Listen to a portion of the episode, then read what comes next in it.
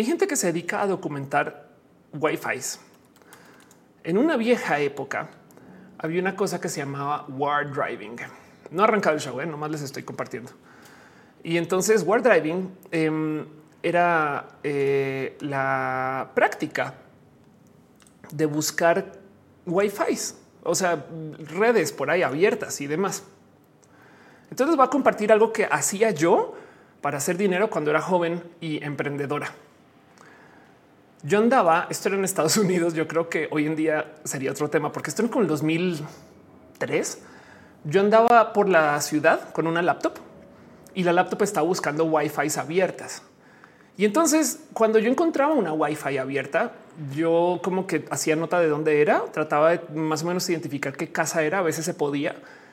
Y si estaba abierta esa Wi-Fi, entonces ahora eh, me sentaba a buscar a ver si había archivos compartidos. Muchas veces los existía. Ahí así que los dejan ahí en la carpeta compartidos. Entonces yo agarraba eso y los cargaba justo a la laptop y me iba a timbrar a la casa y le decía, oye, acabo de encontrar esto en archivos compartidos de tu computadora con tu Wi-Fi que está abierta, a la cual me pude conectar. Si me pagas tanto, te la aseguro para que nadie más pueda hacer esto. Y de suerte nadie me hizo nada eh, peligroso, golpeó, amenazó. o sea, como que hoy en día pienso un güey, qué riesgo, güey. O quién sabe que hubiera encontrado una. Y aún así vendí varios eh, eh, asegurados. Pero bueno, eso era en su momento. Hoy en día yo no sé qué es. Y esa práctica entonces se llamaba War Driving. Había gente que documentaba y todavía seguro existen bases de datos de qué Wi-Fi hay dónde y según eso em, eh, sus ubicaciones y logins y claves y ese tipo de cosas. Es más, en una vieja época habían websites para compartir claves de Wi-Fi tuyos y de la gente. Entonces, aunque estuviera cerrada, tú puedes consultar una tabla y ver ah, esta Wi-Fi. Muy seguramente la clave es tal y eso se compartía. Pero bueno, como dicen la luna, stonks. Exacto. Hablemos de este tema, hablemos de todo esto que tiene que ver con tecnología. Hoy es un roja de esos, de aquellos y a ver cómo nos va.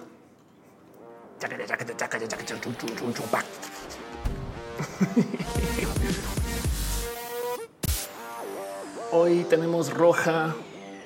Hoy tenemos roja. Hoy tenemos roja. Gente bonita de la red, gente chida y gente cool, gente que le gusta usar el Internet para lo que nadie de su edad pensaba que se iba a usar. Gente que prefiere pedir las cosas por texto que gritarlas, preguntarlas, gente que se mensajea con otras personas en la misma habitación. Sabían que eso es algo muy de esta generación.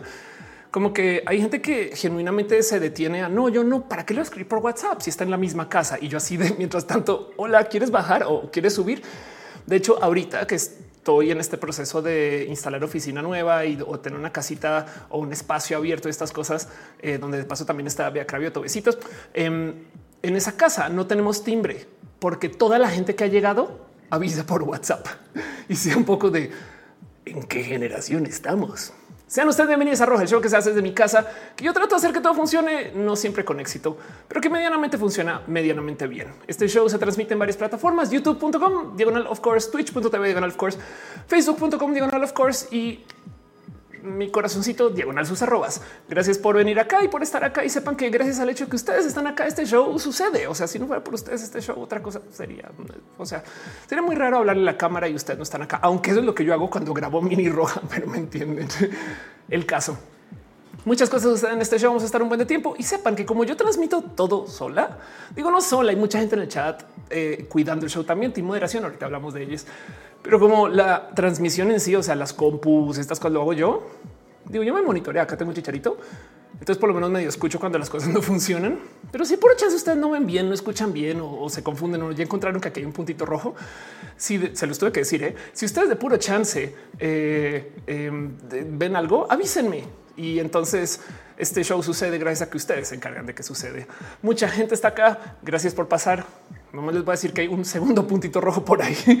Em, y pues bueno, como sea, este show sucede por millones de motivos, pero lo más bonito es el hecho de que ustedes están acá. Ya pues el tweet de que arrancamos. Gracias por compartir, gracias por dar RTs, gracias por dejarnos saber y dejarles saber la bandita que estamos. Pero si no, si pueden, nomás pongan un mensajito, gritan por la ventana, escriban a alguien en WhatsApp. Yo no sé algunas cosas así que eh, le ayudan a las otras personas a saber que el show está, porque siempre, sin falla está este cuento del no, pero es que eh, no me avisó y van a ver, van a ver, siempre llega. Yo es, es como un default de roja a estas alturas. Jorge Díaz dice saludos a mi novio que se sentaría y se parece mucho al perrito panzón. O sea, está lleno de amor. El perrito panzón es puro amor. Y pues bueno, el caso es que en este show van a pasar muchas cosas. Tenemos un tema en particular que me pidieron ustedes. Bueno, en este caso no me lo pidieron, se comentó y, como que dijimos, va, ok, hagámoslo. Y entonces hoy vamos a hablar del tema de los GPS, que son una locura de tema en general, pero de todos modos sepan que eso va a suceder ahorita apenas arranque el show. ¿Por qué no arranco de una? No, hey, vámonos a hablar con el tema, gente. Primero que todo, porque vamos a estar acá varias horas. Segundo, porque este show se trata del chat, que aquí está Eliud y Jorge y Killer Queen y Cat Ramos y de saber que Caro se suscribió por, a ver, vamos a ver otra vez la cifra, en qué mes. Caro, por si no ubican, la persona que más tiempo lleva suscrita al show em, y eh, lleva ya 62 meses suscrita al show. O sea, este show que son 62 meses en años, hagan el cálculo ustedes, pero es un chingo de tiempo. Muchas gracias. Cinco años, cinco años, creo que seis. es lo que dura roja. O sea, Caro comenzó con roja. Entonces, o sea, Caro comenzó antes de roja. Más bien yo comencé con Caro. Ahí tienen. Ese Caro ya son muchos meses. Sí, la neta, sí. Yo me pregunto qué haría un bebé o una bebita o un eh, bebé ¿Cuál es el no binario de bebé? Pero bueno, el caso que haría eh, una persona de 62 meses, más bien. Omar Chávez dice GPI. Exacto. Eliud dice roja, ahora con dos puntitos rojos. Exacto. Y pues bueno, como les digo, este show justo sucede porque ustedes me ayudan a que suceda y quiero agradecer eso mucho, mucho, mucho, bastante. Sí me dice Office Rojis, Olis, Wallis. Cat Ramos dice hola, hola, hola, hola. Bobito dice en el salón de clases nos estamos mandando stickers entre todo el grupo. Sí, la neta, sí. De paso, he aprendido que eso es uno de los indicadores de edad más cabrón. Cuántos stickers manejan. En Carlos Javier dice, a pesar de que a lo largo de mi vida ha sido súper tímido, no me gusta comunicarme por teléfono con gente que está cerca de mí. Yo también, es más, les voy a decir algo para la gente que usa, que se siente mal porque les satanizan o les castigan el uso del celular. En, el celular hay memoria no infinita, pero hay recuerdo. Saben como que hay un algo ahí del eh, quién es esta persona ah, no mames, este es el tal, no saben como que eso también lo, agradezco mucho. Yo a mi celular le digo un gracias por recordarme que este güey es, no sé, el, de la cita de tal cosa. Y entonces, em, pues no sé, ahí hay una pequeña ventaja de usar los mensajes en vez de literal contestar el teléfono, porque eso contestas y te la pasas por lo menos dos o tres minutos así de hola, hola, ¿cómo estás? Bien, no bien. ¿Tú qué? No, pues bien. ¿Y qué onda? No, pues acá la cosa chida. No, pues escuchando música. Ay, tú, ah, no, yo también. Y después como que es de soy Luis. Ah, no mames. Y, y toquito de dándole cuál de todas las Luisas. no, en fin. Dice Melvin Valle 62 meses es igual a cinco años y un mes. ¿Qué hace una persona de cinco años? O sea, ¿qué, capacidades? Ah, bueno, si es mutante, a lo mejor ya vuela. Flavio Madre, yo dice voy saliendo del trabajo. Que le dice escucha roja. Qué chido. Soy Menja dice roja. Ahora en tecni blanco y negro, porque vamos a roja en tecnicolor por aquí. en fin. Entonces, pues sí, muchas cosas van a suceder hoy y de paso nomás quiero dejarles súper dicho que este show sucede gracias a ustedes y entonces no puedo arrancar el show sin primero las gracias a la gente chida que está suscrita a los canales por los caminos donde están suscritas. Caro dice recuerden dejar su bello like, se agradece mucho. Yo sé que suena nada, pero si ustedes interactúan con todo, todo, o sea, píquenle todos los botones excepto el de suscribir y el de cerrar ventana, todo lo demás. Por favor, si ustedes le pican a los botones por ahí, YouTube o las plataformas donde sea que estén ustedes va a decir wow, no mames, güey, este video es súper importante y entonces lo va a promocionar más según el algoritmo que les digo. Así funciona. Pero bueno, como sea, el punto es, hay mucha gente que está suscrita. Dice Elvira Córdoba, mi chiquis de 59 meses y apenas entró al kinder. O sea, Roja está en el kinder. Ya ven, gracias a ustedes. Dice Android presionando todos los botones que exacto en el teclado, presionanlos todos al tiempo. mentiras. Pero decía yo que hay gente que está suscrita en las varias plataformas. Una de esas plataformas, por supuesto, Patreon. De paso, acabo de escuchar que está aterrizando Thor cerca a mi casa o va a llover.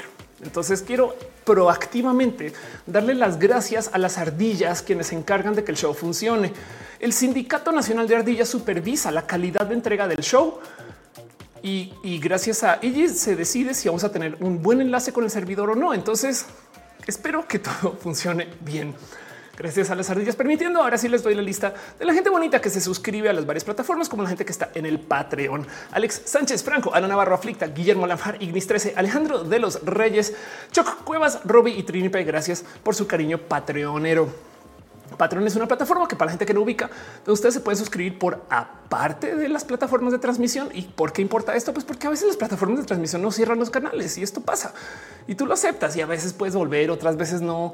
Entonces Patreon es como un perma, es como un seguro. No se agradece mucho que estén ahí de verdad. ¿Qué gano yo a cambio de mi suscripción? Que me ayudan a que se haga más roja. Saben, eh, es un tema de, gracias a ustedes. Muchas personas pueden ver roja y no estoy cobrando por este tipo de cosas, no? Pero bueno, de paso les, les comento que voy a estar eh, trabajando también en colaboración con muchas personas en un podcast. Y no puedo decir más porque no ha salido todavía, pero cuando arranque ahí les contaré.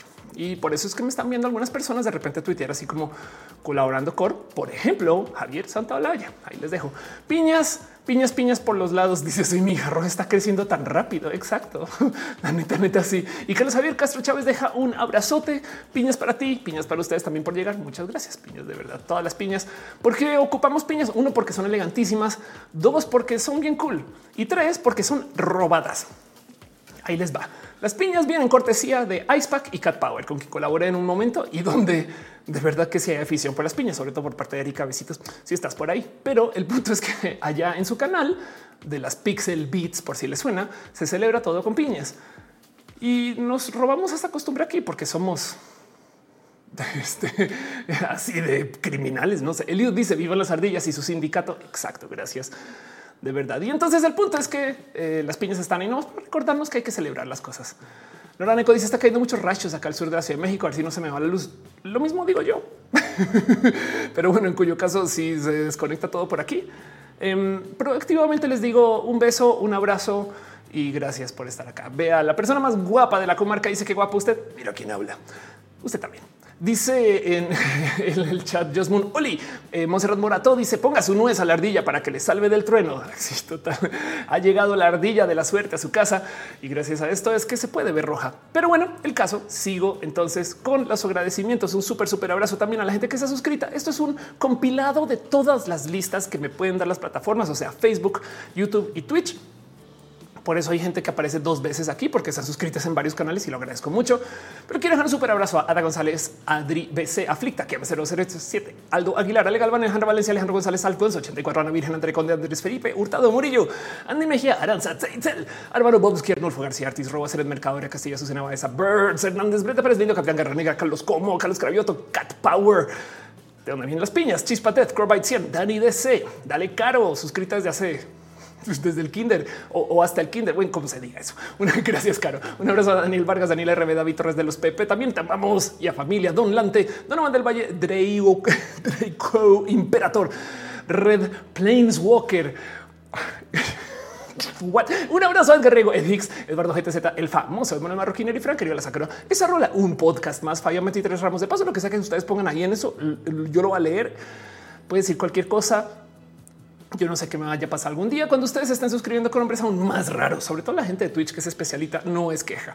Un abrazo a Fernando Cernas, Flavio Madaya, Ciro Hernández, Gabriel Mesa, Gaona, Susi, Jerónimo Quintero, Great Dragon, Guilliman, Gus R55, Gustavo González, Gustavo Rocha, Hayigo, Bajo PC, Harngaf, Héctor F. Arrola, Hígado de Pato, Orijol 23, Alzu Paquex, Gilan González, Igo Gons, Irene RN, Jan Morera, Jessica Díaz, Jorge Díaz, José Cortés, Juan Carlos Luna, K22, 18, Recatza, Credenat, Labra, Lema Salud, Lilian Bajo de Cero, Lucero, Kiel, 07, Luzurita, Art, Mafet, Magdalena Álvarez, María Ron Galvez, Mari Carmo, Roy Mavila Morales, Maite y Torre de Farias, Mazatzin Armenta, Mejía Art, Melissa Aramburu, Michael Rosero, Mike Lugo, Minerva López, Miss Wiz 02, Mos Cristal, Mura Arts, Musicarina, Mu Basana, Sean Top, Nertin, Naruto, Yusef, Naz Rosada, Néstor Maldonado, New Snake, este, Nora Adrenalina, Nora Necasio, Pablo Seje, Pamela Gutiérrez, Patricio, pero para qué estoy diciendo Patricia Rivera Rodríguez, Paulina C. Perrono, H, te queremos también a ti, Perruno, Pollo Rico, Pollo, Priscila Martínez Freire, Rafael Villalobos, Rafael Perosa, René, Alberto Ortega, Mircata, Robeta, Sanda, Abella, Sergio Quiros, sí, solo sí, pero no. De Crisis del 14, un polinomio, Úrsula Montiel, Valentina Enix, Wisdom Harris, Sankoku 666 y tú. Gracias por ser parte de esto. Soy mi hija, dice Deberían de tener una batalla de rap con Freddy Vega. Tiembla el rap en español. Y solo voy a hacer, voy a dejar esto sobre la mesa. Mi profe, mi maestro, mi guía y mi corazón de el habla rápida es Freddy Vega. Yo sí tomé el curso de cómo hablar rápido como Freddy Vega en Platzi y por eso salí así. Entonces eh, tendría un tema porque habría como este peso de voy contra mi maestro a ver qué sucede.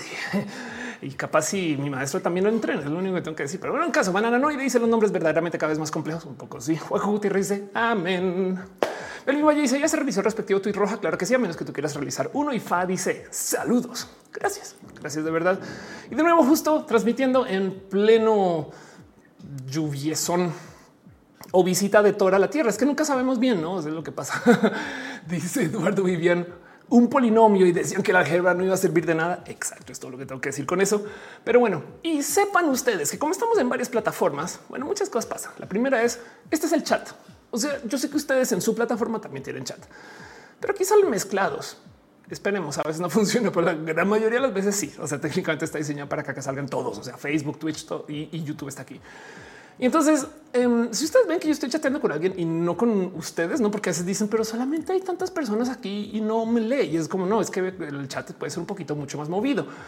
Así que em, sepan que como se está transmitiendo en, varios espacios, entonces hay espacios de los donativos y cosas que funcionan diferente en cada lugar. Dice Metri, lo bueno de la lluvia es que las ardillas están en su casita.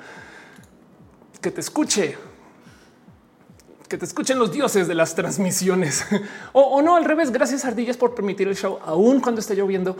Yo sé que ustedes se encargan de que este show funcione bien. Anel Borea dice y vemos roja desde el gym. Wow, no más por favor uso responsable de todos los equipos. Y si puedes, Ángel, también recomiendo limpia cuando acabes. Hay gente que no lo hace y dices un poco de qué crees que yo vine a ejercitar o a oler. En fin, Krillin dice las clonas y las ardillas pertenecen al mismo sindicato. Puede que sí. Killer Queen dice dioses de las transmisiones. Exacto. y ahí están dejando su iconito de eh, eh, ardilla. Entonces, el punto es que sepa que como estamos en varias plataformas, hay gente que viene a moderar. Y la gente que viene a moderar es gente que viene por su propio corazón, con su propia energía, de sus propias ganas y porque están de verdad llenos de lo más bonito del mundo y se encargan de que este chat esté eh, comporten.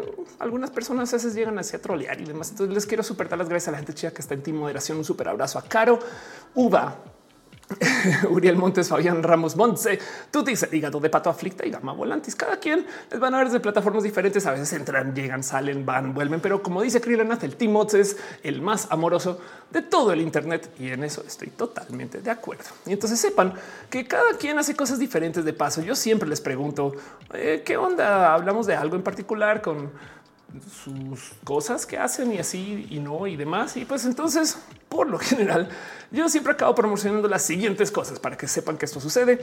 El hígado de pato tiene streams en Twitch. Vayan a su canal, suscríbanse, denle follow, entren, háganle chat, échenle la visita, denle abrazos, cariños. Como dice acá, me da un peso de fantasmas mientras juegan Fatal Frame. Muchas gracias eh, por divertirnos tanto eh, en general. Y pues ahí le pueden platicar en el chat, denles abrazos, cariños, amores y esas cosas bonitas. También está Caro, quien siempre me dice o últimamente no me ha dicho que, que comparta algo más aparte de su canal de YouTube, pero también está en las redes como Dale Caro en Twitch, en Instagram, en Facebook y en Twitter. Ahí está Caro para que pues, quien platicar con Caro.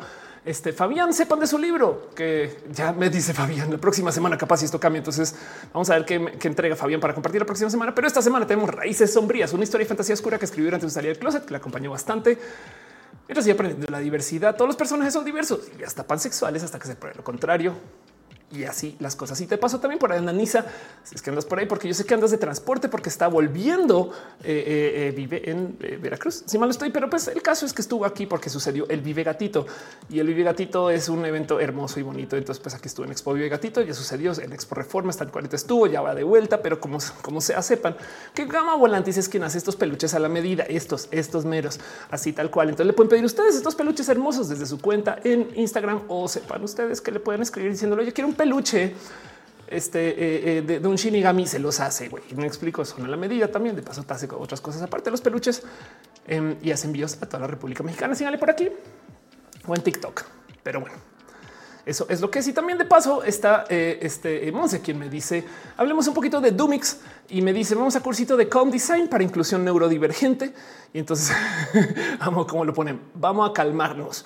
Introducción a Com Technology y Com Design. ¿Qué es lo que hace Dumix? Explícitamente enseña UX. UX es la práctica de el tener diseño de interfaces en caso de que ustedes hagan apps, websites y demás. Y el punto es que eh, lo chido de lo que hacen en Dumix es que tiene una visión muy incluyente, sobre todo la gente neurodivergente.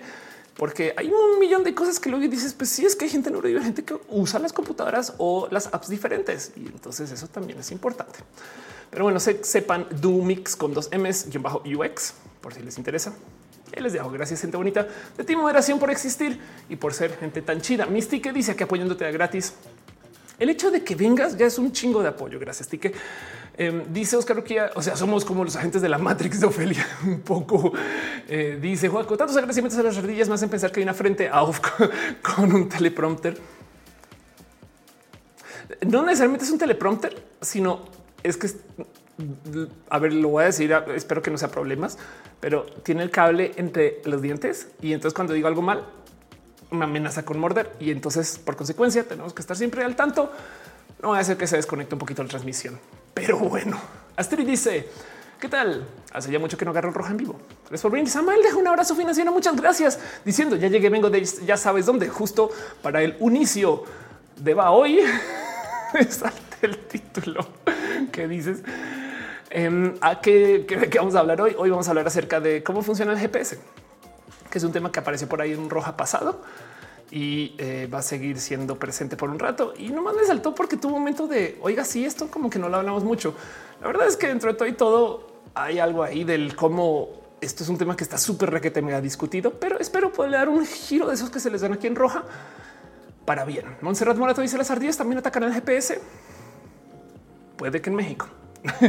Pero bueno, de paso sepan que eh, ya viene, se acerca, está peligrosamente cerca, nada más y nada menos que el evento más chido y más cool, el Halloween, que va a ser el 4 de noviembre.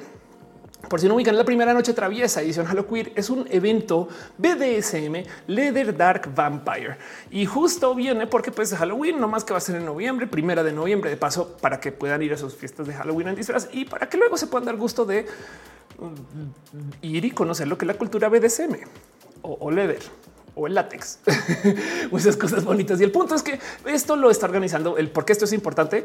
Eh, lo está organizando nada más y nada menos que vea que que está en el chat, pero también porque es parte de ELA y esto es un espacio seguro. Me explico. O sea, hay gente que genuinamente me está diciendo cosas como es que no sé cómo funciona esto. Tal vez pues ahí es, no es una zona segura. Es muy diferente que ir a un lugar así random sin saber ni conocer a nadie. Aquí nos cuidamos entre nosotros y, la idea es que se cree este lugar requete bonito LBTQ o en, no binaria. Yo estar ya por primera vez me iba a salir de mi casa en látex. Nomás les dejo eso. Pero bueno, el caso es em, por si no ubican quién es el a México, eh, síganle aquí en Instagram, instagram.com diagonal ella. México, el primer festival internacional LGBTQ trans incluyente Latinoamérica.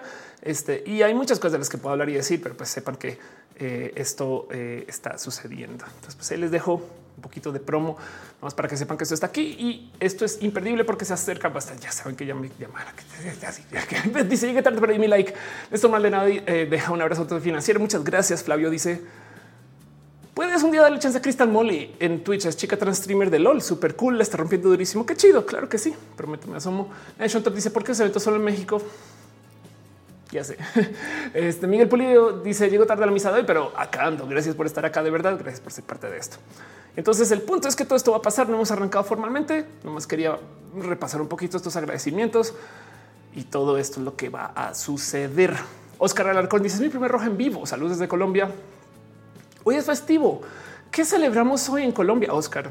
Para la gente que no sabe, en Colombia, no sé si esto todavía sigue siendo eh, real, pero creo que hay algo así como 27 festivos, era una cosa así. O sea, en Colombia, cuando yo vivía allá, se promediaba un festivo sí, uno no, uno sí, uno no todo el año, no más que estaban distribuidos mal. Entonces había, o sea, si había, si bien había 27 puentes, em, digamos en junio, tres, tres semanas te tienen vacaciones. Me explico. O sea, junio es un mes de güey, nada, nada de nada de las nadas con las nadas y así las cosas. Pero bueno, el caso, esto es lo que es el show y vamos a arrancar formalmente. Gracias por venir. Y de nuevo, si pueden poner un pequeño tweet o dos, si pueden mencionarle a alguien que aquí estamos y si pueden como promocionar esto, se agradece mucho. Pero bueno, dice el Boria, si no han usado látex, el aceite de bebé ayuda. Y Eduardo bien dice Ofelia Tex. Exacto. Sí, total. Yo solamente tengo que decir algo. Cuando yo estudiaba, yo usaba mucho látex para escribir fórmulas. La gente más nerd va a entender eso. Pero bueno, el caso. Arrancamos formalmente vamos a platicar acerca del GPS y esto que pasó con que México está haciendo un acuerdo para potencialmente no usar el GPS. Ahorita hablo bien de eso, pero les dejo la pregunta de ¿se acuerdan cómo era la vida antes del GPS? La neta. Cara dice látex para generar PDF científicos. Exacto. Oscar dice no olviden dejar su like, no olviden dejar su like. Pero bueno, les recuerdo que existía una vida sin GPS y hay gente que todavía al sol de hoy em, se enorgullece mucho y con toda razón el haberse memorizado ciudades, no como tipo de claro, esa ciudad llegas por acá, sales, esta es la vía primaria, por aquí entras en el Gamboy, está diciendo tesis en látex. Exacto. Pero bueno, les dejo esa pregunta. Dice Sax, estoy viendo roja mientras como Arequipe. Qué delicia. Fue un éxito. Y dice Seba Racim, la vida antes del GPS me perdía. Exacto. Muy bien. Hablemos de eso. Hablemos de cómo sabe mi celular dónde estoy, porque es un milagro muy cabrón. A Nani le está hablando de la guía roji. Uf. Soy mi hija ya hice la Texas.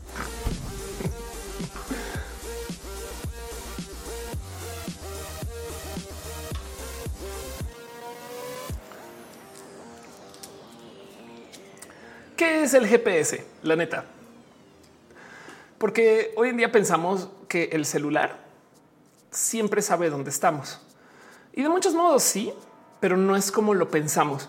Como que mucha gente, o bueno, yo en general también nos acostumbramos a que siempre podemos sacar el teléfono y nos dice, aquí estás. Y no saben lo difícil que es hacer eso en general.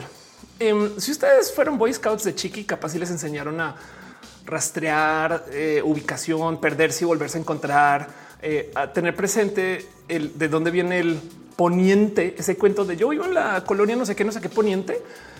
Pues eso es porque hay un lado de donde se pone el sol. Me explico. Entonces, si tú sabes eso, medianamente puedes complarir. Ok, a medida que pasa el día, ya sé cómo por dónde voy, ese tipo de cosas. Pero no hay por qué saber todo eso hoy en día porque sacas el teléfono y siempre te va a decir dónde estamos. Y esto es un milagrazo de la tecnología. Y por ahí en un roja se mencionó que eh, pues algo acerca de cómo funciona GPS. Y yo no, no, es que no funciona así. O sea, el satélite de GPS, por ejemplo, no está calculando dónde estamos. Quien calcula nuestra ubicación es el celular mismo. Y es que no le damos crédito a lo avanzadas que son las computadoras que usamos como celular. La neta, el peor, o sea, la peor cosa que le puede pasar, haber pasado a estos dispositivos y esta tecnología es que se les llame teléfonos. Porque si comenzamos a de verdad llamarles computadoras portátiles, otra historia sería. Alberto Ortega Mircata dice: Yo fui scout y aprendí a usar mapas cartográficos. Exacto. Sí, me fue muy útil cuando pasé a estudiar astronomía. Sí, total. Bueno, todavía astronomía es un tema que ocupa este tipo de sistemas de ubicación. Pero sí, por ejemplo, en Star Trek, que si gustan decir de shot, eh, sucede mucho que cuando viajan a cualquier lugar, lo primero que dicen es a ver dónde están las estrellas, a ver qué pedo. Y por si no lo sabían, todo Star Trek sucede en la misma galaxia, excepto una que otra visita por ahí otra y devuelve, ¿no? O, al filo de la galaxia, pero sabiendo más o menos dónde están todas las estrellas en la galaxia, eso ya es un tema de por sí. Como sea, el punto es que em, esto es noticia ahorita y el motivo por el cual comenzamos a hablar de esto es porque apareció esta noticia de cómo México está buscando no necesariamente salirse del sistema GPS, no, existe tal cosa, no te puede salir, sino hacer una alianza con Rusia para poderse conectar con GLONASS. GLONASS, para la gente que no ubica, es la competencia del GPS.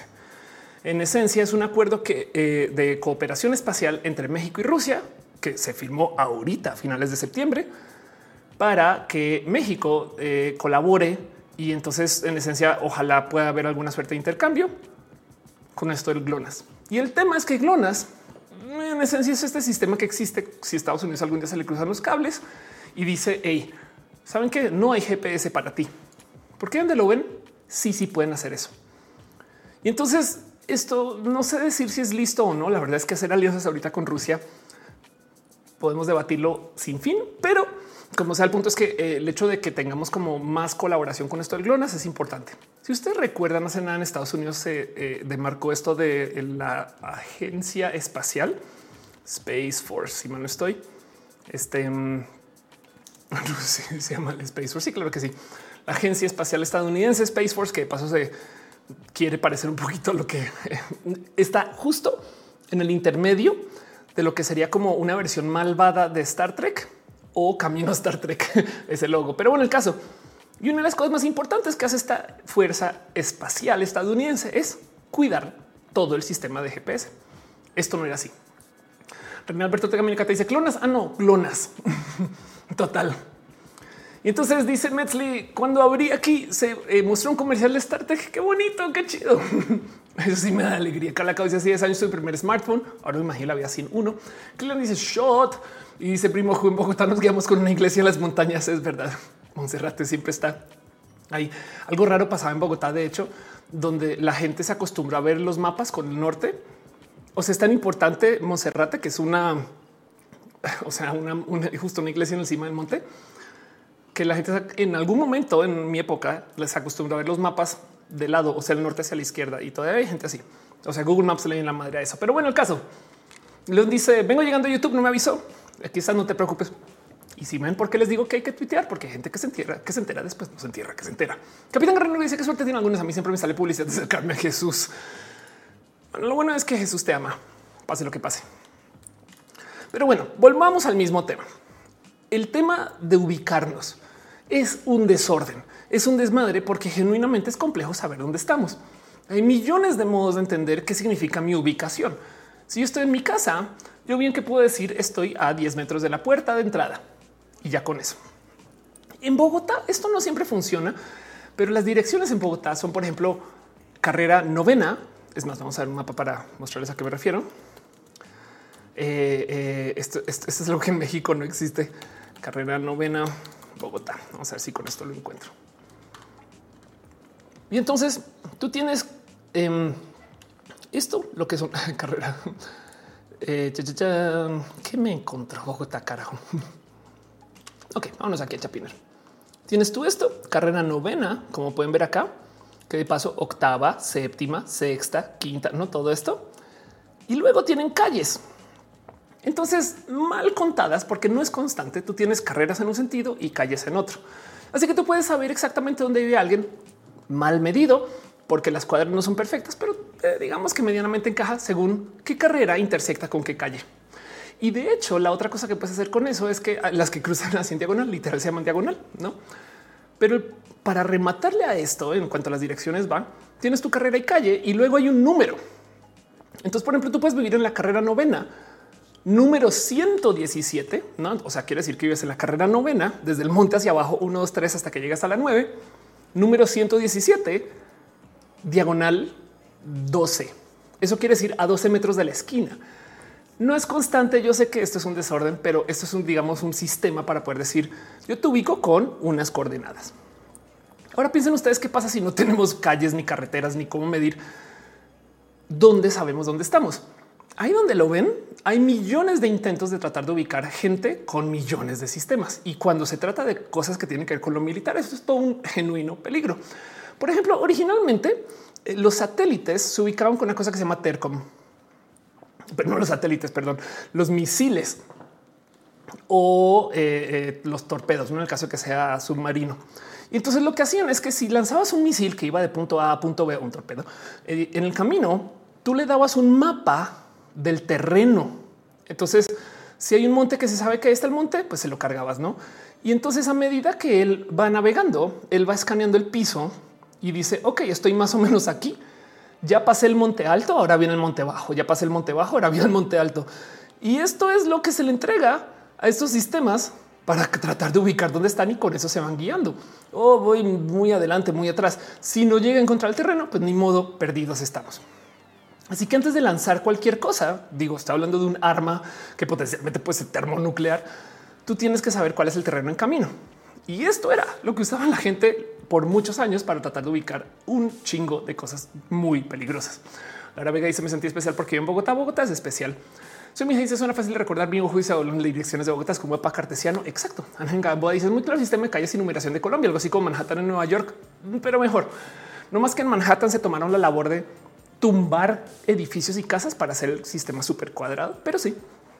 El me dicen ustedes hemos estado en carros en Japón, por allá las direcciones son por sectores. México, por ejemplo, para la gente que no sabe cómo es, tiene colonias, no que digámoslo en Colombia la palabra sería barrios, no?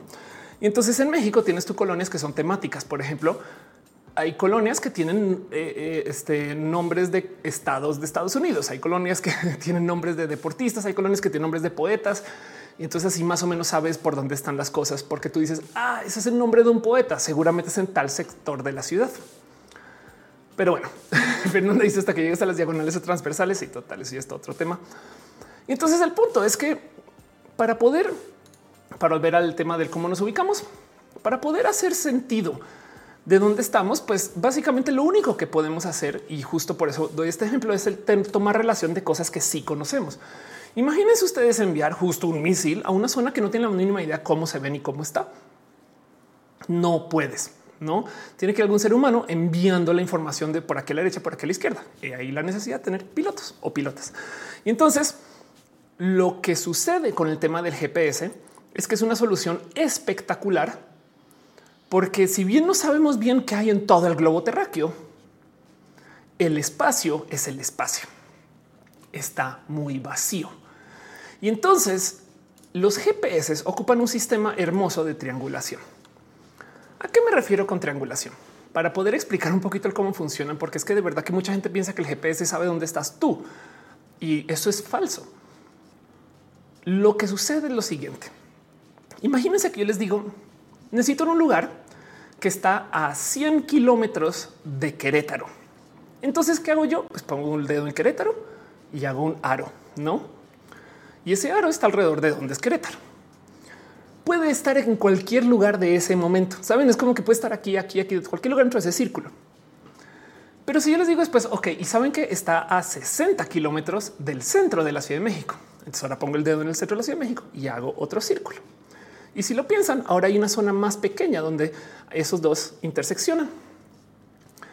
Y si de luego yo doy un tercer punto, como puede estar a 90 kilómetros de Cuernavaca, no? Entonces ahora con el tercero hay un punto en particular donde esos tres círculos se unen.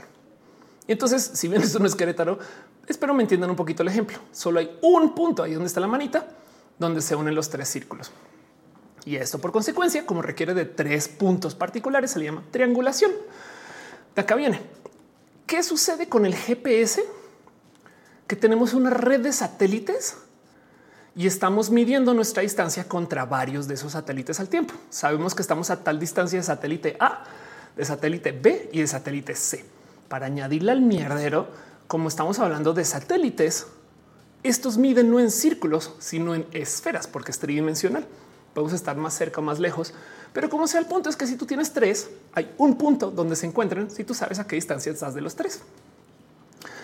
El tema es que esto em, pues funciona en esencia para que nosotros podamos pues literal darnos seguimiento donde estamos y tenemos que estar constantemente midiendo nuestra distancia contra satélites en particular. ¿Cómo sabemos dónde están esos satélites? Híjole, eso ya es un tema mucho, mucho, mucho más complejo. Pero quiero que tengan presente que en este momento, y depende del mes y del año, esto cambia, hay más o menos entre 30 este, a 50 satélites, depende del mes del año, el año, o sea, ha cambiado bastante, ¿no? Pero pues ahorita, por ejemplo, dicen hay por lo menos 24 satélites operacionales de GPS, la gran mayoría del tiempo, y eh, ahorita la Fuerza Espacial Estadounidense está operando 31 eh, satélites de GPS al tiempo. El dónde están, el cómo se mueven, el, a qué velocidad van y todo eso, todo eso se documenta constantemente en literal tablas que se comparten. Entonces tenemos una medida de más o menos dónde están. Y lo interesante es pensar entonces cómo sabemos a qué distancia estamos de esos satélites. Me tomo un segundo nomás para leer el chat. Em, dice se encontraré mucho espacio en el espacio. Sí, y dice que en la colonia y la feria la feria y pues bien calle Carrusel, esquina con helicópteros que caga. Entonces dices unas que numeradas un lugar desastre en Venezuela, todo es por nombre, ni se usan los números, ándale. Pero es que también en Venezuela, bueno, en Colombia también. ¿eh? Jonathan dice: Vivimos en el futuro distópico de Grinder. Imagínate que justo con Grinder tú podrías saber a qué distancia estás de, de tres gays y te ubican, pero te triangulan. Pero bueno, Rubén García dice el guía rojo del GPS old school, desarrollado habilidades de explorador. Sí, total. Ana Gamboa dice México es un cochinero y direcciones que son sin números. Sí, total.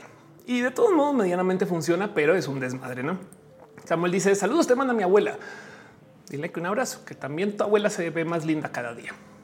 El Miguel dice nuestro sistema está basado en carros en Japón. No, allá las direcciones son por sector, las que no tienen nombre. Sí, claro. Y bueno, luego cuando vamos a, eh, creo que es en Costa Rica, que es como a tantos kilómetros del árbol rojo y el árbol rojo ya no está, me explico. Pero bueno, Nando Barragán dice, ¿cómo que no todos los caminos llevan a Roma? pues sí, total, eso es verdad. Pero bueno, el caso. Entonces volvamos al tema de los GPS. ¿Qué sucede y cómo es que sabemos que eh, estamos a tanta distancia de un satélite en particular? Porque justo lo que hace nuestro celular o nuestro dispositivo de GPS es que cuando lo abrimos se asoma al cielo y vía señales de radio se percata dónde está cada satélite, los ubica. Literal dice, ah, satélite 32 está aquí, satélite 2546 está allá y satélite YX está aquí, no porque cada satélite con su identificador. Con encontrar tres ya casi que sabe muy bien dónde está, pero necesita cuatro mínimo. Si encuentra más es un plus. Pero entonces con que vea cuatro satélites buscando en el espacio, entonces ya sabe exactamente dónde está. Porque hay un cuarto, porque es que es lo más impresionante. Los satélites de GPS, que de paso nomás para que vean más o menos cómo se ven, o sea, cambian este, eh, aquí está. O sea, cambia, hay un, hay un buen de diseños y demás, ¿no? Em, pero los satélites de GPS se ven más o menos así, por así decir. Digo, estos son renders, entonces esperen lo que sea. Pero el punto es que eh, lo que son son eh, pequeñas máquinas que están en el espacio a un chingo de kilómetros de la Tierra. Pero acuérdense que de aquí hacia arriba no hay nada, no hay nada que nos detenga. Lo que tienen es relojes.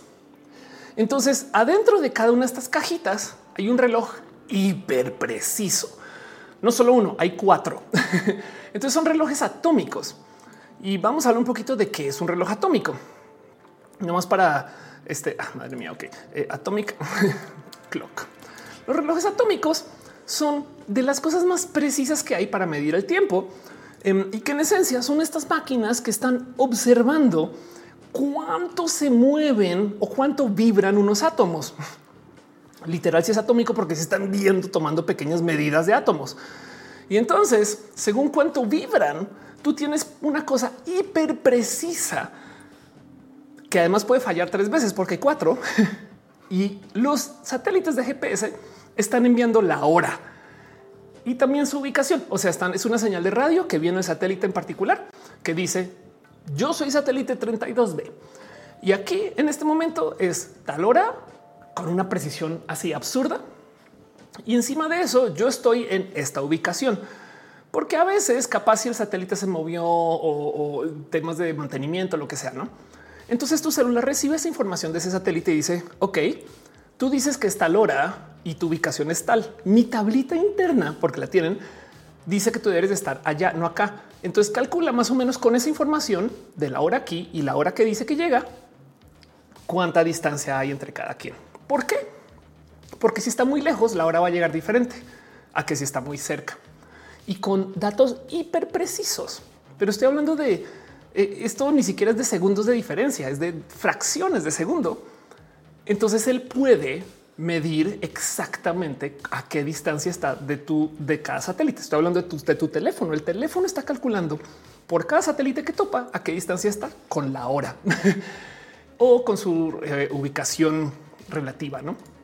Y lo más impresionante de todo esto es pensar que entonces los relojes que están entre los GPS son hiper, hiper sincronizados, porque si llegan a dar una hora diferente, entonces vamos a tener problemas para ubicarnos. Para que entiendan, em, chequen esto. Eh, los usuarios militares como los civiles pueden obtener mayor precisión mediante el uso de una segunda unidad de GPS, una ubicación cercana fija, una cosa que se llama eh, GPS diferencial. Esto es si ocupas dos lectores de GPS por aparte y combinas la información que reciben. Pero como normalmente andamos por ahí con solo un iPhone y no se hablan entre sí, Chequen esto, los relojes atómicos en las satélites GPS eh, mantienen el tiempo en los tres nanosegundos, tres mil millonésimas de segundos. La precisión de la posición depende del receptor. La mayoría de los receptores tiene una precisión de aproximadamente 10 a 20 metros. O sea, si tú caminas 10 metros, el GPS se da cuenta. Existe esta leyenda de que los militares eh, eh, este, tienen algo más preciso. Es por otros motivos. Ya ahorita hablo de eso. Pero el punto es que todos los GPS están sincronizados.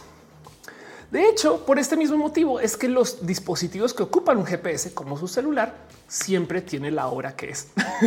como que a veces llega la señal. Ahora hay que entender que no siempre llega desde el GPS. pero está siempre coordinando su hora según este dónde está. Y no entonces es que el satélite diga tú estás en tal lugar, sino el satélite solamente está enviando la información allá. Son como faros, no luces por allá prendidas desde lejos.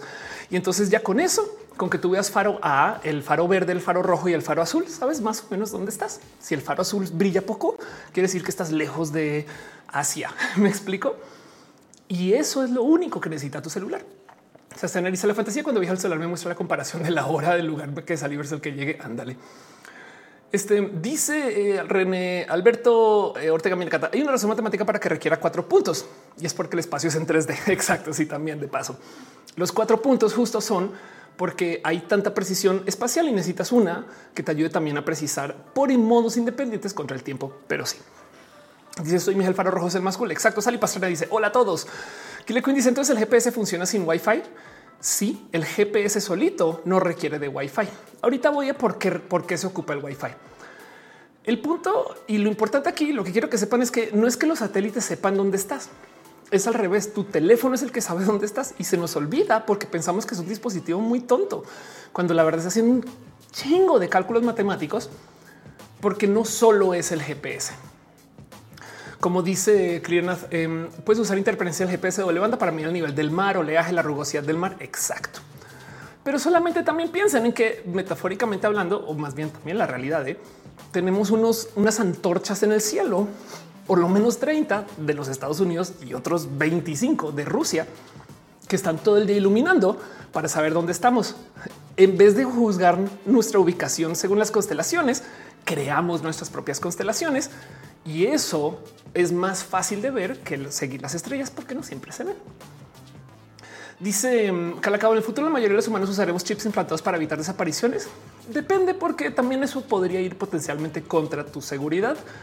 Capaz si se desaparecen más personas y las podemos ubicar. No es un tema complejísimo. Dice de Pollito, lo que a mí es que el celular lo hace apagado. Alberto, si fue un espacio plano en 2D, o sea, un mapa se requieren tres puntos. Si fue un espacio en un D, una línea se requieren solo dos. Exacto. No más que me gustaría ver cómo vive la gente en una dimensión solamente por curiosidad, pero tienes un punto muy válido. Hay, no hay un libro que habla de eso, no el, este, el hombre plano, una cosa así. En fin, perdón. Dice Alberto, espacios hipotéticos de más dimensiones usarían siempre n más uno puntos. Sí, em, que también me interesaría de, ver. dice al en serio. Yo creo que sí. Eh, este y dice Calacao. Ah, perdón, de los futuros humanos. Y entonces Sí, así como lo dice René, que justo el cómo nos ubicamos depende de cuántos puntos podamos observar. Así que ah, dice Luis Antonio Planilandia es una peli en YouTube. Qué chido. Aquí dice que es un proyecto de ubicación geográfica para hacer cartero en Puerto Rico. pues ya no, porque ya ahora hay GPS, pero sí. Joaquín Gutiérrez ya me perdí en el primer punto. Donde iba es que los GPS entonces lo único que son son relojes que flotan en el espacio. Eso para mí entra es un milagro. Los relojes se coordinan entre sí. Lo más interesante es saber por qué tenemos esta tecnología. ¿De quién es el GPS? Pues así como lo conocemos, GPS, Global Positioning System, es una tecnología militar gringa que nos literal regalaron luego de que se dieron cuenta de que era mejor que tuviéramos acceso completo a esto y de que todo el mundo lo podría ocupar a que se mantuviera nomás como una gran tecnología hipersecreta militar estadounidense. Sucedió lo siguiente. En el eh, este, aquí está la historia. En abril del, 78 se derribó un vuelo en Korean Airlines por un avión de combate soviético que mató a dos pasajeros y salvó a 107. Cinco años más tarde, un segundo encuentro entre un avión literal, un avión de pasajeros con eh, las fuerzas aéreas soviéticas llevaron a un problema muy, muy loquito de no más discutir el cómo es posible que los aviones no sepan bien dónde están. Ahora, para la gente que no tiene presente qué está pasando acá, los aviones, como les digo, no siempre eh, están donde piensan que están. Están volando, están volando a tal velocidad y entonces salen y básicamente eh, la brújula dice no, pues vamos en este sentido, no? Pero si hay una demarcación de, aquí para aquí, técnicamente estamos en guerra o estamos en pelea o discusión, lo que sea, aquí para aquí no. Pues es muy importante saber dónde vas. Si es de noche, si estás pasando por un lugar que está muy venteado, si estás, eh, no sé, bordeando, si hay, por cualquier motivo no puede respetar esa línea, entonces pues tenemos un problema. Y entonces uno de los modos en los cuales los aviones se topan que se ubican es una cosa que se llama, eh, creo que le decía el sistema del de, eh, Deadman Eh, bueno, un sistema que se llama sistema de ubicación inercial. Entonces, básicamente es un esquema que no más calcula cuánto se ha movido el avión, no como que oh, yo siento que nos estamos acelerando. Entonces, oh, quiere decir que vamos en este sentido, vamos, estamos frenando, no se tira hacia adelante. Tomas esas medidas y medianamente puedes saber cuánto te has por lo menos reubicado o trasubicado. Pero no siempre puedes tener esa precisión de, ok, si yo comencé a medir acá y aceleré, pues más o menos a qué velocidad voy. Ha pasado tanto tiempo y entonces ahora he de estar aquí. Pues no siempre lo logras. No, el, tema de, ubicarte por inercia es como ir en un coche y taparte los ojos y según los jalones, no a dónde te estás moviendo tú, tratar de pensar, ok, estamos volteando a la izquierda. ¿Cuánto tiempo? Un segundo, dos segundos. Ok, tres segundos de voltear a la izquierda. No? Y entonces luego haces el cálculo de más o menos a qué velocidad vas con la única información que tienes, ojos cerrados. Y sobre eso tratar de hacer el análisis de cuánto volteó el coche. Por supuesto que hay errores y por supuesto que ese tipo de cosas iban o sucedieron. No? Y después de esta crisis, pues lo que acabó sucediendo es que eh, salió el presidente de Estados Unidos a decir, ¿saben qué? Tenemos una tecnología desde hace muchos años que nos deja saber exactamente dónde están los aviones y de paso dónde está la gente y la vamos a liberar. Aquí está. Se supone que la tripulación cambiaría la computadora para seguir el sistema de navegación inercial basado en giroscopio. Por alguna razón no se, no se reinició correctamente. Las tensiones de la Guerra Fría alcanzaron su punto máximo ese año. Un avión de reconocimiento estadounidense RC-135 había husmeado en las afueras del espacio aéreo de Kamchatka. Los fuertes vientos habían desactivado varios radares de defensa terrestre en la región y entonces los soviéticos no pudieron localizar el avión.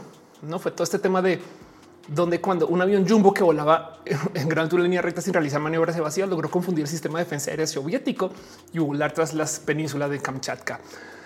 Así que esto es todo un tema, pero lo que acabó sucediendo es que en Estados Unidos dijeron, ¿saben que les vamos a dar esta tecnología? Y si lo piensan, entonces hay mucho que decir acerca de el por qué esto es beneficioso para Estados Unidos, que literal nos regalen la capacidad de hacer uso de esta tecnología a nivel global. Porque primero que todo, lo primero que puedes decir es, bueno, si la gente ocupa estos satélites, ahora depende de Estados Unidos, ¿no? Y del otro lado también es un poco del, y esto también puede llevar a que Estados Unidos abiertamente pueda decir dónde sí y dónde no, porque puede funcionar algún día en otro sentido. Capaz y sirve para comprobar que aviones soviéticos están pasando por encima de Estados Unidos, no ese tipo de cosas.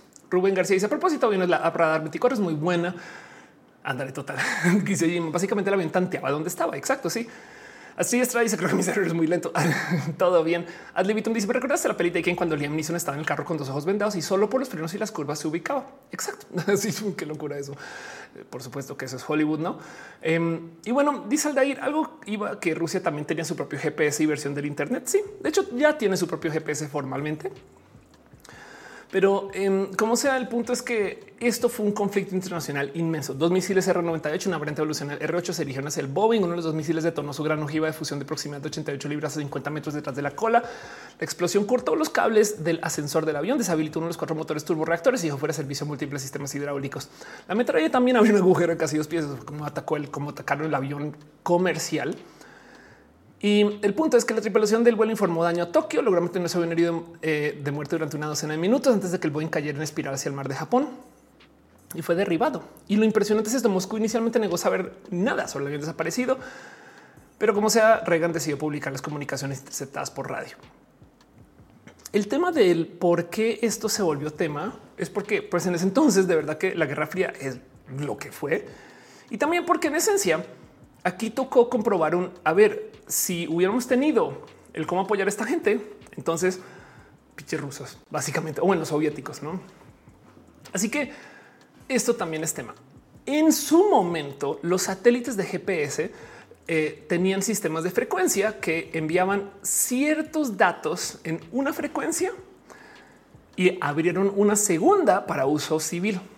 Entonces, los satélites de GPS de los 80s y de los 90s literal enviaban información menos precisa para la gente del uso común que a la gente militar. Y hoy en día eso ya no es el caso. Em, bien que si quieren heredar ese tema, nomás les va a leer esto.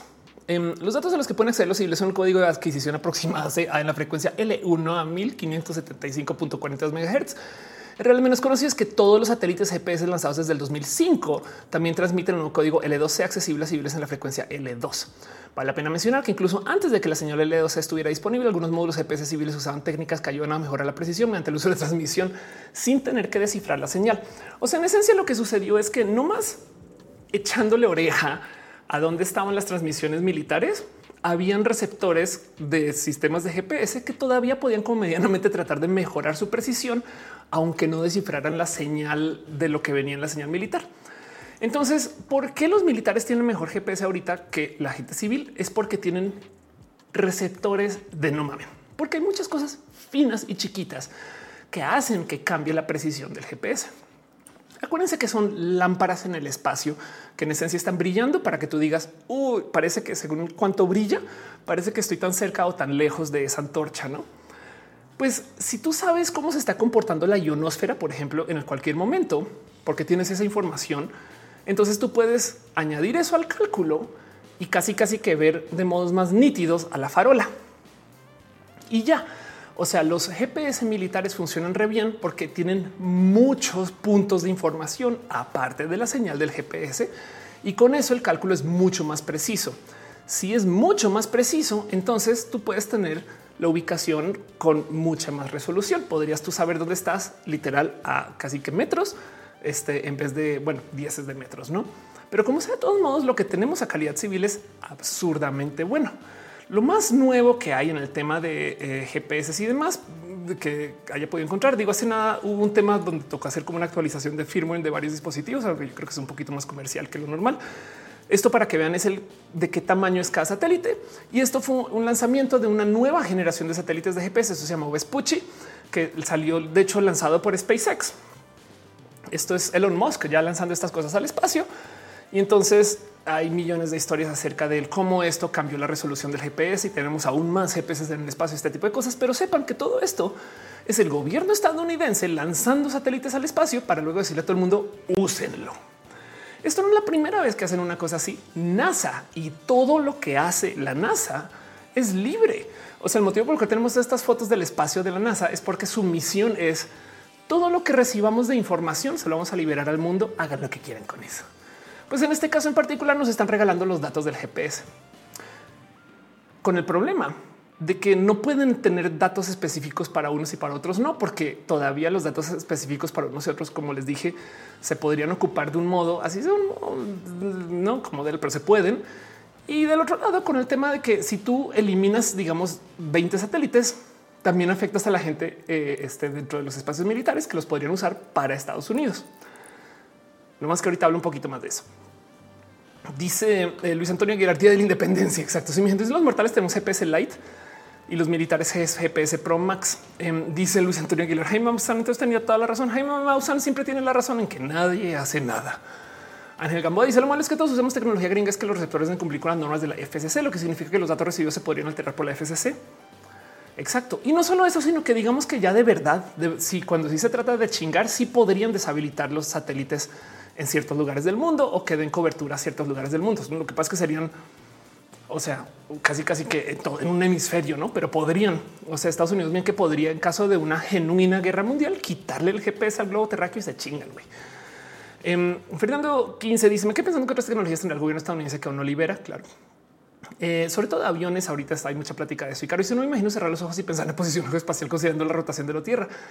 Eso implica que estar en un lugar, nunca estar en un lugar. Sí, exacto. Tú controlas por eso. Y dice, soy mi hija, si algo es gratis, nosotros somos el producto un poco. ¿eh? Y dice Ángel Michael Berea, comparten tanta información que se les olvidó el área 51. Total. Así que el punto es, y para volver a de lo que quería hablar, es cómo sabe mi celular dónde estoy. Pues primero que todo tenemos una red satelital hecha por Estados Unidos de literal antorchas en el espacio que están todo el día transmitiendo la hora súper precisa con cuatro relojes atómicos adentro cada uno y que sabemos dónde están y nos medimos de acuerdo con dónde están estos satélites. Y es hora de decirles algo muy importante acerca de lo que pasa con el cielo. Y es que se nos olvida, pero el cielo es mucho más fácil de ver que cualquier cosa a nivel de tierra. No pensamos así, pero de verdad que si tú miras hacia arriba, y hay algo que está a 10 kilómetros de ti, es mucho más fácil de ver que si miras enfrente, así estés en una posición elevada a algo que está a 10 kilómetros hacia ti. Así que en el espacio pueden estar bien lejos y todavía les puedes ver. No, eso es algo muy importante. El GPS es una tecnología de la cual, o sea, es impresionante ver cómo podemos rastrear cosas que ya son hasta banales para cuando se desarrolla esa tecnología. Me explico, en los 70 yo creo que nunca pensaron que yo hoy iba a usar este satélite para medir en dónde va el güey con mi Starbucks que viene a mi casa. Me explico como que yo creo que nadie que estaba desarrollando esa tecnología dijo ah, esto es para que Ofelia pueda pedir su cafecito. Me explico. Y entonces esto es una cosa hermosa que viene de un principio muy, muy básico de lo que es en este caso no es triangulación, pero pues porque cuando estamos hablando de que son eh, este eh, eh, cuatro puntos, pues no, y son cuatro esferas de hecho que interseccionan, pero de todos modos es un principio muy básico de me estoy comparando contra tres puntos o bueno, cuatro puntos diferentes. Emanuel dice los relojes de los GPS en la hora cristiana porque los tiempos de Dios son perfectos. Ándale, total. Y entonces eso es un poquito lo que funciona con el GPS. Ahora, ¿qué pasa? No siempre son los más óptimos los GPS para ubicar dónde estamos. Tenemos una hipercomputadora en la mano, así que pasan más cosas que solo los datos del GPS. Luego hay un sistema que comenzó casi casi que con Apple en su momento, pero que también por supuesto que sirve para ubicar dónde estamos, que es la triangulación contra las torres de celular. Y entonces esto es otro tema que es diferente al del GPS, pero que funciona más o menos, más o menos de modo similar. También funciona por triangulación, igual que esto. No más que en vez de fijarse a qué distancia estamos de un satélite, nos fijamos a qué distancia estamos de una antena de celular. El tema es que estas antenas de celular no siempre tienen el ancho de banda para que estemos todo el día preguntando estoy cerca, estoy lejos, estoy cerca, estoy lejos, no? Y como nos estamos moviendo, a veces lo que se usa es nomás calcular como el cuánto tiempo le tomó a la antena enviarme el dato que yo le pedí. O sea, esto es, un poco raro, es como un dato colado. No es como un oye, qué tan lejos estoy de ti, sino es un me mandas dos bytes de información. Claro, perfecto. Y les toma 10 minutos. No es no mames, eran dos bytes. Güey, he de estar muy lejos, no? O si llega en chinga, he de estar muy cerca. Pero como sea, el punto es que las antenas también tienen más o menos como un modo mediano de saber más o menos dónde estás. Y si tú le añades tres de estas, entonces bien que puedes hacer el mismo proceso. Así que nuestro celular lo que hace es toma la información de las antenas y toma la información de los satélites. Y según lo que sea que vaya encontrando, comienza a tratar de adivinar ok, el satélite dice que está aquí, pero la antena dice que está allá. A lo mejor está como en un punto intermedio y aprende, no? O sea, como que luego, desde luego se cuenta, esta antena no es tan precisa, esta sí está muy precisa, esta antena está ocupadísima, güey, no sé qué pedo. Y como sea, con el tiempo hace como estos mapas para tratar de ubicar. Por eso es que a veces te pone el punto aquí y después cuando se conecta con la antena dice, ah, no mames, güey, está a 10 metros. Y por eso a veces flotas encima de edificios, ese tipo de cosas. Dice Ayrton para ver cuántos metros viven los de Grindr. Exacto, total. Y para rematar con esto que yo les estaba diciendo antes de arrancar, el otro modo, el otro modo del cual usan los teléfonos para saber dónde estamos es que se fijan a veces en a qué distancia estás de un punto Wi-Fi. Y esto yo espero que les asuste porque no mucha gente tiene presente que esto también es información que se comparte. La ubicación contra los puntos Wi-Fi es de la cosa que más asusta que hay. Porque, por ejemplo, cuando nos conectamos a C5 Internet gratis, no aquí en la Ciudad de México o a un hotspot de su proveedor de Internet, esos routers están ubicados con geolocalización. Entonces, cuando tú te conectas a algunas Wi-Fi en particular, hay tablas que se comparten que dicen este router que está aquí está en este lugar, este router que está allá en este lugar. Así que tu teléfono trata de hacer este cálculo. Según el satélite estoy aquí, según la antena estoy allá, pero me conecté a esta Wi-Fi del aeropuerto. Entonces he de estar aquí en el aeropuerto. Es más, a veces te lo da con precisión de estás en esta esquina del aeropuerto y no con esta, porque está escuchando qué antenas de Wi-Fi hay por ahí y lo comparte contra o lo compara, perdón, contra tablas que hay de dónde están y cuáles son. De hecho, por si no lo sabían, si ustedes tienen mal cobertura de celular donde viven, eso hace que su teléfono consuma más pila porque le sube a la potencia de la antena, no más para ver si alcanza a cachar una otra antena celular que esté más lejos. Entonces, a veces cuando nos estamos ubicando usando el mapa, él literal como que abre más las puertas y escucha con más orejas, no? O sea, en esencia, prácticamente le sube la potencia a la antena para tratar de cachar dónde carajos estoy. Pensemos en la cantidad de cosas que está haciendo nuestro celular al tiempo. Nuestro celular tiene una antena de Wi-Fi, tiene una antena de este celular para hablar con teléfono, no? Luego tiene una antena de Bluetooth y luego tiene una antena este, eh, para en esencia recibir todo lo que llega al GPS y más.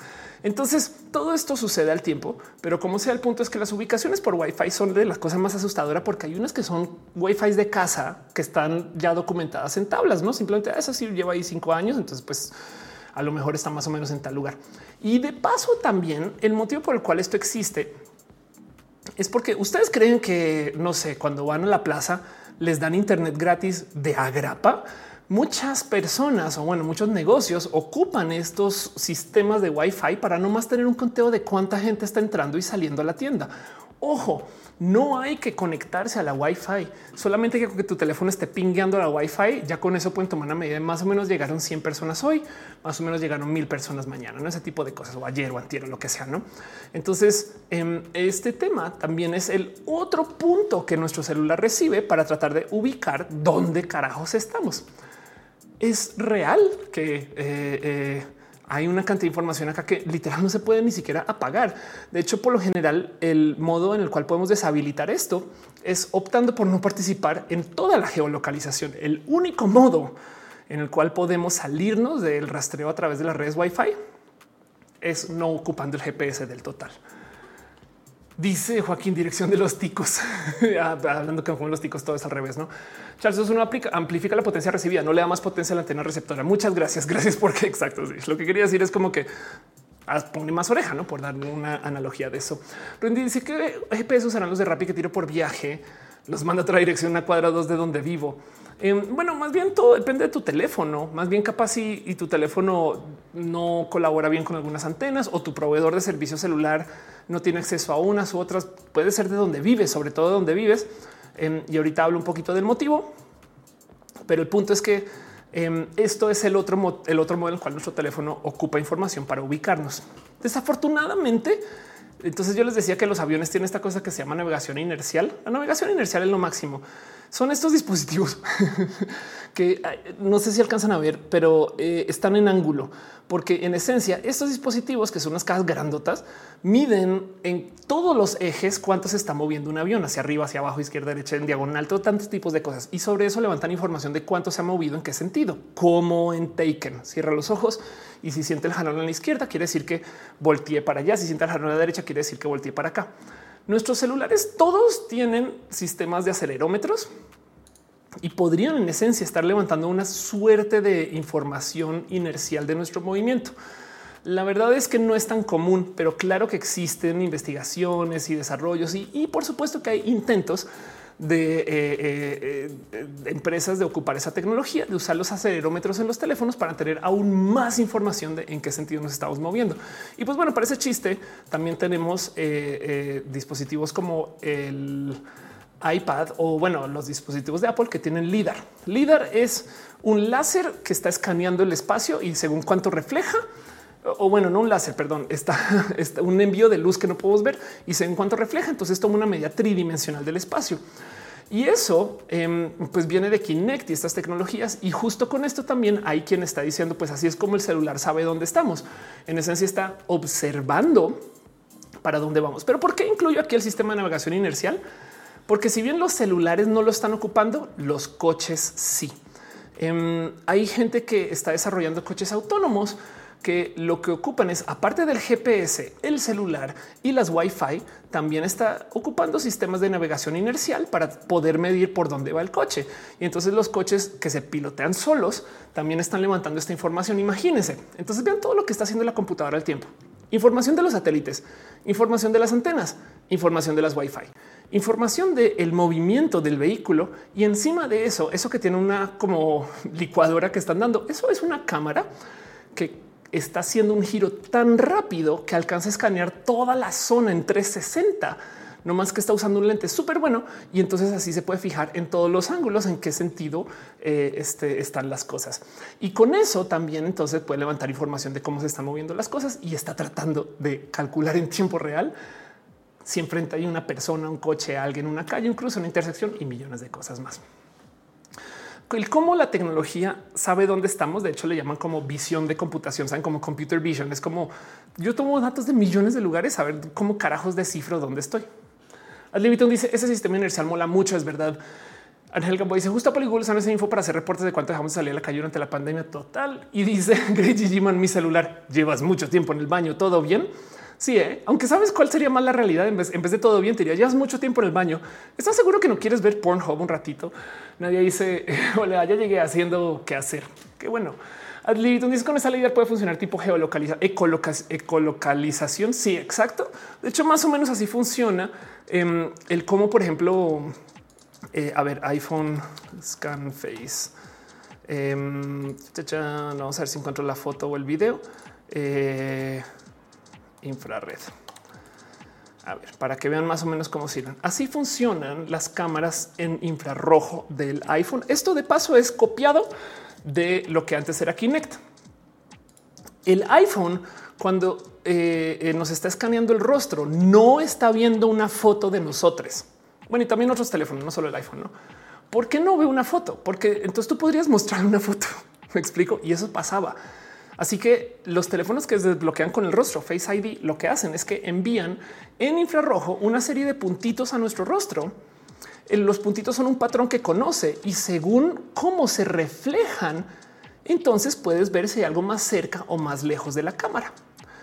Y así entonces lo que tienen los teléfonos más que un rostro es un mapa tridimensional de nuestro rostro. Y por eso es que podemos desbloquear el teléfono cuando estamos aquí o aquí o aquí o aquí, porque el mapa tridimensional lo entiende en tres dimensiones. Ahora súmele que esto existe al revés, también para ubicar dónde está la silla, dónde están las paredes, este tipo de cosas. Dicen que te llevas mucho tiempo en el baño, necesitas papel, exacto. Dice Ángel Michael, esa información de localización lo usan las páginas para hacer las estadísticas. Este sí, o sea, hay un sinfín de no necesariamente siempre las páginas, pero ahorita hablo un poquito de eso. Y el punto es que justo esto es otro dato de cómo y cuándo y dónde reciben y funcionan este, eh, eh, las computadoras, que básicamente son nuestros celulares para ubicar dónde estamos. Entonces, no más por hacer resumen, el GPS, que es ver qué tan lejos están los satélites, y entonces con tres o cuatro, bueno, con cuatro sabe más o menos, no, no sabe, sabe bien preciso dónde estamos. Las antenas de celular y con tres o cuatro sabe dónde estamos, aunque las antenas de celular, ojo, no siempre dan información en 3D, solo en 2D por eso con tres. Y luego está el tema de los datos del Wi-Fi y demás. Ahora, esto no necesariamente se usa en el GPS del celular, pero si la pregunta es dónde estamos, también hay que hablar acerca de las redes de celular, eh, perdón, de las redes sociales que usamos en el celular. Entonces, pues por supuesto que podemos hablar acerca de cómo las redes sociales nos piden la información de dónde estamos y se la damos sin pedos, no? Em, hay algo que decir acerca de cómo el teléfono nos dice dónde estás ahorita y tú así de en la Ciudad de México, no en Bogotá o lo que sea. Y, sin problemas se lo entregamos. Pero también estas redes sociales nos rastrean. Ahora, ojo que esto es diferente. O sea, el GPS no levanta de esta información, pero yo sé que todos se han dado una batalla con esto de las cookies, porque es bien raro de explicar, como que la gente no cuestiona mucho, cosa que es una cookie, no? O sea, deseas aceptar galletas, no? Y es como de Cookies es un modo muy coloquial de decir un localizador único. Es como cuando vas al SAT o cuando vas a cualquier servicio de gobierno o al banco para ese chiste, le picas un botón al entrar y dice 42. Y ahora con ese número 42, a donde sea que vayas, tú eres 42.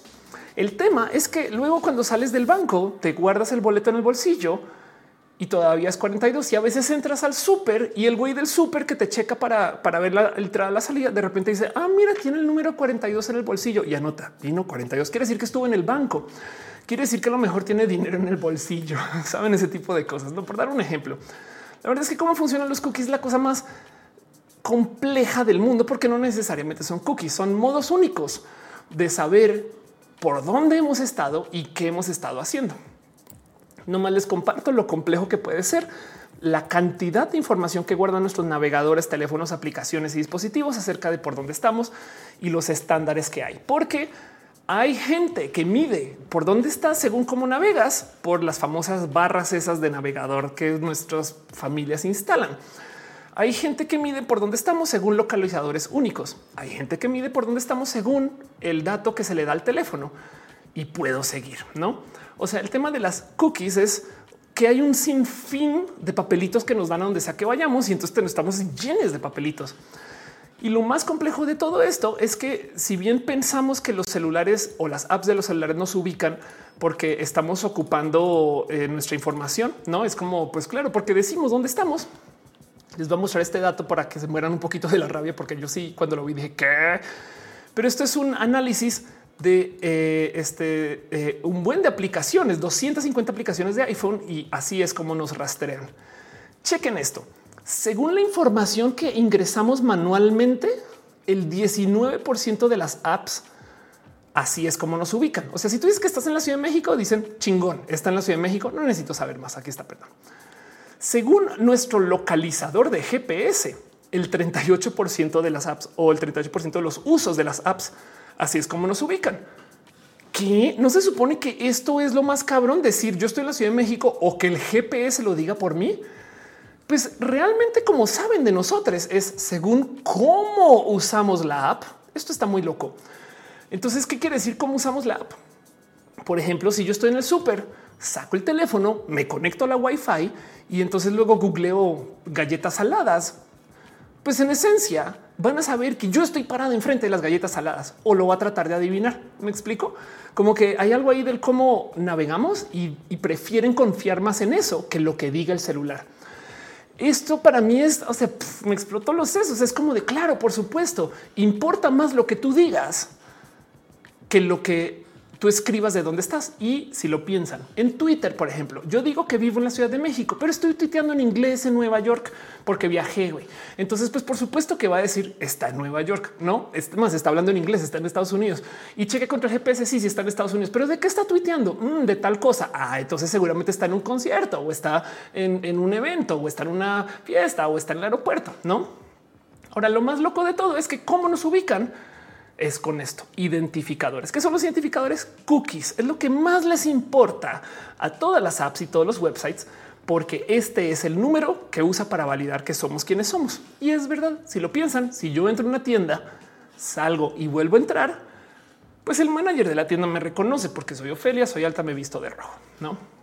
Pero un celular es como este tema de si tres personas de la misma IP entraron al mismo lugar, no al mismo website, son tres personas o están en una biblioteca usando la misma computadora, tres personas diferentes, ¿no? Entonces los identificadores son eso. De paso, Apple le dio en la madre a todas estas personas que ocupan estos identificadores porque ahora solamente para los dispositivos de Apple que ocupan el identificador de Apple ya no lo entrega a menos que tú des permiso. Eso que dice, permítele a la app que me rastree o no. Pues ahora en los dispositivos de Apple, para quien ocupe el identificador de Apple, ya eres una persona anónima si así lo deseas. Pero de todos modos, eso no te limita a que si te conectas a la Wi-Fi y haces login o si te conectas a la Wi-Fi, punto, porque tu teléfono tiene una tarjeta de red y esa tarjeta de red tiene un identificador único. Entonces, la verdad, verdad es que eh, donde estás gráfica, aquí estás. la verdad, verdad es que em, esto de los millones de modos en los cuales nos podemos identificar siguen siendo muy precisos para un sinfín de temas. Y este es el otro modo en el cual, digamos, nuestros teléfonos saben dónde estamos. No, ahora ojo que de nuevo el GPS no se fija en esta información. Capaz y Google Maps sí, capaz y Google Maps sí dice, oye, hace una semana te conectaste a la Wi-Fi de este café entonces yo creo que estás en este café de vuelta, no checa contra el satélite y luego checa contra las antenas y dice sí, estás en el café. Oye, ¿qué pensaste del café? No les ha pasado que a veces salen de lugares y llega el mensaje de, Google Maps diciendo te gustó ese café? Estuvo chido. No de paso en parte, porque si tú dices sí, sí estuvo chido, le confirmas si estuvo en el café, cabrón. Entonces ahora te identifica y dice aquí es donde entró. Leo el chat dos segundos. Dice Alexa John Jackson, las VPN pueden evitar que nos rastreen tan a lo desgraciado. Pues depende, porque entonces el tema es que ahora la VPN sabe dónde has estado. Hay mucha gente que dice las VPN son anónimas y si bien las VPNs ayudan a anonimizar, tienen el tema de que ahora un servicio, uno, un servicio tiene toda tu información de navegado. Y tú dices, pero yo nunca le he dado mi información de dónde vivo a la VPN. Y yo les pregunto a ustedes, ¿y con qué pagaron? ¿Con una tarjeta de crédito? ¿Con su nombre, apellido, dirección, teléfono, email? Porque entonces ya no es anónimo. Alejandro Villa deja un abrazote. Gracias de verdad. Gracias, gracias. Deme un pollito. También Facebook te recomienda gente que está en un lugar que tú ándale. Si eso es verdad. Y por si no lo saben, así es como Facebook a veces sabe tanto de nosotros. Facebook a veces literal dice seguramente vivo en este edificio y ya. Tato se dice ups. Dice Ángel Gamboa, Google hace eso, revisan tu galería y te dice quieres compartir fotos de este lugar que visitaste. Claro, por las fotos geoetiquetadas. Total. Em, dice Edgar Romero, por eso prefiero darle mis datos a Google Rewards, a menos me han crédito en Google Play. sí, total, caray. Entonces em, es bien complejo porque sí hay modo de anonimizar el dónde estamos, pero lo único, o sea, lo que todavía más podemos hacer es literal apagar la geolocalización. El tema es que dependemos del GPS, o sea, es, es un tema de em, pues si lo usamos para muchas cosas, no? O sea, adiós Uber, adiós este. Eh, eh, así de qué más se usa con el GPS, no? Pero bueno, me entienden, no? Antes puedes decir tú, el pago, el correo que pusiste. Sí, total, total. Ojo que de paso hay algunas VPN súper avanzadas que aceptan pago anónimo vía Bitcoin, ese tipo de cosas, por si les interesa, no? Dice Killer Queen. Instagram tiene la opción de ver de todas tus historias. Sí, y de paso les voy a dejar una que les va a asustar más. Igual ustedes eliminan el de dónde subo yo la foto y demás, se ven a veces edificios que tratan de identificar. Entonces, a veces las fotos, cuando las subes a Facebook, Facebook igual dicen ah, está cerca al World Trade Center en la Ciudad de México. O si ustedes no están compartiendo información de dónde están, su cuate, compañero de la universidad, ese güey subió una foto contigo así de mira aquí con Ofelia y esa foto él sí la geolocalizó. Entonces, igual y todavía medianamente sabe por dónde estás. Hay mucha información por ahí y no toda la ven seres humanos, son computadoras que luego comienzan a hacer este análisis de ok, estuvo aquí, estuvo allá, tal día, tal estas cosas. No, Joaquín Gutiérrez, ¿crees que es un motivo de preocupación para la mayoría de la población saber que estas tecnologías saben tanto de nosotros? Em, pues yo creo que saber es poder. Me explico, no hay nada que podamos hacer. Entonces es un poquito como el tabaco no vamos a parar a la gente de fumar. De hecho, fumar podríamos argumentar que es bueno para la salud mental. Entonces lo que tenemos que hacer es supervisar dónde están los vicios y tener control sobre eso. No la, ah, eh, eh, vida como en el anónimo no existe desde hace mucho tiempo. Quizás, o sea, quieren modos raros de anonimizar su existencia, nombres genéricos. Yo tengo un chiste que digo que si algún día le entro al narcotráfico, entonces mi nombre de narco va a ser el narco. Saben así como está no el Pepe, si no este, la, chulis. Pues yo la chulis no es narco, pero yo mi nombre sería el narco. ¿Por qué? Les cuento lo difícil que va a ser buscar información de los ataques de el narco en Google porque vayan ahorita y pongan el narco CDMX y a ver si aparece información del narco que se llama el narco. Pero bueno, en fin, el caso lo digo es porque hay modos inteligentes de medianamente anonimizar un poquito nuestra existencia que no necesariamente implican dejar de usar nuestra información o la tecnología del total. Fernando dice entonces mi Face ID de Vancomer no la han visto humanos. No, de hecho tu Face ID se guarda dentro de tu teléfono, pero tu Face ID tiene un identificador único que Apple valida y lo envía. De un pochito usted diabólica. Como dice, una vez mandé el pedido Uber Eats al lugar equivocado por no activar los permisos del GPS en la app. tratando de anonimizarme. Claro, total. dice Eduardo Iván como null. Exacto. De paso, hay un caso eh, muy chistoso de alguien que eh, en Estados Unidos tú puedes tener la placa del coche como placas a la medida, con palabras hacia la medida, no como chingón, no? Y alguien puso eh, una placa null. Y ahí lo que quieran, hay historias, sea, busquen esos videos de cómo destrozó, o sea, que está metiendo todos los problemas del mundo porque todas las búsquedas de bases de datos nos llega un policía y dice vamos a buscar la placa de null y entonces ahora todos los resultados de eh, cosas mal documentadas, mal, no crímenes y demás, cuando no lo documentan bien, entonces igual y que guardar la base de datos y todos los errores de bases de datos van a la casa del güey diciendo, pero su placa dice null y la base de datos dice que null robó, no? Y es como no, no, no, no, no, no fui yo. En fin, el caso. Eh, Ángel Colbert dice en el estado de Nueva York lo puedes hacer. Mónica Gavilán siempre se desbloquean miedos aquí. Que bueno, total. Entonces, como sea, el punto es que em, eh, si es una realidad, que las redes sociales también comparten más de dónde estamos. Y pues miren, es que les voy a decir algo. Esto es para bien o para mal algo que vamos a seguir usando. Que no se les olvide que desde hace mucho tiempo hay redes sociales que funcionan alrededor de la ubicación. Grindr es el caso más visible, pero hay un sinfín de apps que vienen desde hace mucho tiempo. Es una noticia del 2012 que existen alrededor de la ubicación, que se le quitamos la maldad a la humanidad. Pues si es chido, imagínense. O sea, a ver, les voy a hacer esta pregunta. están en un grupo de WhatsApp de vecinos o vecinas o vecines y no se la pasan. No, por lo menos así de no mames, güey, eh, nos apoyamos, nos decimos no. Entonces imagínense ustedes el no más saber qué está pasando alrededor de ustedes. Yo me acuerdo de estas apps que literal tú subías una foto y ubicaba como cosas que pasaban alrededor tuyo. No, no sé, en conciertos, cosas así. ese tipo de cosas pueden, no sé, eh, si le quitamos lo malvado puede que funcione. Pero el punto es que si la geolocalización de las fotos, pues es algo que no nos queda más sino usarlo para nuestro bien. ¿Saben? Dice Rubén, la única manera de librarse del GPS sería meter una jaula de Faraday. Tuche. No, porque fíjate que camino a la jaula pingueaste las antenas de celular. Entonces lo que van a hacer es que van a saber dónde está la jaula. a menos que la jaula sea del tamaño de tu casa, en cuyo caso te ubican por lo menos a resolución de tu casa. Pero bueno, ahora me imagino que puedes entrar a la jaula y entonces luego ahí en esencia este eh, eh, sacar el teléfono y luego prenderlo en otro lugar. Antes dice como la cierta que la gente malvada les usa para esto que era la gente. Exacto. Pero de Dragon dice es que la privacidad es algo que relativamente no existe. Yo creo que antes tampoco, no más que ahora es masivo, no? Pero bueno, em, dice eh, este eh, P2 de Dragon con la que se usan nuevas tecnologías igual te pueden localizar, seguir de alguna manera adquiriendo información. Exacto. Y recuerden de paso que Apple por muchos años no tuvo GPS en sus teléfonos y tenía localizador con las antenas. No eran buenos, pero funcionaba, ¿no?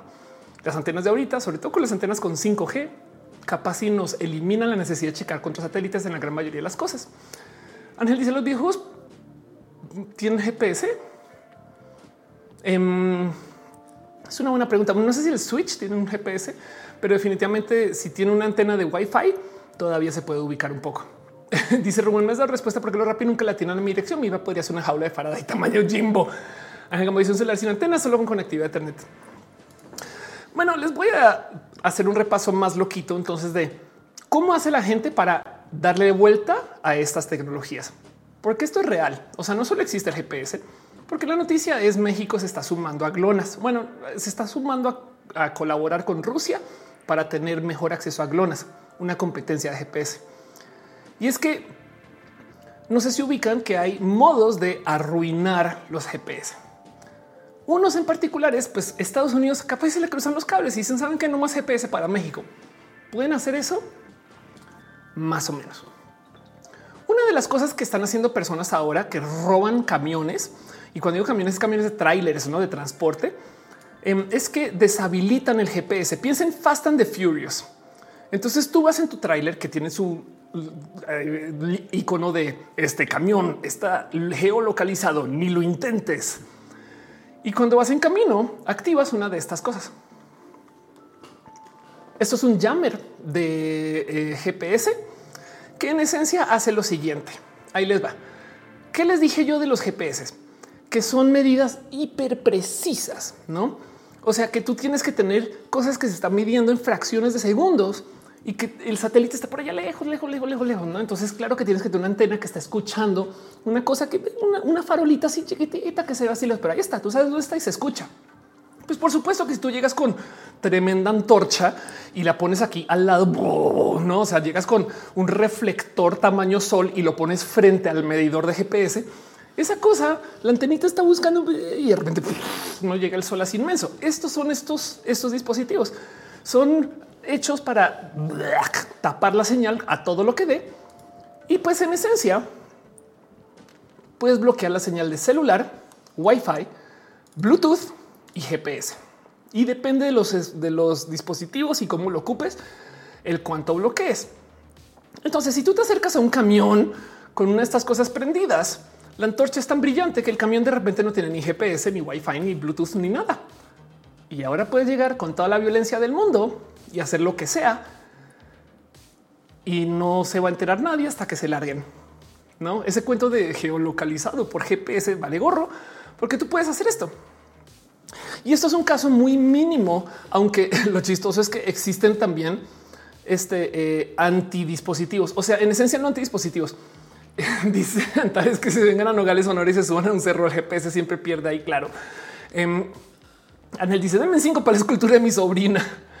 Y pues el punto es que eh, hay dispositivos que ahora ocupan también traileros y traileras que te dice si están ocupando uno de estos dispositivos para que reacciones, o sea, tipo de se acaba de activar un jammer por aquí cerca, güey. Entonces, una de dos. O comienzas el protocolo de te entrego el camión, güey, déjame con vida. O activas el, yo no sé, vidrios oscuros y camión volador. Yo no sé, me explico como que depende de lo que sea la seguridad de cada quien. Pero el punto es saber que te están queriendo bloquear la señal.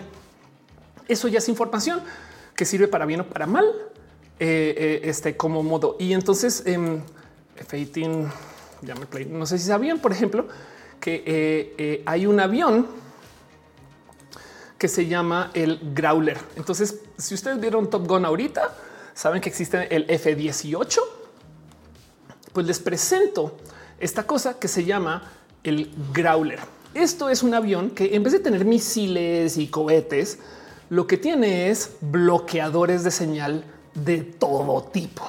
Esta cosa es un beta la chingada transmisiones de radio a calidad militar que envían conjunto con F-18 o con aviones caza y militares y de guerra y que en esencia está hecho para bloquear todo tipo de señal. ¿Por qué? El gruñidor, me encanta cómo lo traduce. Porque si tú, por ejemplo, vienen drones, no drones así de aviones a control remoto, esos grandotes con, con literal armas bajo las alas, no? Y tú bloqueas su señal. Entonces los drones van a decir, wow, un momento, ¿dónde está mi base? Ya no me contacto, no? Y en ese momento el protocolo de estos drones es volver a la primera pista que sepan que está por ahí y aterrizar. En esencia, lograste bloquear un ataque de un chingo de drones que se supone que es súper peligroso porque no hay seres humanos adentro. Puede ser drones kamikaze y demás. Y no disparaste una sola bala, no solamente los desconectaste de su, de su base general, no? Y pues esto es la guerra electrónica, no?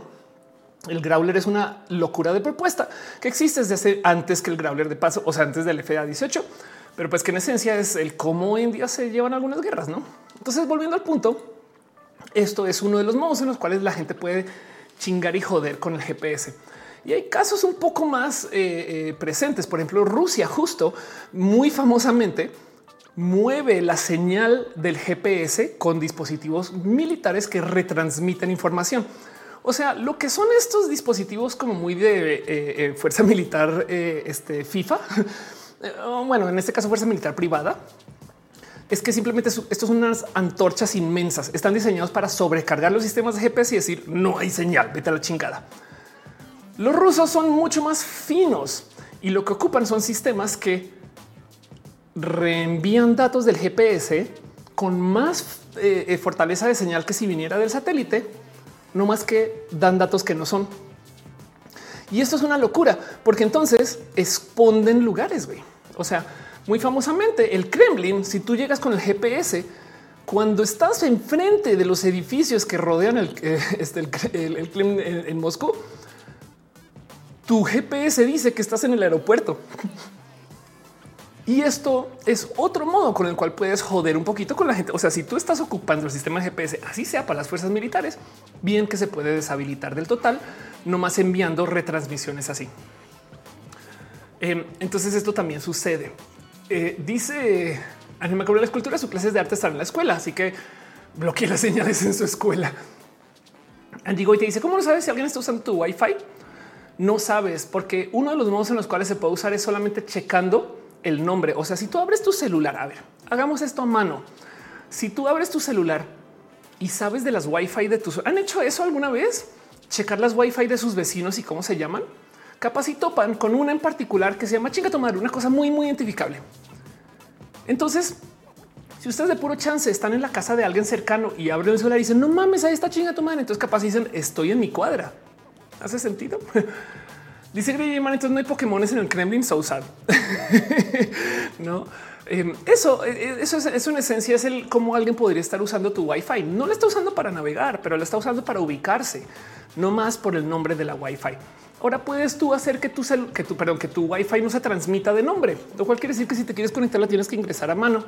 Bueno, no, Em, pero como sé, de todos modos, el mejor modo en el cual puedes evitar que la gente no use la Wi-Fi es literal apagándola. Como dato curioso, por esto el sindicato de las ardillas, yo apago la Wi-Fi de mi casa cuando transmito roja solo por cable. Pero bueno, el punto es que esto también sucede. O lo más loco es que ya les dije que cómo sabe el celular dónde estamos es porque ocupa el dato del GPS, o sea, qué tan lejos o cerca estamos de un satélite, el dato de las Wi-Fi donde estamos y el dato de qué tan cerca o lejos estamos de una antena de celular. Y lo que no mucha gente sabe es que hay antenas de celular falsas. Entonces, esto es una genuina locura, em, porque las antenas de celular, pues sabemos que están ahí, pero nadie se toma la labor de ver esta celular, esta antena es de, de Telcel. Me explico. Las vemos y pues hay un buen de antenas que se han instalado en un buen de lugares que nadie se toma la labor de verificar a quién le pertenecen. Y capaz están recibiendo información de nuestros teléfonos y luego la repiten y se usan para, como dice acá, pinchar el teléfono. Eso es un dato que se conoce desde hace mucho tiempo. O sea, esto es una noticia del 2014. Y si tú tienes el dinero suficiente, puedes instalar antenas falsas. Ojo, dice de como las antenas disfrazadas de árboles. Eso me da mucha risa. Es una tecnología que yo no entiendo quién la desarrolló, pero sí hay gente que genuinamente desarrolló eh, eh, el cómo o que ha querido esconder las antenas de celular como si fueran árboles, pero son los árboles menos convincentes del mundo, no? Si es como de oh, no, yo sí, sí, soy totalmente un cedro. Eh". O sea, no me miren, yo no, no, no, totalmente palmera. Esto es estético eh, soy totalmente un cactus, ¿no? sí, sí, claro. Hola, soy don Cactus 5G. Pero la verdad del cuento es que esto es no más estético.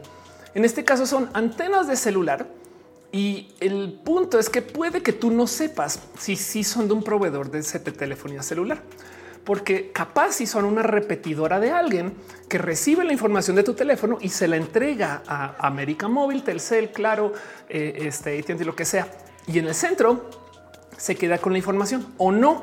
Es más, capaz y lo que está haciendo es que está ubicando celulares por su email, que sin no puedes cambiar ese dato y se fija según cinco antenas que tengan estas personas instaladas por la ciudad, pues por dónde has estado o no. Y, esto es algo súper complejo porque eh, primero que todo, eh, por ejemplo, ya les mostré este avión estadounidense que sirve para mover y, y cancelar señales, no el Growler pues no sé si sabían que también hay aviones que crean señal de celular. Entonces son aviones espías estadounidenses que hacen exactamente lo mismo. Em, llevan antenas encima y esas antenas se conectan para a, lugares, por ejemplo, zonas de conflicto para dar servicio celular. Han visto que ahorita en Ucrania de repente salen videos de los rusos de cosas que están pasando es porque pasan por ahí arriba y casual dan servicio de celular para que luego los rusos que están invadiendo suban su selfie y digan no mamen, aquí hay rusos. Pum, listo, perfecto. Como que también quitar el servicio celular puede no ser tan listo como darlo. Y al darlo, tú te fijas dónde está la banda y que están haciendo este tipo de cosas. Y de paso, no más por dejarlo en dicho, por si no lo tienen presente, los servicios de celular sí sirven en los aviones. O sea, em, este cuento de que no podemos usar el celular en el avión es por un tema de logística y complejidad. Ahí les va. Em, cuando despegamos, lo primero que nos dicen es no podemos usar teléfonos. Esto lo sabemos, pero es para que estemos al tanto de que si al despegar o al aterrizar algo pasa, no tengamos la cabeza metida en el teléfono. Wow, ¿Qué se está quemando? No mames, no, sino que estemos supuestamente. Por eso nos piden que nos quitemos los audífonos. Pero ¿se acuerdan cuando les dije que mirar hacia arriba es mucho más fácil que mirar hacia enfrente? Entonces, cuando estamos mirando hacia arriba, pues podemos ver más o al revés, desde arriba. Piensen ustedes que estamos volando encima de la ciudad. ¿Cuántas antenas de celular se ven desde arriba versus desde nuestra casa? Un chingo. Entonces, parte del motivo por el cual se deshabilita el uso del celular en vuelo es porque un celular se puede conectar a 40 antenas en potencia y no solo 40, sino que estamos volando. ¿no? Entonces 40 antenas y las está golpeando todas. ¿Qué pedo? Viene un tren de 50 celulares o 100 o 200 y todos están tratando de conectar un chingo de antenas. Entonces las antenas de celulares están como optimizadas para mirar, por así decir, hacia abajo. Y en el, en el, espacio, iba decir, en los aires, no desde los aviones, pues se trata de organizar para que no funcione. Y de paso, em, hay dispositivos en los celulares o en las antenas que saben que si estás arriba y no abajo, entonces ahí no te doy señal punto. Pero igual si le estás haciendo pinga la antena, motivo por el cual a veces se han topado con vuelos que se sabe que pasaron por aquí porque se comenzaron a pingar antenas de celular. Ese tipo de cosas puede pasar. Pero bueno, dándole una vuelta al revés de esto, entonces por eso es que eh, una de las cosas que pueden hacer es crear señal celular desde un avión, o sea, al revés. Tú pones la antena allá arriba y esa antena está, está arribísima. Entonces, con una antena puedes cubrir un chingo de espacio, sobre todo si tienes la energía suficiente para poder hacer este tipo de envío y, y recepción de datos, no? Y esto también puede suceder. Pero lo que voy es a que el otro motivo por el cual esto la gente literal jode con esto, ya como para cerrar este tema un poco, es ocupando antenas falsas. No más quiero dejarles este. Esto sí es de paranoia. ¿eh? Hay un buen de antenas falsas en la Ciudad de México y no duden que por fuera también. Al menos 21 antenas sospechas en la Ciudad de México podrían ser torres falsas de telefonía, también conocidas como Incy Catchers o Stingrays. Esto es un reportaje de junio 1 del 2020. Ok, eh, este eh, y entonces eh, chequen eso. Examinaron 1801 antenas ubicadas en la capital del país. Eh, comprendió casi 620 mil mediciones. Reportó la mayor cantidad de anomalías en antena ubicada en la Mecameca, en la autopista entre la Ciudad de México y Puebla, cuyo rango comprende la Fiscalía General de Justicia y el campo militar. Entonces aquí hay algo que decir, pero capaz, y voy a decir una, una barra basada, capaz el motivo por el cual su GPS no funciona es porque uno de los datos que el GPS está esperando recibir es un dato de dónde está la antena. Y si bien está haciendo ping con las antenas, una de esas es una falsa o dos. Y entonces es de güey, no estoy seguro bien dónde estoy. no, esto puede pasar. Eh, y del otro lado también estas antenas, por supuesto que pueden estar enviando información falsa, estar levantando información de. Por eso es importante que siempre tengan comunicación cifrada en una época. Esto es real. Todas las conversaciones que sucedían en WhatsApp no eran cifradas. Cuando no son cifradas, ¿qué quiere decir? que yo pueda hacer el equivalente de estar en mi cuarto hablando por teléfono y mi mamá abajo escuchando, ¿no? En mis épocas universitarias, con mero conectarme a la Wi-Fi de la universidad, yo podía abrir un software que analizaba el tráfico de Wi-Fi de todo lo que pasara por esa red y todo lo que pudiera escuchar y lo que pasara sin cifrar, yo lo podía leer. Motivo por el cual, con un software muy simple, que es un analizador de paquetes, tú podrías literal leer las conversaciones de WhatsApp de cualquier persona. Claro, en desorden, pero si estaba cerca de alguien que conocías, capaz dices, ah, esto es lo que está pasando por allá. Hoy en día eso es cifrado, entonces ya no se puede leer. Pero hay un chingo de aplicaciones que envían así datos sin cifrar. Y son cosas que a veces suceden tras bambalinas. Las aplicaciones de gobierno, por ejemplo, del gobierno actual, muy famosamente, bueno, las, anteriores también seguro, no? Pero muy famosamente envían información así sin cifrar de login, clave a veces, ese tipo de cosas, no? Em, entonces, el punto es que estas cosas existen y esto también se usa para chingar un poquito con la ubicación y para pinchar, o sea, para escuchar qué se está diciendo. Y a veces no tienen que escuchar, solamente con que tu celular se conecte a la antena solo, sin que tú digas nada, ya es información. Así que así también es, así es como usan este, eh, em, algunas personas estas, estas herramientas, ¿no? Y así es como chingan un poquito con la ubicación. Pero el punto es que cómo sabe nuestro celular dónde estamos de un millón de modos y todavía no la tiene al 100%, pero es lo suficientemente bueno como para que yo pueda rastrear dónde viene el güey con mi Starbucks. Dice Ernesto Vizcaíno, se me hace curioso que el wifi de mi uni no se puede conectar al VPN. Wow. Bueno, te dejo este pensar. Hay una cosa que se llama el Great Firewall of China, em, que es una serie de eh, routers de gobierno, que de paso son los únicos que se dejan o se dejan instalar, yo creo todavía, em, que tienen tecnologías internas para ver qué está sucediendo dentro de la red. O sea, el, el, esto, ¿no? The Great Firewall of China, por si quieren leer del tema. Y entonces, en esencia, así tú te conectes con una VPN o bueno, con una VPN puede que no, porque pasa cifrado si la VPN es cifrada, ¿eh? no siempre pero si tú estás enviando información como google.com y en la búsqueda, porque las búsquedas no son cifradas, es decir, son abiertas. Y dentro de la búsqueda, eh, tú pones alguna cosa que al gobierno chino no le gusta, el router por hardware te detiene la transmisión de información.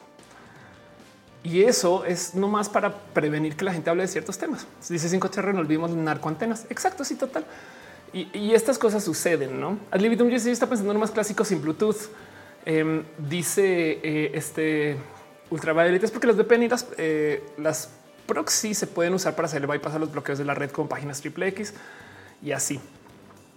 Entonces, bueno, el caso es que el, firewall chino, el Great Firewall chino, em, es todo un tema Eh, y, hay un buen de, eh, lugares donde literal no te dejan, hay websites que no dejan entrar y cosas así, así es como controlan. Pero eh, de todos modos, esto la verdad es que existe desde millones de otros modos, ¿no?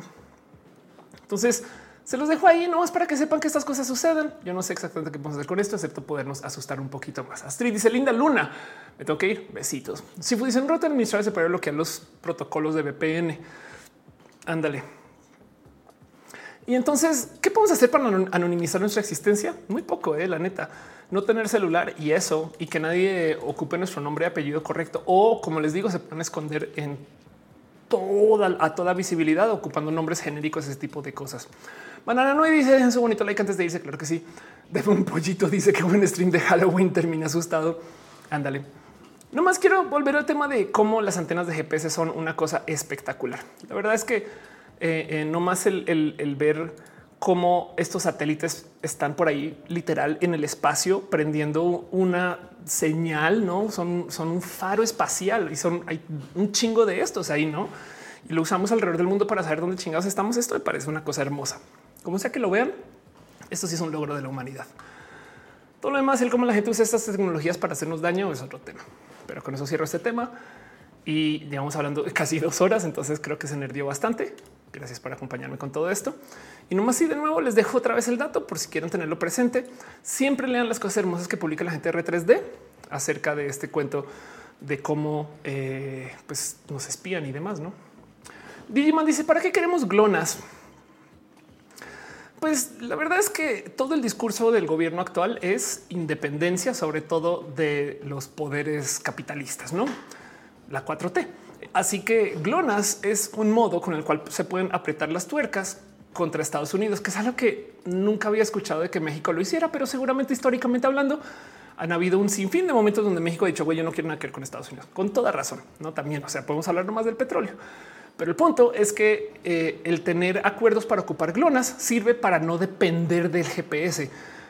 Arnulfo dice para que queremos clonas, pues para tuitear de noche o hacer más rojas pero como sea, GLONASS sirve también para que no nos aprieten las tuercas de vuelta, porque bien que podría Estados Unidos decir, mira, te voy a deshabilitar GPS a menos que colabores, no? O sea, quién sabe si esto ha pasado o no, pero de ahí viene, no? En fin, dice y la tecnología Pegasus para espiar también es el GPS de forma anónima, no? Pegasus es un software desarrollado por una empresa que, si mal no estoy, es israelita. Y entonces eh, es una empresa de seguridad que creó estos software para supervisar todo lo que está sucediendo en el teléfono. Porque les voy a decir algo horrible. Mi teléfono tiene una lucecita que se prende cuando se está ocupando la cámara. Las laptops también, ¿no? Lo que no mucha gente sabe es que esa luz se prende, ojo aquí, por software. Esto es un hoyo de seguridad muy cabrón o sea, estamos de acuerdo que para prender la cámara hay que enviarle energía a la cámara, ¿no? ¿Qué les cuesta poner una LED en el camino con el mismo circuito? Eso sería lo que es seguro, porque entonces si la cámara se activa, a huevo se activa la LED. Pero en este caso en particular, la LED es un foquito que se prende por software. Entonces, por supuesto que existen caminos para que tú puedas prender la cámara y no prender el foquito. Antes de que esto existiera, pasaban cosas medianamente inocentes, pero vaya uno a saber qué tan inocentes eran. Por ejemplo, Instagram en su momento se mercadeaba como la cámara más rápida de tu celular. Esto puede que no lo recuerden ustedes, pero era cuando llegaron las stories. ¿Por qué? Porque si yo abría el, yo desbloqueaba el teléfono, iba a la, app de cámara. Si se fijan, cuando yo hago eso, primero sale borroso y luego prende. ¿Por qué?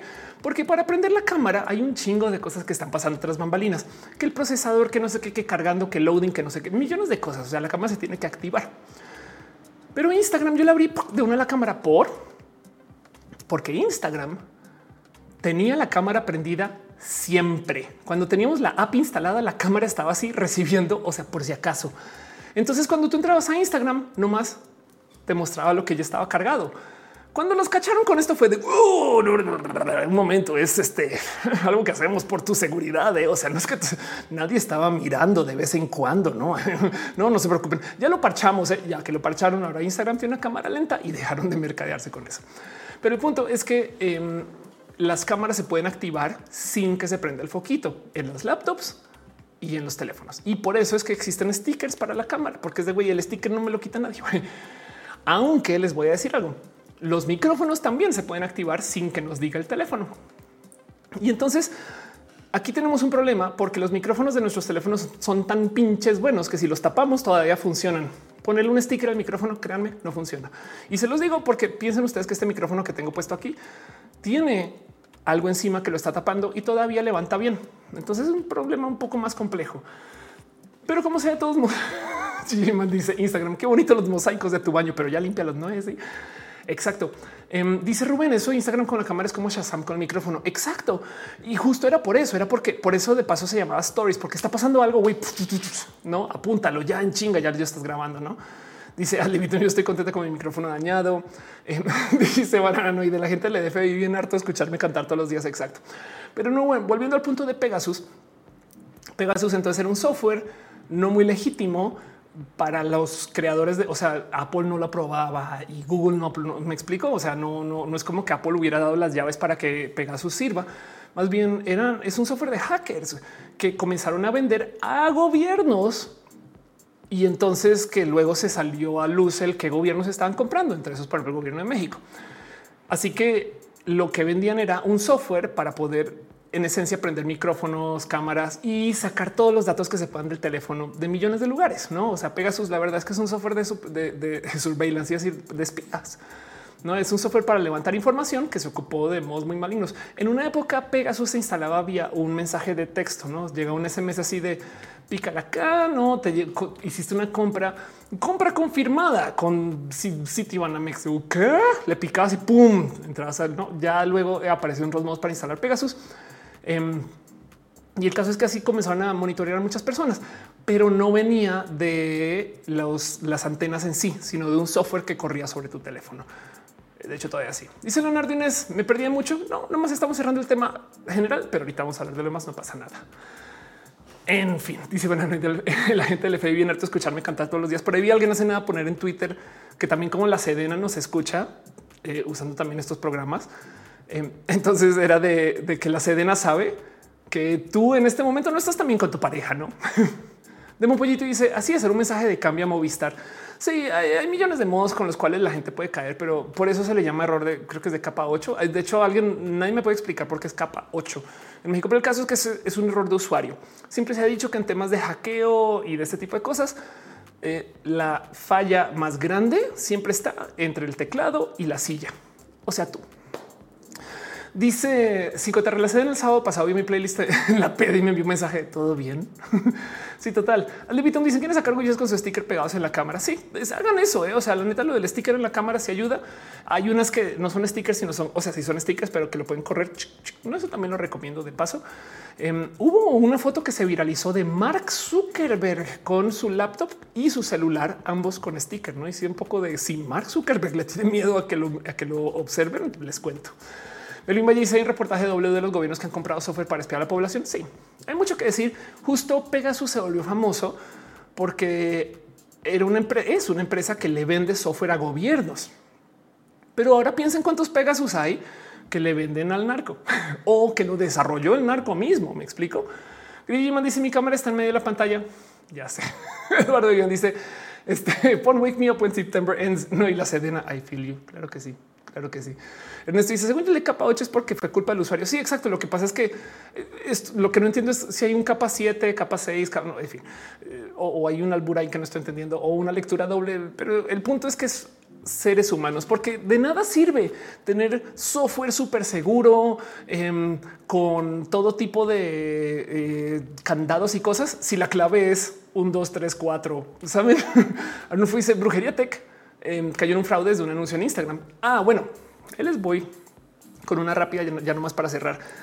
Em, hay un sinfín, pero así una locura de mensajes que llegan que están súper hechos, por ejemplo, para que la gente caiga desde el ego. Si les dijera cuántas personas me han escrito diciendo perdí mi cuenta de Instagram porque me llegó un mensaje diciendo te voy a verificar tu cuenta desde Instagram amor administrativo.com. No, y es como de no mames. Em, dice eh, hay varias capas. La 7 es la aplicación. Ándale, total. Entonces a veces te llegan mensajes así. A mí, por ejemplo, a veces me llegan correos electrónicos que dice hola, soy eh, una empresa que quiere patrocinarte. Saben que yo soy influencer. Y entonces em, me dicen que para hacer el patrocinio te vamos a pagar tantos dólares al mes por, no sé, mi página en Facebook o mi cuenta en Instagram. Y luego nomás me dicen lo que necesitamos que me des login y password para poder verificar tu página. Y si es de no mames, ¿quién cae en eso? Seguro un chingo de gente, no? Katy dices de las capas 1 al 7. Ándale, es el modelo, es el modelo. O si el 8 no existe, pero es un chiste local que es el usuario. Gracias. Sí, yo siempre pensaba soy la octava capa, la octava entrada. No, yo no sé, millones de explicaciones, pero en el caso con eso cierro el tema y vuelvo entonces a lo que estaba hablando. ¿Cómo sabe nuestro celular dónde estamos? Con un chingo de datos. Pero lo importante es que quien nos chismea es el celular. El satélite de GPS no sabe dónde estamos. O sea, si yo quiero saber dónde está ahorita, no sé, algún terrorista internacional, yo no le puedo decir al satélite de arriba en el espacio, ubícame a tal persona. No, yo tengo que buscar en los dispositivos en la Tierra cómo sacar esa información de algún lugar y luego compilarla. Es al revés. La gente piensa que el satélite ahí arriba sabe dónde estoy, mientras que el satélite, la verdad, es una antorcha muy avanzada con relojes atómicos y con varios. Así es como me ubico. Pero bueno, dice Raúl Bonfil. Me acuerdo de una aldea digital capa 8. Yo te conocí además hablando de estas cosas. Pero bueno, Laura Irene alguien dice la capa. O oh, sí, siete niveles de capas es el más abstracto interfaz. Ándale, Adlib tú dices los reminders sincronizados con el correo. Sí, cualquier cosa. O sea, hay millones de modos de tratar de adivinar dónde estás, millones de modos. Y la verdad es que si los sumas todos, entonces hay mucha información ahí. Pero bueno, con eso cierro el tema. Me voy a lo próximo y paso la pleca super hiper mega profesional. Gracias por acompañar. Dice o el calendario. El calendario, si por ejemplo, si te fijas, eh, es geolocalizado muchas veces mi calendario sabe que me debe de notificar de algo si yo no estoy en el lugar donde agendé que iba a estar. Eso me ha pasado así de este. Oye, recuerda que tienes que ir a tal lugar. Em, y es de cómo sabes, pues claro, güey, porque yo le dije que allá y la localización dice que estoy acá. Bestia púrpura dice conozco personas que el canal de YouTube lo ha hackeado Elon Musk vendiendo bitcoins porque cayó en phishing. Sí, exacto. Eh, eso es. El tema es que el error, la gran mayoría de las veces, está entre la máquina y la silla a veces no por quien opera la máquina, sino por quien la programa. Me explico. O sea, también a veces de repente te das cuenta que quien escribió la app, no mames, la cantidad de cosas que hizo por literal, güey. el motor hizo mi calendario nota tampoco, eh, tampoco movimiento que ahora entiendo por qué deja notificarme juntas. Ándale, Michael dice atómico, atómico. Eh, sí, este, ¿qué dije? ¿Fui yo porque dije algo? O veces, por algo tipo Mero Simpson. Em, me recuerdas a, la gente gringa que no puede decir nuclear, sino dice nucular. Pero bueno, dice Grimar, mi celular estás en, estás en Walmart. Qué bueno, porque ya te falta desodorante. ¿Lo dices de broma? Pero hay tanta información sobre lo que ya se está diciendo en redes y que los celulares entienden que híjole. En fin, paso la cortinilla. Gracias por estar acá. Vámonos con lo próximo. Dice Michael claro es por Homero. Ándale.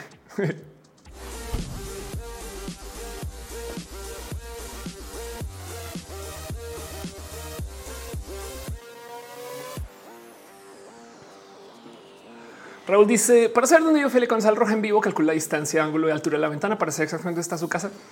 Lo irás de broma, eh, pero cuando me mudé a mi departamento, me tomé unas selfies y desde la ventana se veían para edificios y en la primera semana de yo vivir acá, con esa foto ya ubicaron en qué piso estaba y en qué parte de la ciudad estaba. Y desde entonces, ventanas cerradas para las selfies. Pero aún así, de todos modos, quien camina por la Nápoles, pues por aquí hay banderas LGBT. Ah, de, todos modos, les dejo este saber. Mi oficina está en la Narvarte y ya nos vemos. es un espacio abierto de paso por si quieren. Al fin, eso solo faltaría algo del sentido del olfato. Lo dirás de broma, pero capaz sí, sí hay información de eso. Y quién sabe qué más hay acerca de mm, otros datos que no medimos bien sensorialmente hablando. Me explico. O sea, sí hay zonas en Estados Unidos libres de radiación, pero cuando digo libres de radiación es que intentan que no tengan ninguna transmisión de nada. Literal por ese tipo de cosas. Y todavía eso puede ser información. A ver, es que imagínense algún lugar que está todo mapeado y de repente un cuadrado donde no hay nada mapeado. Güey, ahí hay algo. Irina Graden que está en el chat dice hola, hola a todos. Em, ¿Cómo fue que dijiste en redes que te están diciendo ahora la, la, yuya metalera? algo así, unos abrazos. Este eh, dice Raúl, me acuerdo de eso. Claro que sí. Arnulfo dice y las notitas. Las notitas son este también eh, motivos por los cuales nos pueden ubicar, pero bueno, en fin. Sigamos con lo próximo y no más les quiero decir que a veces entre show y show pasan cosas. Roja es un show que sucede en mi casa, pero pues que yo también cuando acabo Roja, créanlo, no me paro de aquí y me voy a hacer otras cosas. Sobre todo voy ahora a mi nueva oficina, una casita hermosa. Saludos a Via Cravioto, que me espero que sigas por el chat.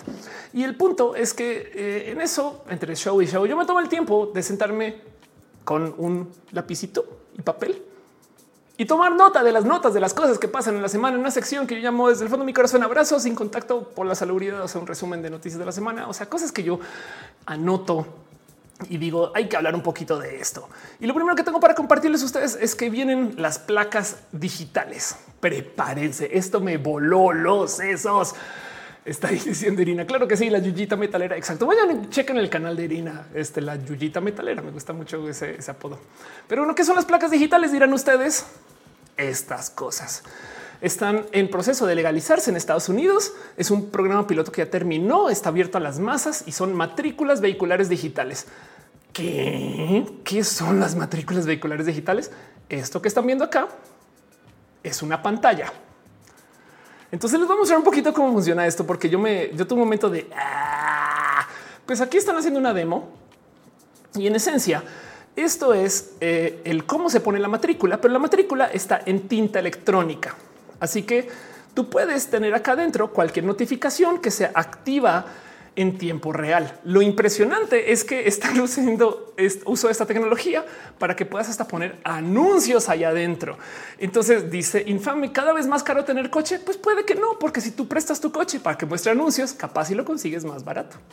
Y el punto es que eh, hay millones de beneficios detrás de esto, porque primero que todo las placas ya no se tienen que identificar con el número de la placa. Dice, pensé que era OLED. No, es tinta electrónica, porque lo bueno de eso para la gente que no ubica la tinta electrónica en esencia es una tinta que tú cambias con uso de electricidad, pero que una vez la cambias, ahí se queda. Por eso hay libros con tinta electrónica que son, o sea, son como iPads, o sea, piensan como el Kindle, no?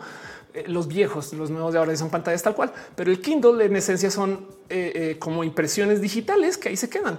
Entonces, si tú quitas la corriente, o sea, no consume pila, eso consume pila cada que tiene que hacer un cambio, pero ya que hace el cambio, ahí se queda. Lo bueno es que entonces tiene millones de cosas que dices, pues eso sí tiene tantito de, de inteligencia detrás. Por ejemplo, vale gorro lo que diga la placa. La lectura de la placa es vía RFID. Entonces, si tú tienes la placa en modo anuncios, pues tienes un lector de RFID. Y ojo aquí. Si tú tienes 100 coches en una cuadra, todos con un sensor RFID y tienes sensores RFID en la ciudad, adivinen quién, la policía puede encontrar su placa así. Robaron mi coche, no hay broncas, yo sé por dónde va, para bien o para mal, hagan lo que quieran con esa información. Y luego también digamos que ustedes por algún motivo eh, no pagaron eh, la renovación de la matrícula. Pues en vez de ir a hacer la fila y no sé qué, lo pagan desde una app y listo y ya automáticamente se renueve lo que antes era un sticker. O encima de eso, eh, capaz si ustedes estacionaron en un parquímetro y ahí en la placa dice cuánto tiempo le queda de parquímetro para que no tengan que estar verificando. O el parquímetro en sí puede tener un lector RFID que lea la placa para saber exactamente que ustedes a dónde llegaron y hacen su pago inmediatamente. Adleviton dice que corre Doom. Yo creo que sí. Pero el punto es que me parece bien pinche raro de todos modos eh, eh, que esto suceda. Cosas de seguridad que tienen. Si tú en este caso tiene una placa demo en la mano o una matrícula demo, pero si tú la quitas, automáticamente se deshabilita y notifica dónde está. Entonces, también como tiene un sistema de localización que está reportando con los sistemas centrales, entonces en esencia también robarla, pues capaz si tengan una pantalla de tinta electrónica que tampoco tienen tan alto valor de reventa. Dicen el Michael Boris solo en California. Hay creo que tres estados, pero son todos estados West Coast. Entonces eh, va a ser una bobada. Seguramente California, Nevada y Arizona. Bueno, Arizona no sé. Em, eh, eh, Oregon. este y pues aquí está. Entonces, este hay mucho que decir acerca de este tema, pero sepan que vienen las matrículas digitales y vienen justo por ahora en Estados Unidos, pero hasta me rebasó que existiera esta tecnología. Dice infame, el texto sigue invadiendo lo cotidiano. Ándale, total. Dice Caro, Ohio. No, todo es este costa oeste. Em, dice Banana no rentando la placa para espacio publicitario. Monserrat Muerto dice, y aunque le ponga atención al anuncio en la placa, qué capacidad pone atención. No soy público para ello. a menos que sea muy brillosito. Sí, aunque fíjate que sí hay gente que se la pasa jugando juegos con las placas. Yo no sé si hay gente que, por ejemplo, juega, eh, sabes, 11 o 11, ¿no? O que ve números, ese tipo de cosas todo el día. De hecho, por si no sabías o no lo tienes presente, hay gente que ve las placas en las pelis de Marvel y spoiler en las placas te dan los spoilers de la película. No más que toca estar, güey. O sea, en el cine nunca la vas a cachar, por eso se salen con la suya. Pero, por ejemplo, en las pelis de Marvel es muy normal que eh, en las pelis donde tú no sabes qué villano viene, por ejemplo, que no lo han dicho, ese tipo de cosas. En las placas a veces ponen, por ejemplo, tipo eh, AS 134, Amazing Spider-Man 134, la edición cuando el hombre araña batalla contra tal y ese es el villano de la película. Entonces, esas cosas pasan mucho en Marvel y que hay gente que se la pasa fijándose en los números de las placas. Claro que sí. Easter eggs. Ángel Michael Brisa no habrá más accidentes por distraídos. Igual y con los coches autónomos no se puede que sí. No sé. La verdad es que Monserrat dice mi capacidad de atención en nula. Te entiendo mucho. ¿eh? Antonio Becerra dice Jorge solo me prometió presentarme contigo. Ojalá sea pronto. Eso mismo digo. no dice sacando la numerología de Spider-Man. Sí, ¿eh? y no solo Spider-Man, todas las pelis de Marvel tienen Easter eggs en las placas y matrículas. Por si quieren algún día enloquecerse con eso, las pueden googlear todas. Pero bueno, en fin, es lo primero que tengo para ustedes. No me quiero aclarar mucho con esta noticia, pero se los comparto. Piensen lo que piensan ustedes de esto. ¿Cómo se sienten con esto? Déjenmelo en los comentarios. Opinan, díganmelo aquí. ¿Cómo usarían placas así? Evidentemente, lo primero que una piensa es en el robo. Igual y sí, igual y ok, vamos a eh, eh, nomás dejar ahí en dicho que capaz si el robo mueve la venta de estas placas, las placas las ponen ahí las aseguradoras, porque como tienen sistemas de localización, entonces capaz si las aseguradoras si las quieren y como van a ser tan robadas, entonces ahora a lo mejor vamos a tener un futuro donde mucha gente va a tener lectores de tinta electrónica casualmente tamaño matrícula. Si eso sucede, lo escuchan aquí primero en roja. Pero bueno, la próxima cosa que tengo para ustedes, otra noticia es acerca de la famosa app Be Real, que por si no ubican, Be Real es una app de la cual está hablando mucha gente en este Be Real, que en esencia lo que te pide es que tomes una foto en el momento. Ok, entonces em, tú la instalas y cuando la instalas te dice en momentos al azar durante el día, toma una foto ya. Y es de no, pero dame, ok, tienes dos minutos para tomar una foto, güey. Lo cual en esos dos minutos pasan dos cosas. La primera es que no tienes tiempo de planear, güey. Es de tómala ya, güey. Es de ok, puedes tomar una foto de tus zapatos. Sí, sí puedes. Puedes tomar una foto aquí a la puerta. Sí, sí puedes. No, o sea, no, no tienes que decir estoy en este momento en la calle de insurgentes. No, güey. La puedes tomar a cualquier lugar así. ¿Qué estás, qué estás viendo? Y la otra es que toma una foto para allá y una para acá. Y lo importante de la de para acá es que a diferencia de todas las apps, no te muestra tu rostrito. Entonces, las caras son muy genuinas porque no estás posando y encima de eso, como es en cualquier momento, entonces en esencia hay un chingo de fotos que son muy del momento. Por eso se llama ser real, be real. Y entonces explotó, explotó en fama. La gente está diciendo es la nueva red social. Cada que sale una nueva red social, la gente dice que murió la anterior porque recordamos que esto nos pasó. Pero ya las redes sociales de hoy no mueren. Recuérdenme con esta. Ya no va a pasar como MySpace, ya no va a pasar como High Five. Vamos a tener Facebook hasta que no podamos. Em, como que así lo odiemos, todavía va a existir. Piensen en esto, Twitter es la red social número 17 del mundo y ahí seguimos, Ya no cerramos redes, ya no se acaban y no caducan. No más capaz y no están de moda. Pero bueno, el punto es que Be Real era la supuesta esto va a matar a Facebook. Ya se acabó Instagram, todo el mundo se fue a Be Real. Hasta que ves la noticia y topas este que Be Real eh, lo están usando poquito al parecer. Ok, hay 53 millones de instalaciones, que es un chingo, pero solo 9% abre la aplicación diariamente. Y la idea es que tú subas una foto de a diario. Es lo mínimo si lo piensas, no una foto diaria, no es tan difícil y tampoco la tienes que planear, posar pero aún así la gente ignora la notificación y sigue con su vida. Entonces, una lástima. La verdad es que eh, me gustaría que Virreal funcione mejor. Me gusta mucho la propuesta. Em, es muy de la generación Z, porque pues en esencia tú lo que quieres es la realidad de las redes, no el algoritmo, no lo falso. Pero no me sorprende lo más mínimo que una red social competencia de las ya instaladas no le vaya tan bien.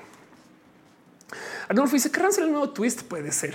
Dice Leonardo Inés justo acá hacer mi Be Real. Aunque dice para qué sirve para tener fotos cándidas, para, para que veas el no como que es que en Instagram todo es posado, en Snapchat, no también filtros, no en TikTok la gente baila y, no como que lo, ensaya. Be real es como de ya una foto. A ver, no? Que le dice yo instalé el app de la birria y confirmo que y confirmo la noticia. La, uso como tres, cuatro veces por semana. Héctor dice hi. Dice Arnulfo, YouTube dice nos ponemos en contacto contigo para contarte que durante las próximas semanas YouTube va a empezar a ofrecer nombres de usuario porque los miembros de la comunidad pueden encontrar algunos usuarios diferentes. El nombre de usuario es único para tu canal. Sí, ahora YouTube. Ok, una pequeña mención de eso, de lo que dice Arnulfo. Em, YouTube va a comenzar a monetizar los cortos. YouTube está queriendo hacer TikTok. Todo el mundo quiere hacer TikTok. ¿Por qué? Porque TikTok funciona. Pero para YouTube poder ser TikTok, tiene que monetizar los videos de 60 a 90 segundos, que ahorita no sucede. Si los logra monetizar, entonces genera un ecosistema de gente que quiere hacer contenidos aquí, lo cual hace que la gente, miren, se los juro, si yo les digo a ustedes, pueden subir un TikTok o pueden monetizar en YouTube con los mismos pinches videos, se los prometo, mucha gente va a saltar. Y si estamos ahora todos en YouTube haciendo videos de 90 segundos, pues tenemos que contactarnos de modos más eficientes que lo que hay ahorita. Y uno de lo que es de los modos que lo que lo va a lograr, porque cuando comienza a funcionar eso, se los prometo que esto va a cambiar el cómo ocupamos los videos cortos. Yo no sé qué tanto, pero va, por lo menos vamos a ver a más gente subirse al YouTube chiquito, lo que se llama shorts.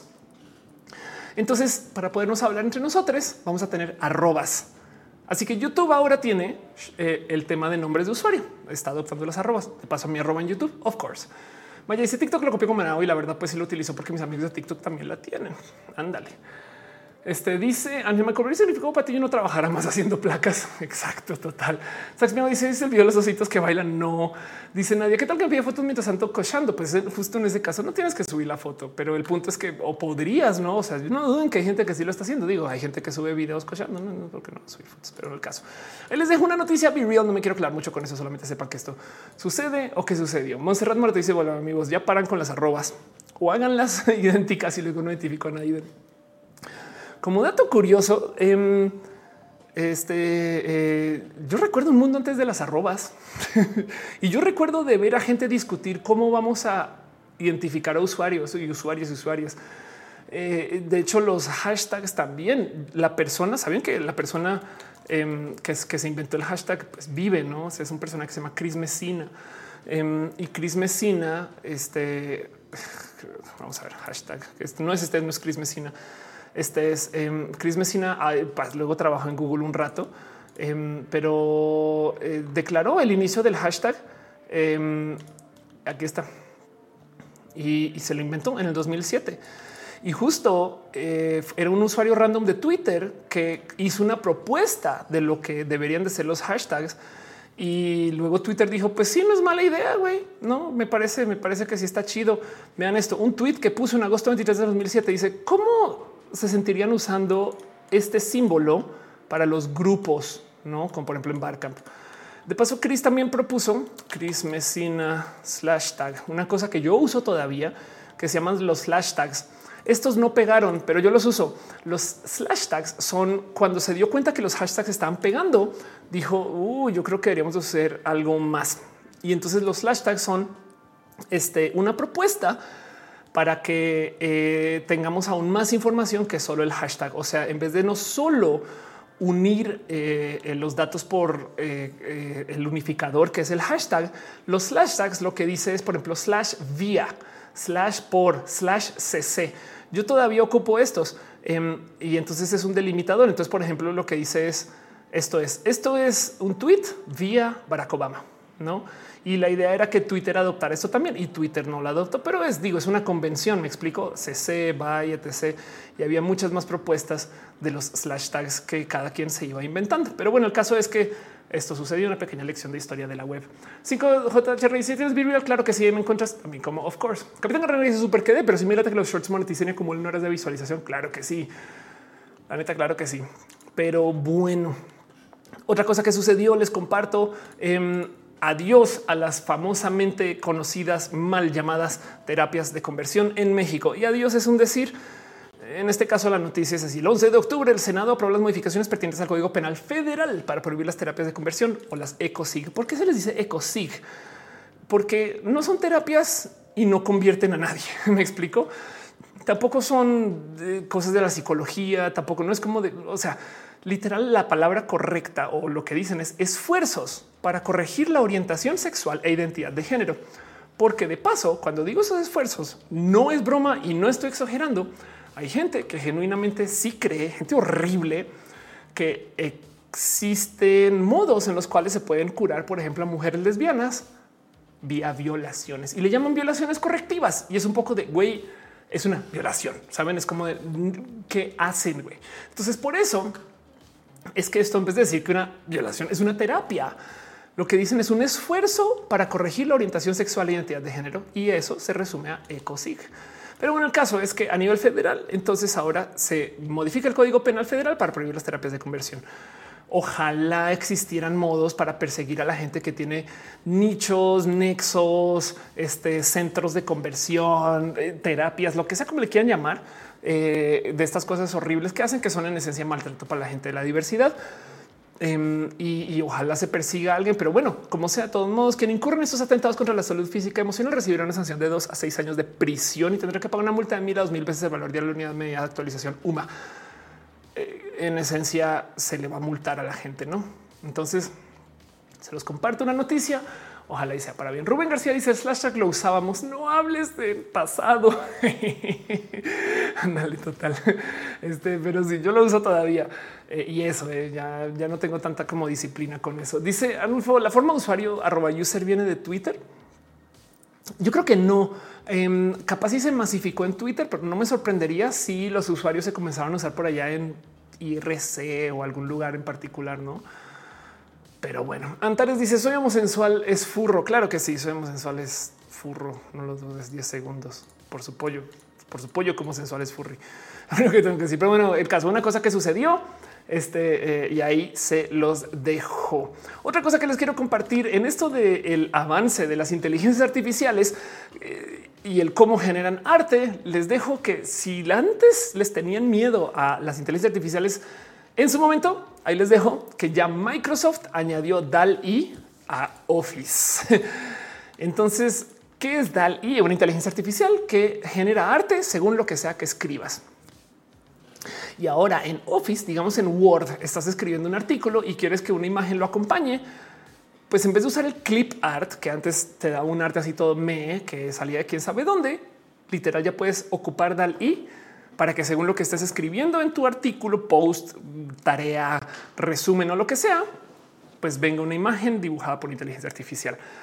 Y esto, si ustedes no les causa shock ahorita, prepárense para que estudiantes de primaria comiencen a ocupar y que en 10 años no entiendan cómo que las computadoras no dibujaban antes. Pero para ese chiste, bien que podemos preguntarnos ahorita de la generación anterior a nosotros, como que las computadoras no cantaban antes, no? O, como que yo antes tenía que bajar música del Internet, no? Mónica dice en Office, exacto, en Office. Y encontré desde cuándo cómo lo conseguimos. Pues según yo, esto es este. Eh, bueno, hay que ver si aquí está, aquí está lentísimo. Microsoft está agregando arte general por inteligencia artificial a su paquete de software de Office con una nueva aplicación llamada Microsoft Designer. Ahí está. Y es parte entonces de las imágenes que genera para clip art. Ahí les dejo. Entonces cheque Microsoft Designer es parte de eh, la suite de Office. Seguramente si tienen algún software de Office tienen acceso a Designer. Pero bueno, Eduardo y que nos digan ok, Centennial. Exacto. Dice como que las computadoras no tenían internet. La neta, eso es un tema. Hace nada alguien me decía que no le podía explicar a sus hijas que el celular no funciona en los estacionamientos como en las plazas comerciales decía, pero ¿por qué? Si hay celular en todos lados, porque aquí no, o sea, y, y le costaba mucho entender que la señal celular no, se cubría y sobre todo porque hay plazas que sí tienen repetidoras de celular en los estacionamientos. Pero bueno, Juaco dice basta Word y PowerPoint mal diseñados. Bueno, no probemos los límites de la gente porque sabemos que en 10 segundos van a comenzar a hacer propuestas horribles de todos modos, no? Dicen todas las imágenes generadas por inteligencia artificial también serán libres por no haber sido creadas por un humano.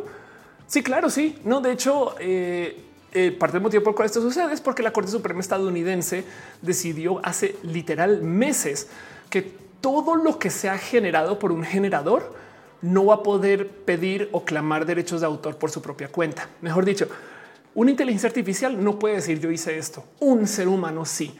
Y entonces todo lo que se genere con cualquier generador en línea no le pertenece a nadie y es libre de uso. Así que un generador de logos a menos que esos logos luego se generen, se registren y alguien diga, afirma aquí que mi generador, lo que estás generando, me pertenece a mí.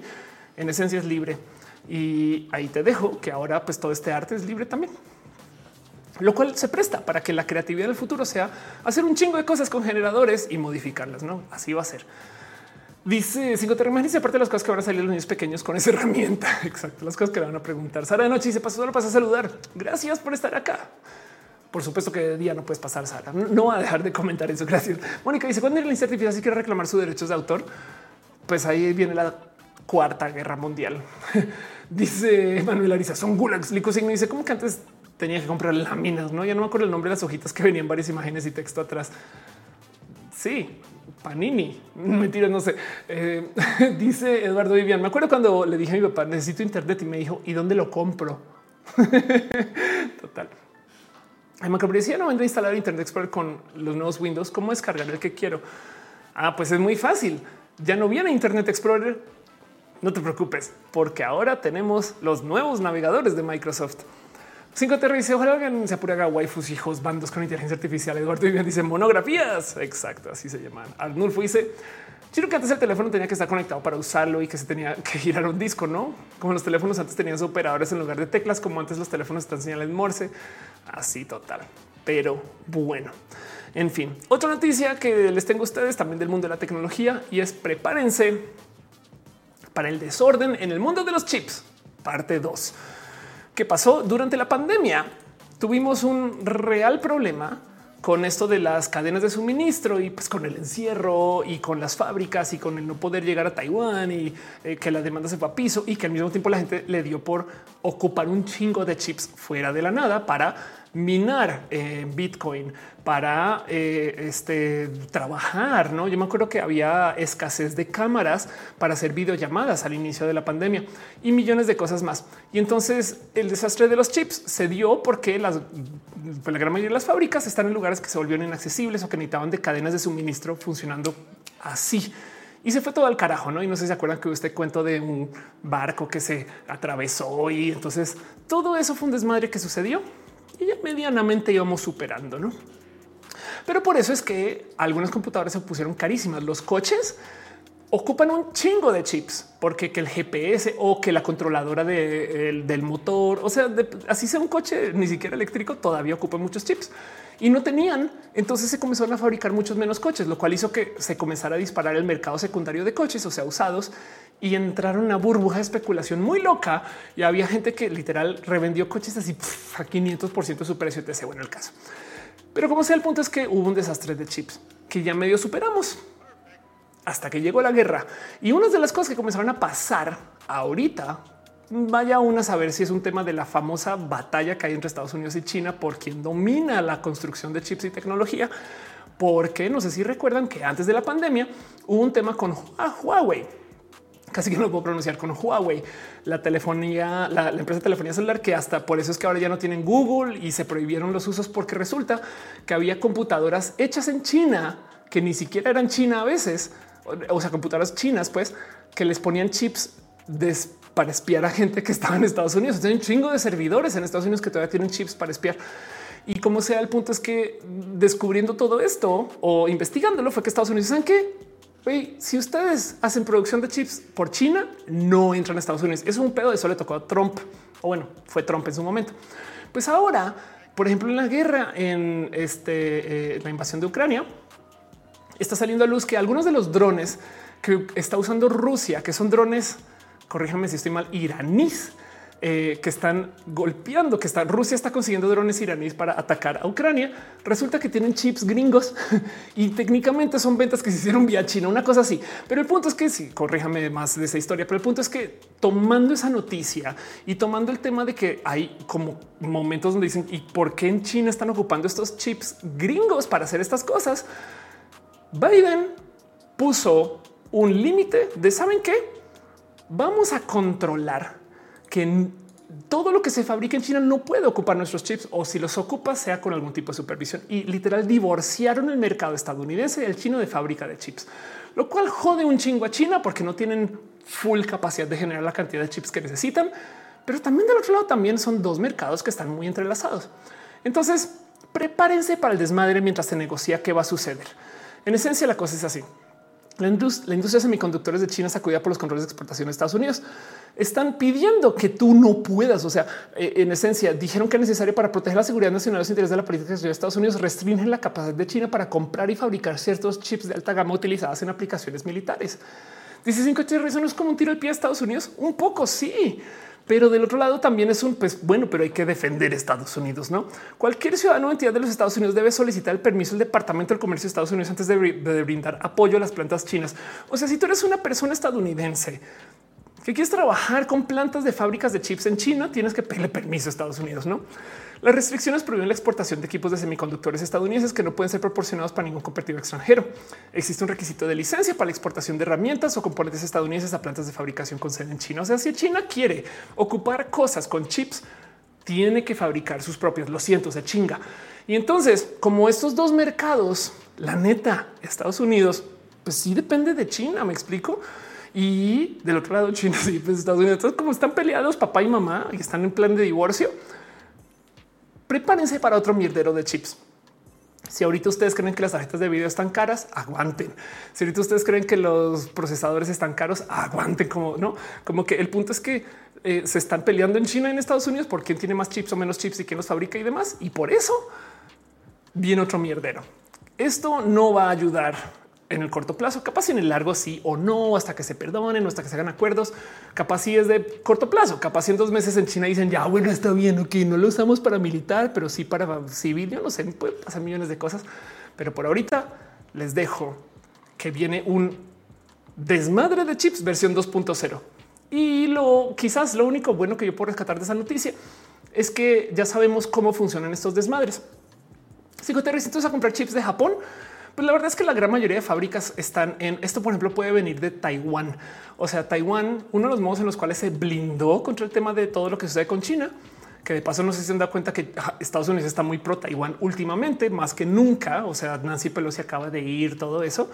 Em, uno de los modos en los cuales se blindó es teniendo un chingo de fábricas de chips taiwanesas, no? Así que si a Taiwán le pasa algo, el mundo sufre, güey, muy listos de paso. Capaz y esto lo están haciendo porque tienen miedo que China vaya a invadir a Taiwán. Entonces lo que están haciendo es como poniendo un poco de güey, te metes con Taiwán y te chingas.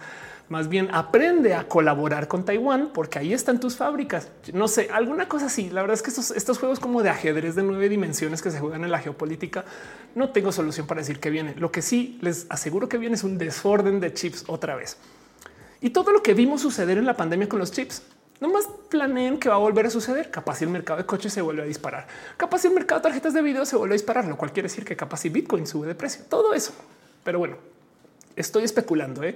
No me hagan mucho caso con esto, pero sepan que esto va a pasar. Del Caribe México abre fábrica de chips, pero como estamos firmando convenios con las sí, con Rusia, quizás abre una fábrica en otro lado. Es una lástima. Eso es verdad.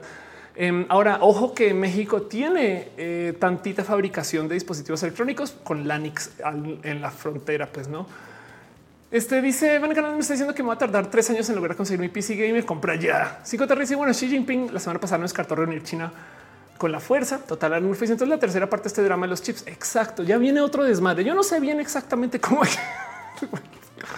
Perdona que hablar de Tanjarin que dice, pero si Barcel tiene una fábrica de chips.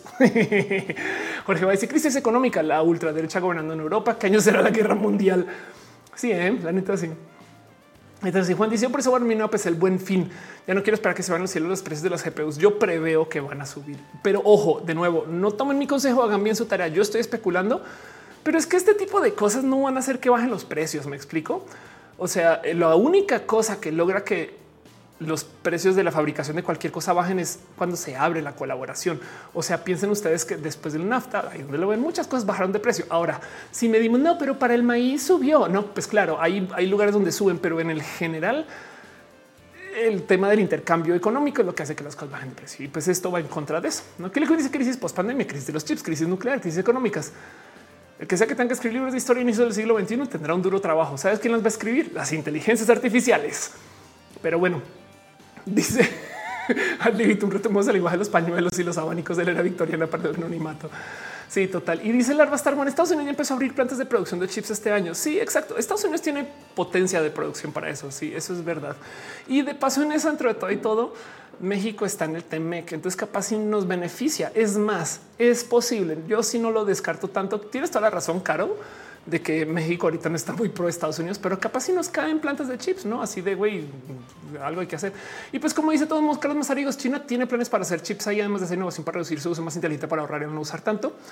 Eso también es verdad. Capaz si ahora sí por fin arranca una fábrica china de chips y China, a diferencia de Estados Unidos, básicamente va a inundar el globo terráqueo con esos chips. Me explico. Estados Unidos también lo quiere hacer, pero, pero eh, China tiene este don de que si fabrica cables, güey, todo el mundo tiene cables chinos. Güey. Yo no sé cómo, pero bueno, dice Arngaf. No sé cómo es que en Twitch me lees. Pues ahí dice Arngaf. Arnulfo García dice: Si que te representan el anciano ya casi se va, así que lo mejor nos va bien. Así quién sabe. Hay que ver qué pasa pero pues ahí les dejo que lo único que puedo, sí puedo sacar de esta noticia, o sea, lo más certero que puedo darles a ustedes a calidad de especulación de toda esta noticia es bien un mierdero y va a afectar a los chips. Y eso va a hacer que los precios suban. No hay más que, o sea, yo no veo que los precios bajen con estas noticias. Pero bueno, Juan dice, todavía recuerdo cuando compré mi GTX 970 en Amazon en el 2015, 4.800 pesos.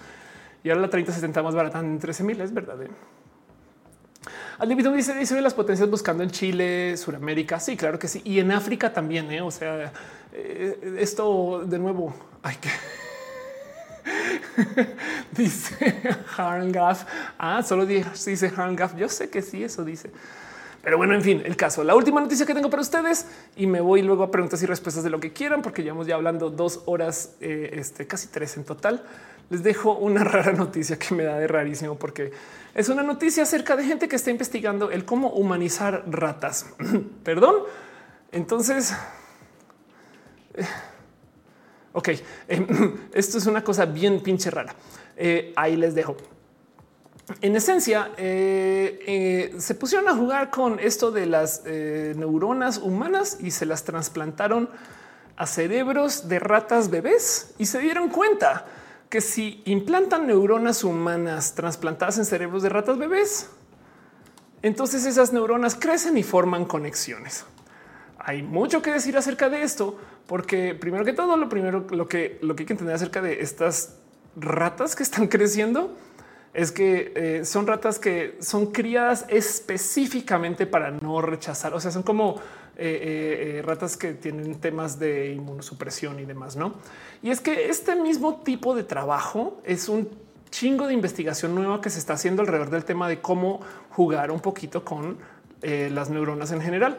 Les dejo, por ejemplo, esta otra noticia que tenía ahí también muy guardada acerca de gente que está desarrollando neuronas en cultivo y en este caso en particular hicieron un cultivo de neuronas que juegan Pong, el videojuego. Pong, el videojuego. Lo impresionante de esto es que en el caso de estas neuronas en particular, cuando comienzan a jugar, consumen, digamos, X de energía.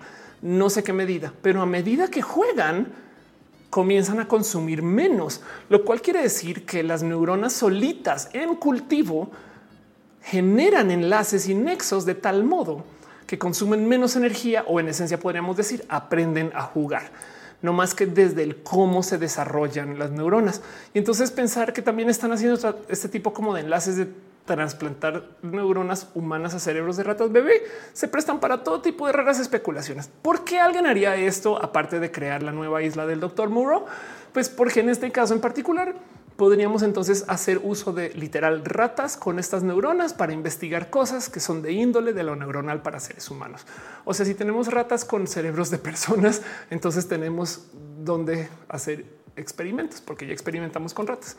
Y entonces esto podría llevar a que se desarrollen nuevas pastillas, químicos, tratamientos o no más en últimas Splinter. Eso también es posible o Pinky cerebro, como están diciendo una de dos. Eh, este, entonces puede ser así. Monserrat dice que fue enfermar ratas. Pues sí, la verdad es que la experimentación animal está un tema eh, y nomás lo dejo ahí. De ahí en adelante a pensar que eh, este, estemos hablando de eh, ratas que tengan cerebro como humano y por consecuencia que piensan como seres humanos. No creo, pero está horrible que una de las cosas que dice en el estudio es estamos humanizando ratas. No así lo llamaron. Entonces sí, un poco de qué fuerte todo eso. pero se los comparto porque esto es roja. Aquí me gusta asustarnos. Yo creo. Dice siempre ya Ratatouille funciona así. Total, exacto. Claro que sí. Dice Doctor Evil se convertirán en niños rata. Ándale, total. Las Libitum dicen en vez de humanizarnos más nosotros. Tienes toda la razón con eso, no? Si ya no vamos a full esperar furos reales. Puede ser. Dice Hanga, pum, planeta de los simios. Exactos y total. Pero bueno, el caso eh, dice infame eh, en, el chat. Literal, un rojo pasado eh, qué pasaría si las neuronas podrían propagarse en un laboratorio. No lo creo. Y Gabo Pato dice: Uy, yo también tenía dos neuronas y una se me hernió. claro, Eduardo me dice máquinas haciendo arte, manías variando chetos, modificaciones de ciertos cerebros. Qué bonito que es ver roja. Exacto. Gracias. Es lo ataque lo que me gusta de roja. Pero bueno, en fin, dice Aaron Mata ya sobre el rey de gatitos. Yo creo que sí, ya es hora. Voy a pasar la cortinilla super hiper mega profesional. Llevamos casi tres horas hablando y entonces ya con la cortinilla pro me doy permiso de ver animalitos. Gracias por acompañarme esta carga. Por ser parte roja y gracias por ser pues, gente tan chida y bonita. Vamos a la próxima.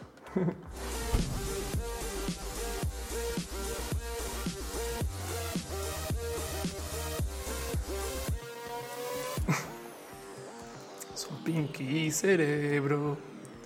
Vamos a ver este que decía esa canción, porque la neta nunca, nunca me he sentado a pensar. este eh, que no, ya no recuerdo, no, pero aquí está Pinky, son Pinky cerebro, Pinky. Uno es un genio, el otro no es tan cuerdo. De laboratorio son con genes insertados, son Pinky y cerebro, bro, bro, bro. ay, ay, ay, ay, qué locura. Em, Pinky and the Brain. Vamos a ver de qué año era Pinky y cerebro. Madre mía, es del 95, güey. Qué locura esto, güey.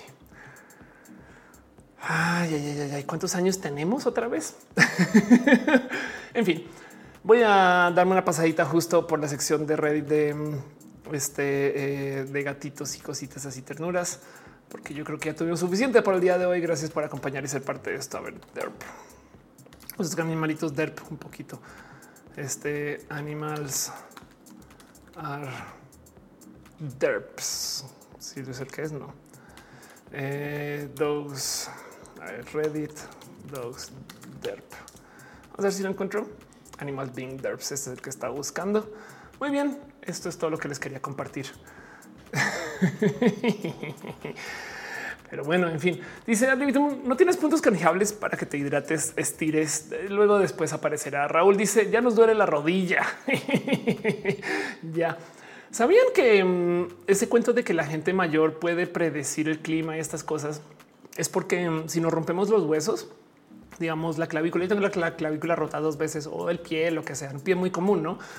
Cuando se vuelve a formar el hueso, pues se forma de modos medianamente diferentes y entonces a veces hay como una pequeña, pequeña eh, cicatriz, ¿no? O sea, quiere decir que el hueso que se forma tiene una forma diferente a lo que hubiera crecido si nunca no lo hubiéramos roto. No pasa nada, es pequeño, ¿no? Pero por consecuencia a veces nos jala un poco o nos empuja un poco porque la consistencia de ese hueso nuevo no siempre es tan sólida como la del hueso viejo. O sea, lo que voy a que el hueso nuevo es un poquito más flexible. Bueno, cuando cambia la presión ambiente, no, o sea, literal, la presión atmosférica, tantito, capaz si ese hueso nuevo se mueve diferente que el hueso viejo. O es como una casa vieja que tiene madera vieja que suena, no cuando se humedece, por ejemplo, no? Entonces la madera jala un poquito en un sentido más de lo que debería y suena la madera. Lo mismo con nuestros huesos nuevos después de romperlos o de golpearlos o no más de malgastarlos. A veces esto puede suceder por microfracturas. ¿Sabes dónde voy con todo esto? Que hay gente que tiene ciertas heridas que luego se les olvida a veces, no porque pudieron haber sucedido chiquis y que cuando son mayores y cambia literal este tema de presión y demás porque va a llover o, porque viene algo que pues, es muy atmosférico lo sienten sus huesos. Y por eso hay gente que dice un hoy va a llover ahorita o no se siente tan chido ahorita, me duele un poquito. Y de ahí viene todo el cuento, ¿no? Pero bueno, en fin, dice doctor Ibol, el audio, ¿cuál audio? ¿Cómo que se fue el audio? No, no hubo audio. ¿Qué fue eso? ¿Qué pasó? El audio se vició durante unos segundos. Bueno, esperemos que sea un tema de las ardillas, eh, porque yo no lo escuché viciado en ningún momento. Me pregunto si fue que algo entró por error o algo así. Disculpen ustedes. Todo parece ser que todos siguen dando. Juan dice ahora que ponen los amiguitos por YouTube me enteré que venden unos botones para entrenar las mascotas.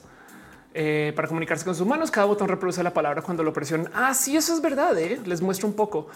Dice las ardillas de la Sedena. Em, eh, parece que solo sucedió en Twitch lo del audio. ¿eh? Ah, no, ya lo dijeron en YouTube también.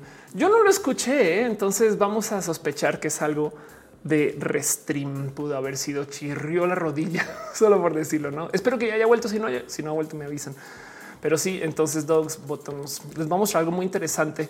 Em, esto es real, no más que toca enseñarles a los perris o a los animales desde chiquis, em, pero entonces eh, hay perros que genuinamente se les puede enseñar con una serie de botones cómo hablar.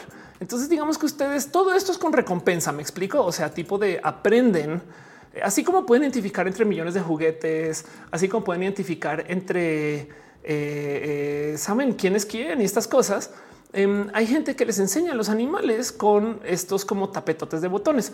Eh, no se animen mucho porque no es que estén aprendiendo a hablar per se, pero definitivamente eh, eh, este sí hay un algo ahí de, del cómo aprenden como a, comunicarse, no? Y entonces lo tienen con toda esta lógica de palabras sociales, este, no cosas y demás que van aprendiendo lentamente a medida que crecen. No, y con esto, entonces no es que hablen, pero sí hay como un modo de comunicarse. Por lo menos un tengo hambre, quiero salir, cosas así. Es que bien que puedes decir, pues güey, sí, así funciona. Es parte del entrenamiento. No dudo que habrá perros que sí, otros que no y demás, pero se los dejo que hay gente que ocupa estas literal tecnologías para tratar de comunicarse con animales. Este Irina, este eh, deja triste. Ok, dice Fa, como cuando un radio taxi pasaba fuera de la casa y escuchaba la radio en su estéreo total. Dice Juan, con los videos aprendí que a los gatos les gusta que les acarices con hielo. No, qué, qué cagado. Em, de los de fue una ardilla vieja. Claro, saben que está pensando igual y ahorita sin querer toque el micrófono, aunque lo hubiera escuchado yo, no? Pero bueno, Luisa dice: Yo acabo de ver que hay una aplicación Em, que traduce lo que dicen los humanos a idioma de gato para hablar con los gatos. El tema ahí es que, eh, de nuevo, e, esa ciencia es más que incierta. Por ejemplo, eh, animals have eh, accents. Los animales, em, este, perdón, entienden idiomas. Em, o sea, este cuento de que human, o sea, a ver, a ver si lo encuentro. Animals donde están entienden idiomas específicos, pero, pero no más, no más porque hay unos idiomas que, por ejemplo, son muy fáciles de comunicación, es que para los animales pueden ser nomás sonidos, no? Entonces em, eh, hay casos de y muy famosos de perros que si les hablas en alemán no entienden en español, si les hablas en español no entienden alemán, pero porque lo mismo que a una persona en general, no? Em, no más que por consecuencia tratar de traducir, o sea, si la app traduce a gato por idioma de gato. Si tu gato es alemán, capaz y entiende diferente que si tu gato es mexicano, no más porque toda su vida ha escuchado ruidos en alemán. Me explico ese tipo de cosas. Dice, dice Arnulfo que la palabra Michi viene de México. Pues, em, eh, perdón, how bark different. Esto es muy interesante. Eh, ahí va a ver si lo encuentro rápido, pero hay millones de modos de cómo eh, decir que un perro está ladrando según el país en el que estén. Entonces, por ejemplo, ve esto. Esto es una random gráfica, ¿eh? no, no lo he visto bien, pero por ejemplo, aquí está. En Alemania es uf, uf, en está aquí wow, wow, qué bueno si lo hemos visto. Esto es España, no? En Japón es voy a quitar aquí mi cámara 10 segundos, perdón. Ahí está. En Japón es one one. Esto sí lo he visto.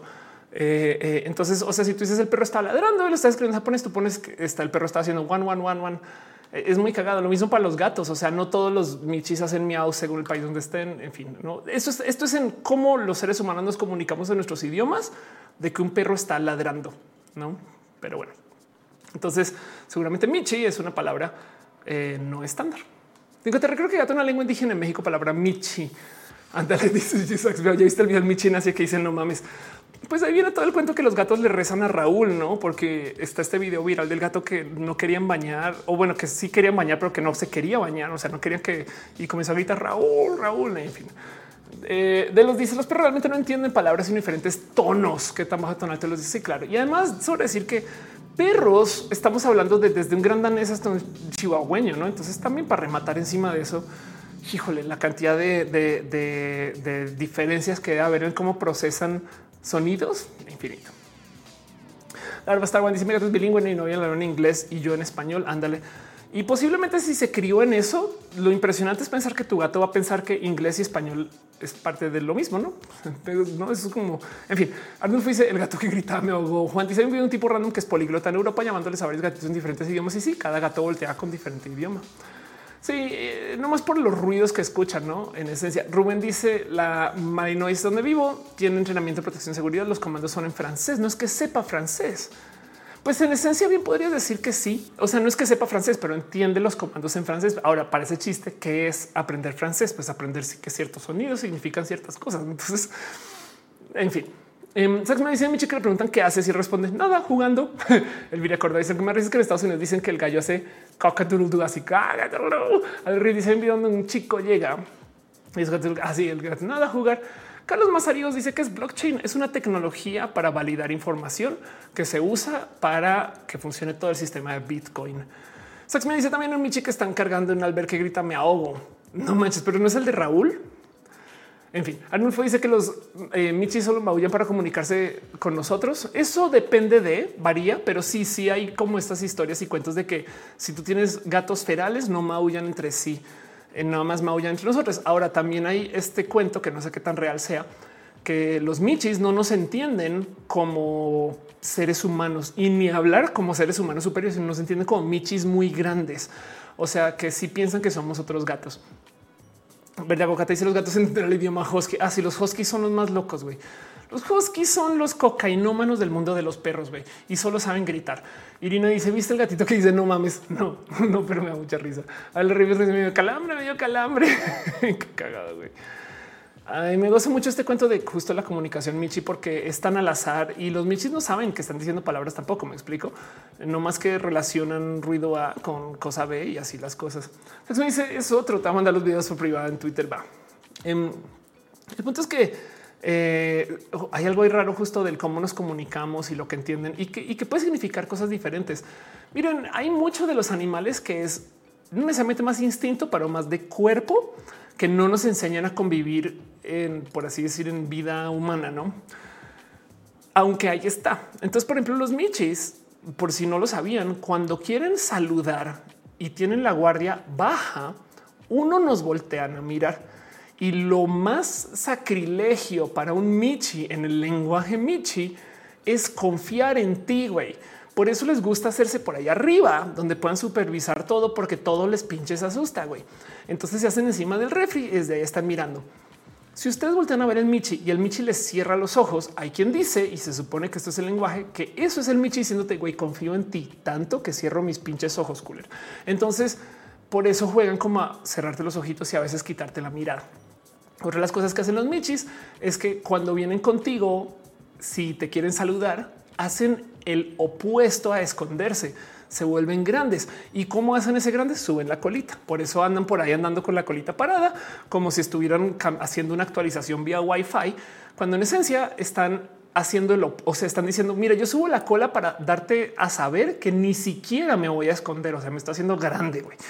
Y eso es parte de como este instinto Michi, porque de paso los Michis no son 100% domesticados. Qué bueno. ¿Qué es domesticar un animal? Volverlo totalmente dependiente de los seres humanos modificarlo tan lejos de su vieja naturaleza de descendencia que ya requieran de seres humanos para vivir.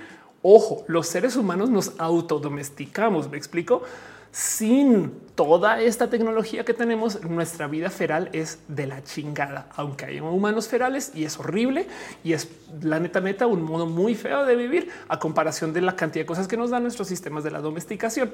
Pero es porque, pues sí, es como el tema de, pero ahora depende del celular. Sí, pero mira, cambio todo lo que recibo. ¿no? Entonces tenemos una forma como autodomesticación y hay animales que literal modificamos para que no puedan vivir sin seres humanos. Entonces, eh, Em, por ejemplo, este, cuento de que tenemos eh, un buen de animales. Miren, aquí está. Eh, esto es eh, lo que pasa si no le cortamos el cabello aquí hasta las ovejas. Esto es porque se seleccionaron y se modificaron tanto que ahora requieren de seres humanos para poder mantener su vida. Güey. Por esto es que también hay que tener tanta dignidad cuando vemos animales, perros sobre todo, en la que los perros fueron domesticados, güey. los perros eran lobos y pasamos del lobo al pug. Güey. Y eso es porque alguien seleccionó animales todo el camino para poder diseñar ese pug.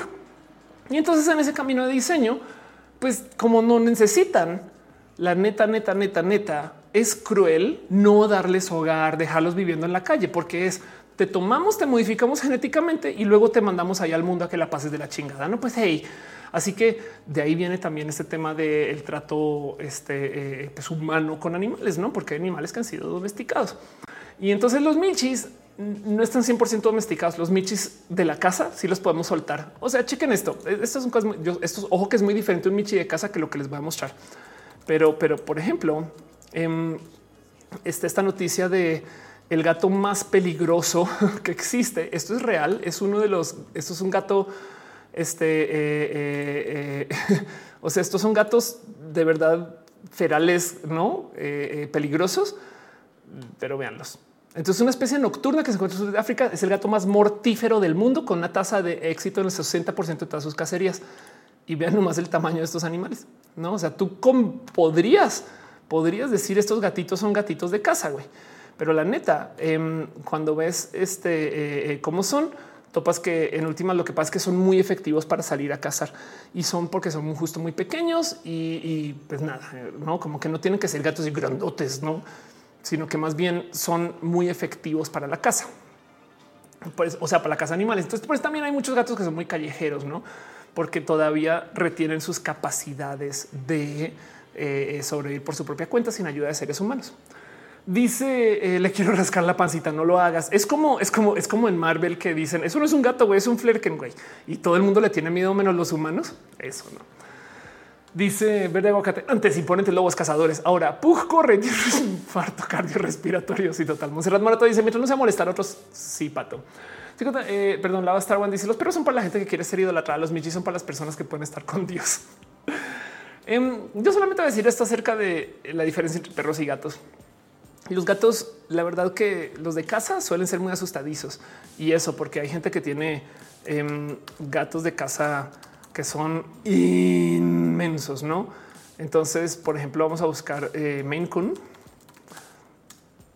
Esos son gatos de casa, o sea, literal consideras gatos de casa. Eh, eh, y vean esto.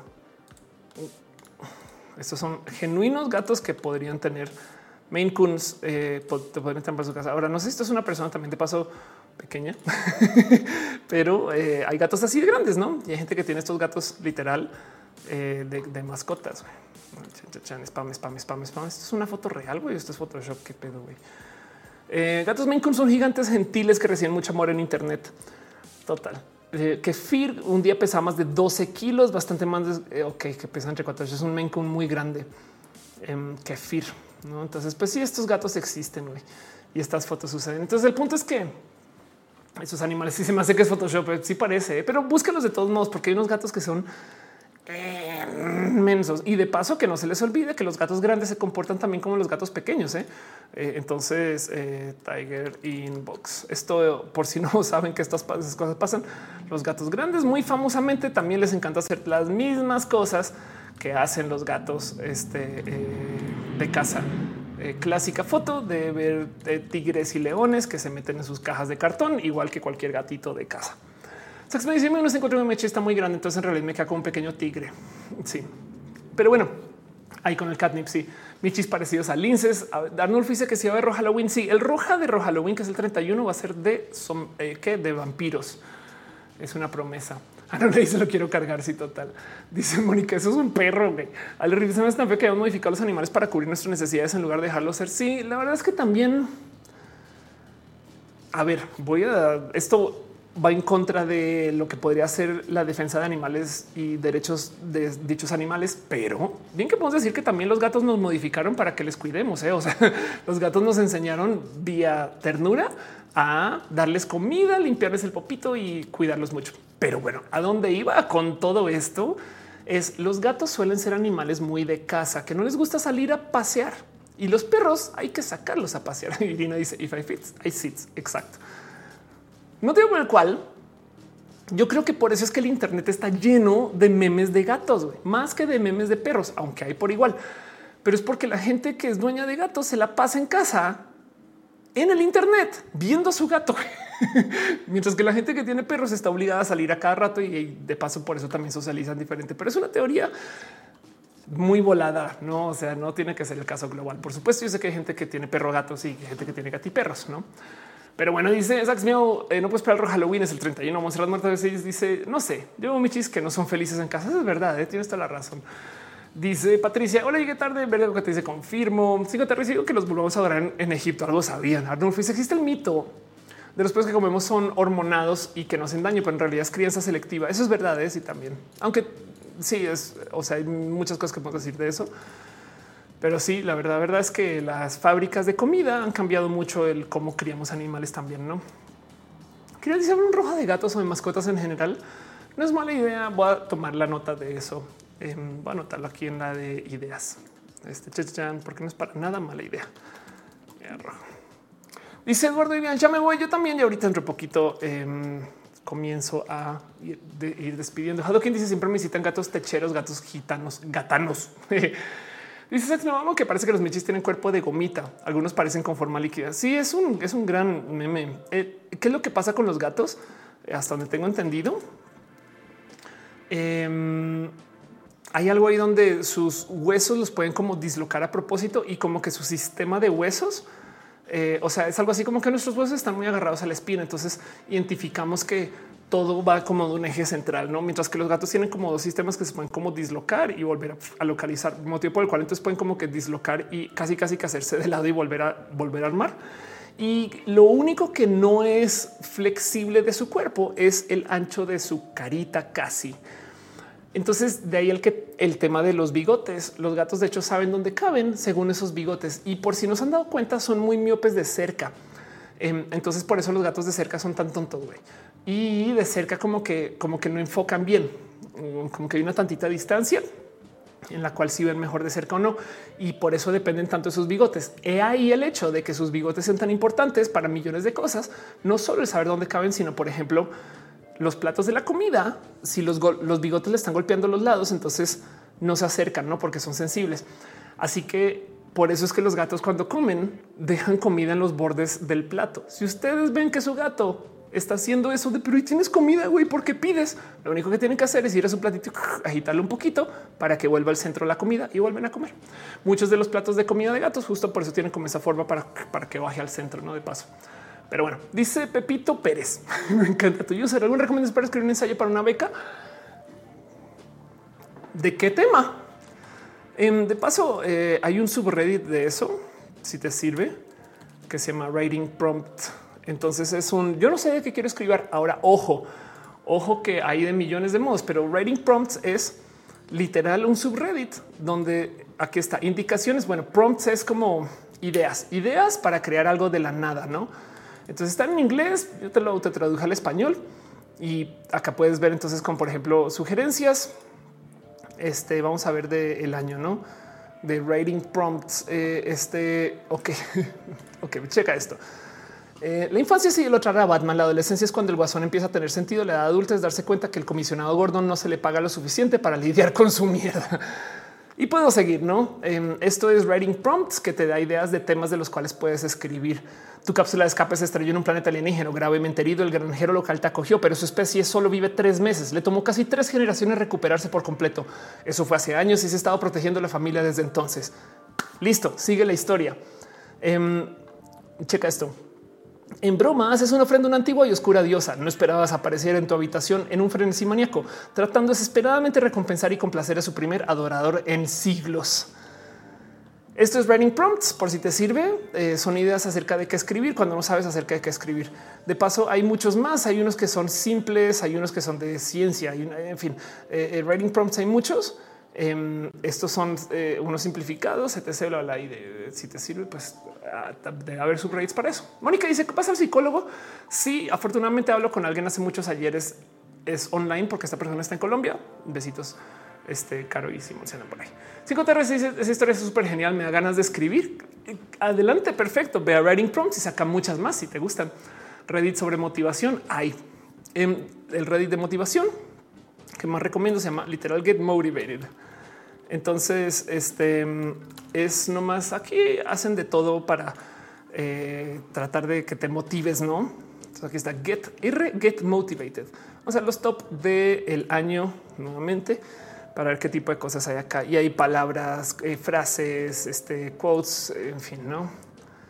Pero bueno, eh, dice Hangaf, ya vieron el video de Ter hacerse, eh, perdón, acerca de la lectura. Yo no he visto. Quiero que dice una dinámica de shots por cada que Ofelia recomienda Reddit. Ándale. Rubén García dice otro tema inteligencia artificial para copywriters y escritores. Fíjate que ese ya lo levanté. Em, podría repasarlo otra vez, pero si buscas en mi canal, en este mismo, eh, bueno, el de YouTube, porque tú estás en Facebook, ah, búscate uno que se llama acerca de cómo cambió la creatividad. Así se llama, porque lo que busco es con las inteligencias artificiales, la creatividad ahora es hacer uso de un generador, generar un chingo de cosas y luego agarrar las cinco que más te gusten. Por ejemplo, si tú eres un diseñador de ropa, en vez de diseñarles de ceros, vas con un generador de ideas, sacas 100 opciones, de esas seleccionas cinco que sí puedes hacer y de esas cinco fabricas tres o las subes a un website, ves cuáles se venden y las que se vendan las haces tú. Entonces es creativo si es un generador y esa pregunta la respondo en ese video. Pero de todos modos valdría la pena eh, revisitarlo. Claro que sí. Dice nadie, llevo un rato esa pandemia de gripe aviar de hecho, eh, no ha muerto sacrificado tantos pollos y gallinas que subió el precio de huevo en Estados Unidos. Ándale. Sax me dice eres mi gran, tú eres de mis grandes motivaciones. Carlos Mesarios dice en Netflix en documentar los gatos y su investigación de socializar con humanos. Qué chido. Al dice dicen aquí es motivación y amorcito. Qué chido. sí, eso es verdad. Pero bueno, en fin, yo hablando más de tres horas y puede que ahora sí vaya siendo tiempo y momento de ir cerrando este show, a menos que quiera hablar de algo más. Gracias por las ideas acerca de qué cosas decir. Pero bueno, em, dice Verde Aguacate, tienes un libro que recomiendes. Esto es un poco trillado porque lo recomiendo siempre, pero eh, bueno, sí, mira, uno que me gusta machín y yo sé que es trillado y es promo, pero es que de verdad que es una buena recomendación y si me han escuchado así lo millones de veces, no me odien el libro de Piolo Jubera este, em, acerca de la impro y eh, lecciones de impro para la vida, porque yo las aplico tanto que lo tengo tatuado. Pero si no, también te recomiendo un libro que también he mencionado mucho en roja. Yo sé que es un poco de cajón, pero es qué quiere la tecnología? What Technology Wants de Kevin Kelly acerca de la filosofía de la tecnología. Lo dejé recomendar por un rato porque no me callaba con eso. Pero sí, cinco te en roja por socializar para los introvertidos. Órales, es una buena pregunta. Al dice impro. Ah, ok, sí. Este impro es una técnica teatral em, donde tú te subes al escenario y no sabes qué viene, tienes que improvisar. Entonces, ¿qué sucede con eso? Em, que pues nada, que lo soluciona sobre la marcha. Ahora, dentro de todo, improvisar suena que yo no sé qué estoy haciendo, cuando la verdad hay mucha técnica. Y una de las técnicas de la impro para la vida, de paso lo dejo, es este eh, aceptar que las cosas suceden, no? Decir sí, esto pasó, choqué, güey. O sea, de la chingada, choqué. Sí, y añado algo, no? Entonces en la impro tú te subes al escenario y no sabes qué está pasando. De repente pasa algo, suena un ruido. Sí, suena el ruido. Y eso es porque vivimos en una zona de la ciudad ruidosa y a mí me gusta eso, no? Ya le añado un poquito a la historia. Entonces tú dejas que las cosas pasen y comienzas a controlar sobre lo que tú puedes controlar. Entonces, em, no más porque lo mencioné. Este aquí está. Este es el libro de Pielo Jubera. Se llama La vida es una improvisación. Em, y aquí está para que lo vean nomás. Sigan a Piolo en general. Hace cosas requete bonitas, da cursos de impro y aquí está. La vida es una improvisación. Aviéndate. Ya sabrás qué hacer. Ya sabrás qué hacer mientras vas cayendo. Y la otra es What Technology Wants. Este que también lo he recomendado que un chingo pero What Technology Wants es este un libro de Kevin Kelly. Ya tiene unos años, pero todavía aplica. Eh, se ve como libro de física de, la universidad, pero se lo superjuro que es una cosa requete profunda acerca de la naturaleza y la tecnología es bien pinche school, güey. O sea, que aquí la tecnología, esta cosa me cambió la vida, casi que puedo decir que por esto comienza a ser roja. Pero no sé, Harry, dejo un abrazo financiero. Muchas gracias. Rubén García dice, la vida es una impro lucha. Amo eso. Mónica dice consejos para escoger un psicólogo. Ay, qué difícil. Em, pues te voy a decir cosas que yo considero. En psicología es súper tabú, pero socialmente el tema, por ejemplo, LGBT. Esto es raro porque yo quisiera que la gente con la que lidio sepa del tema. Para mí es de la chingada tener que decir, a ver, a ver, a ver, es que te explico, pansexual es, ¿no? Y como que por algún motivo la gente que está en psicología es de, no, no deberían de saber. Y entonces hay un chingo de psicólogas lenchas que no dicen ni madres, güey. Y es bien raro eso. Em, entonces, por lo menos para mí, lo, lo que yo pido es que sean abiertamente parte de la diversidad, porque así soy yo. Entonces va a sonar raro, pero igual y búscate a alguien que medianamente entienda tus temas solo por vivirlos. Me explico. O sea, si estás, si eres de algún estado en particular, checa si ayudaría, no? Este, porque eh, capaz iba a entender lo que es ser una persona de Chihuahua en la Ciudad de México. Me explico sin tener que explicar desde ceros o, no sé, como que hay un tema de, prejuicios bien raros. Lo que pasa es que también tengo heridas con este tema. ¿eh?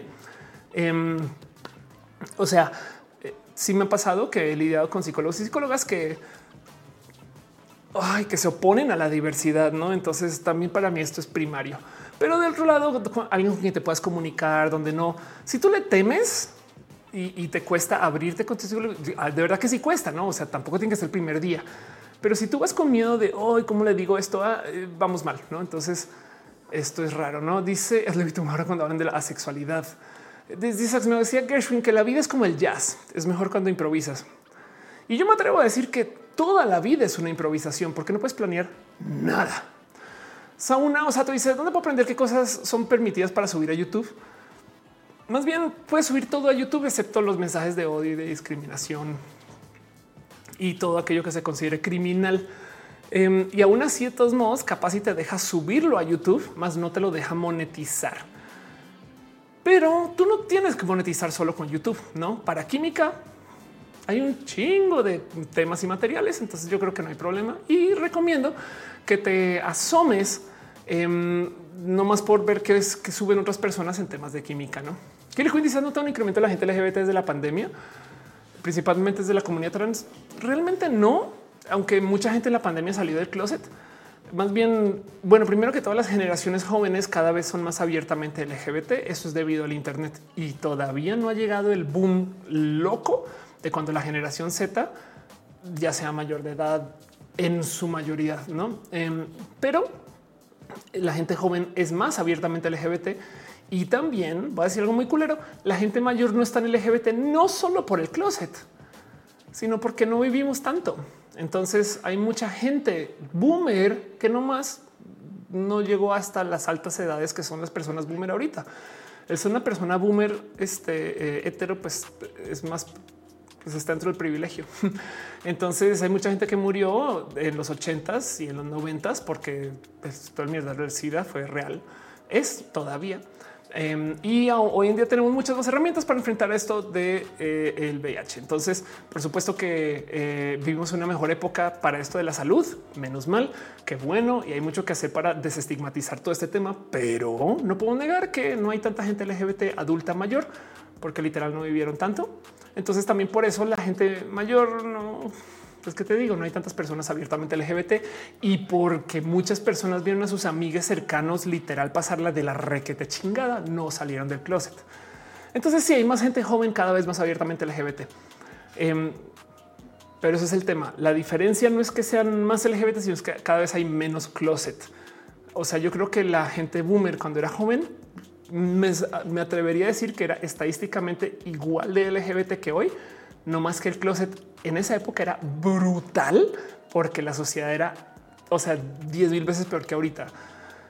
Pero bueno, y no teníamos tanta información, no? O sea, yo me acuerdo que cuando yo sí soy viejita, pero yo me acuerdo que eh, cuando comencé mi transición, esto yo sé que suena de señora mayor de edad, pero yo me acuerdo de buscar en un libro información acerca de las hormonas, cosa que hoy en día ya no existe. no? Eh, o sea, hoy en día tenemos el Internet y una comunidad inmensa y TikTok y en fin. Y Irina dice: Me cae muy bien que TikTok hay muchas eh, personas de más de 50 no binaria y trans, no solo LGBT. Claro que sí. Eh, Mónica dice: Yo lo veo normal ser LGBT. Claro que sí. Qué chido. Es que así es. Eh, Larva Star One dice es un X muy inclusivo para muestra un botón. Nadia M dice y un psicólogo no puede ser adecuado para todas tus necesidades. Mi psicólogo trans me ayudó mucho en esos temas, pero no tanto para mi neurodiversidad. Sí, la neta sí es un tema de mm, eh, no sé bien, investiga, pero también échale ojo a que hay técnicas, no? O sea, hay psicología, o sea, hay varios modos de, paso, hay psicoanálisis y de paso, no como que hay millones de modos de enfrentarlo y no, no sé bien cuál recomendarte más. Em, lo que sí es, puedes hacer tu tarea de cómo saber qué tipo de psicólogo y psicólogas hay, no ese tipo. No, pero bueno, dice que yo sí he visto mucho más gente trans en la uni. Es que además tenemos más información. No, Carlos Mazarigo dice en YouTube que el telescopio web encontró un espacio no yo un espacio negro y sospechan que es una estrella de Dyson. No, ay, que sería que un chingo que lo fuera. Cleland dice: Yo empecé transición gracias a que vi el testimonio de una clona. Ay, qué chido. Red dice siempre hemos existido, solo estamos saliendo del escondite donde siempre nos quisieron meter. Sí, y, de paso, nomás quiero dejar en dicho, hoy en día además podemos hacerlo gracias a la chingona gente que nos dio una mano para que eso pues, se pueda hacer. Me explico como que también hay algo ahí de pues de que antes de verdad era muy difícil y el Internet le dio en la madre eso. Killer Queen dice que es una estrella de Dyson. Entonces, es, eh, imagínate que la energía solar es una chingonería, ¿no? Entonces, ¿qué pasa si tú haces alrededor del Sol una mega estructura? Eso se le llama una esfera de Dyson. Entonces, imagínate este, que dentro, o sea, tú construyes alrededor de una estrella toda una estructura y que de hecho tape la estrella. ¿Me explico? Este se lo conoce como una esfera de Dyson, literal, este, eh, por la persona que propuso que esta estructura pueda existir.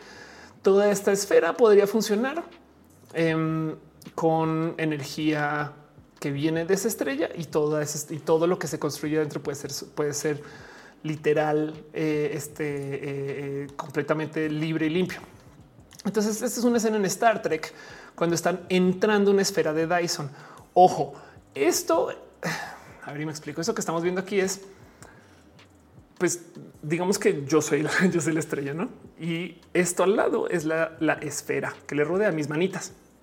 Entonces, esta imagen que les estoy mostrando es la nave que está entrando desde afuera del espacio y apenas entra. Y por eso, si alcanzan a ver, aquí está tantito curvo, no?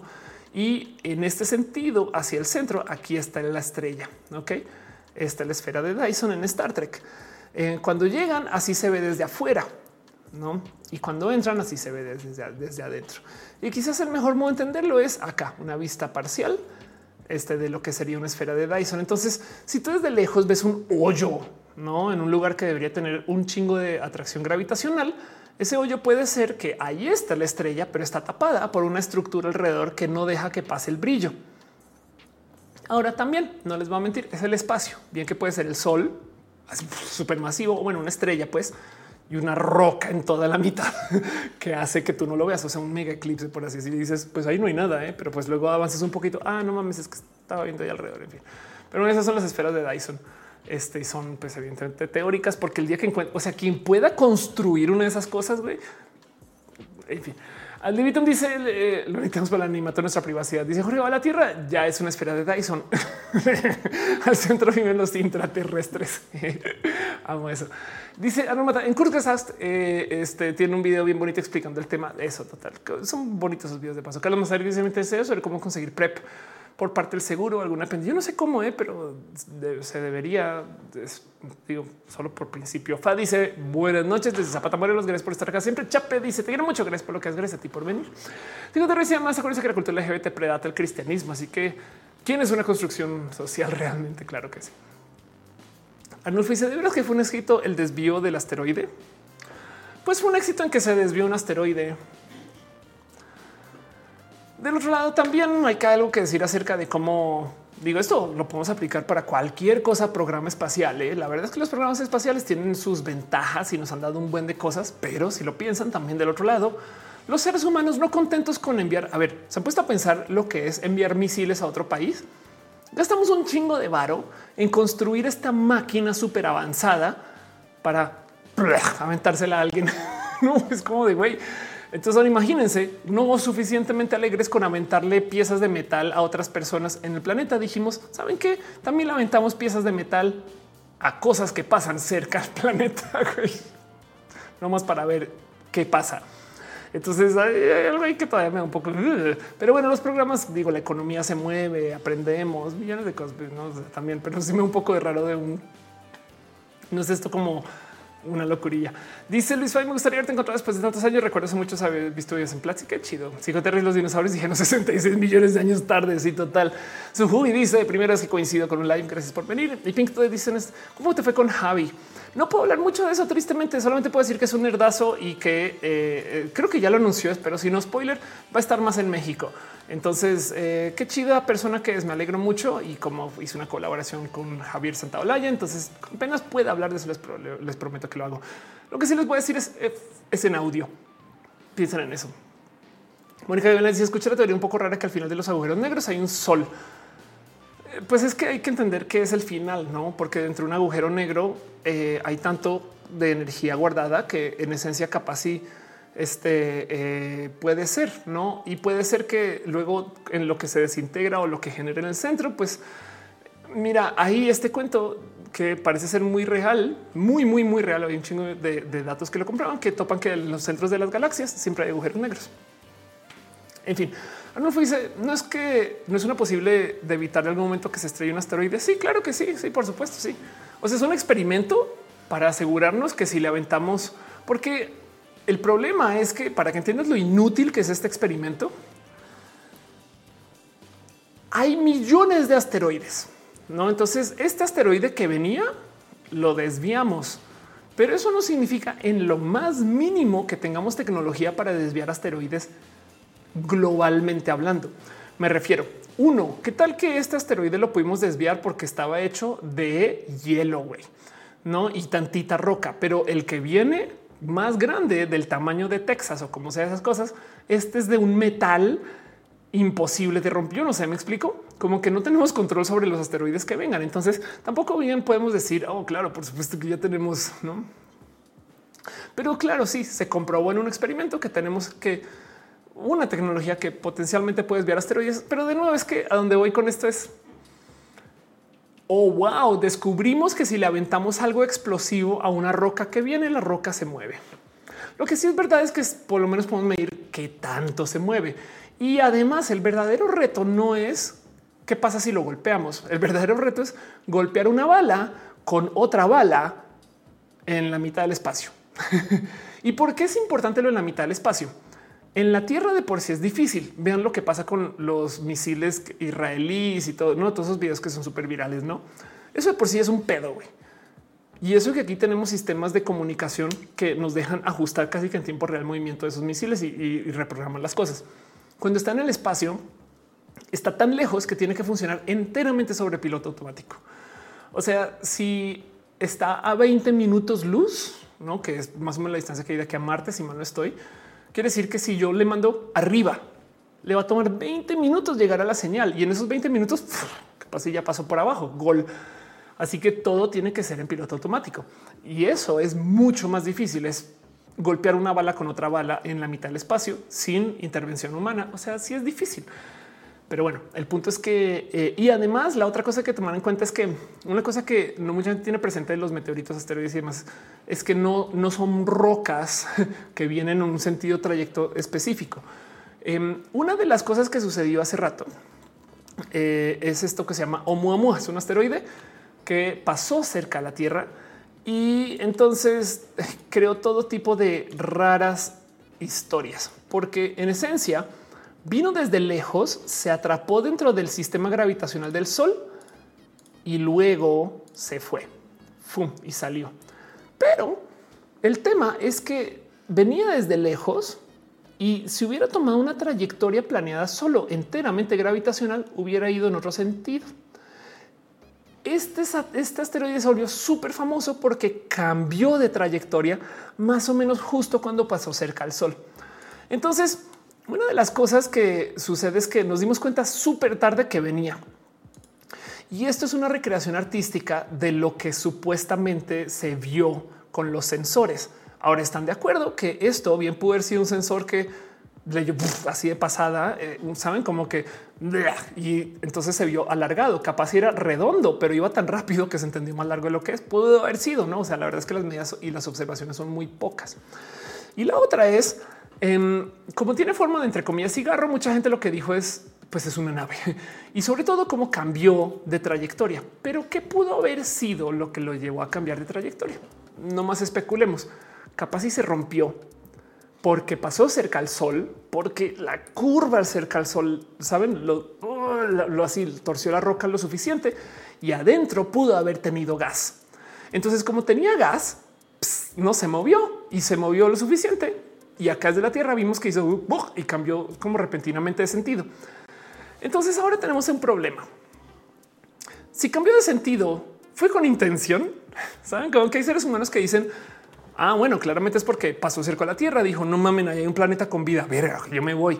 Y hay quien dice, no, pues claramente es porque algo hizo que cambiara forma. Entonces, donde iba con todo este choro es que los asteroides, todas estas rocas y demás para rematar, o sea, esas cosas vienen tambaleando en todos los sentidos. Entonces, cuando llegan, se acercan al sol, lo cual quiere decir que se van a calentar, lo cual quiere decir que cambian de forma. ¿Saben por qué los cometas son cometas? Em, porque cuando se acercan a este, eh, eh, aquí está, cuando se acercan al sol, en esencia, se está calentando. Chequen esto.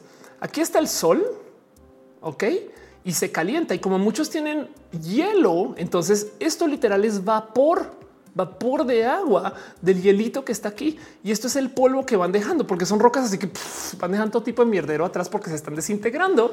Pero entonces el sol dictamina en qué sentido sale el gas y ya tenemos una, roca que se está calentando con aquí con una llama. Entonces sale gas para allá, pero pues a medida que se mueve, el gas sale para acá. Y como es gas que están aventando, cambian su trayectoria. Entonces, el tema es que para rematar el otro pedo es que no es que venga una roca camino a la tierra, sino que viene y está tambaleando, se mueve, luego se calentó y uh, se fue en otro sentido. Es una montaña rusa de posibilidades.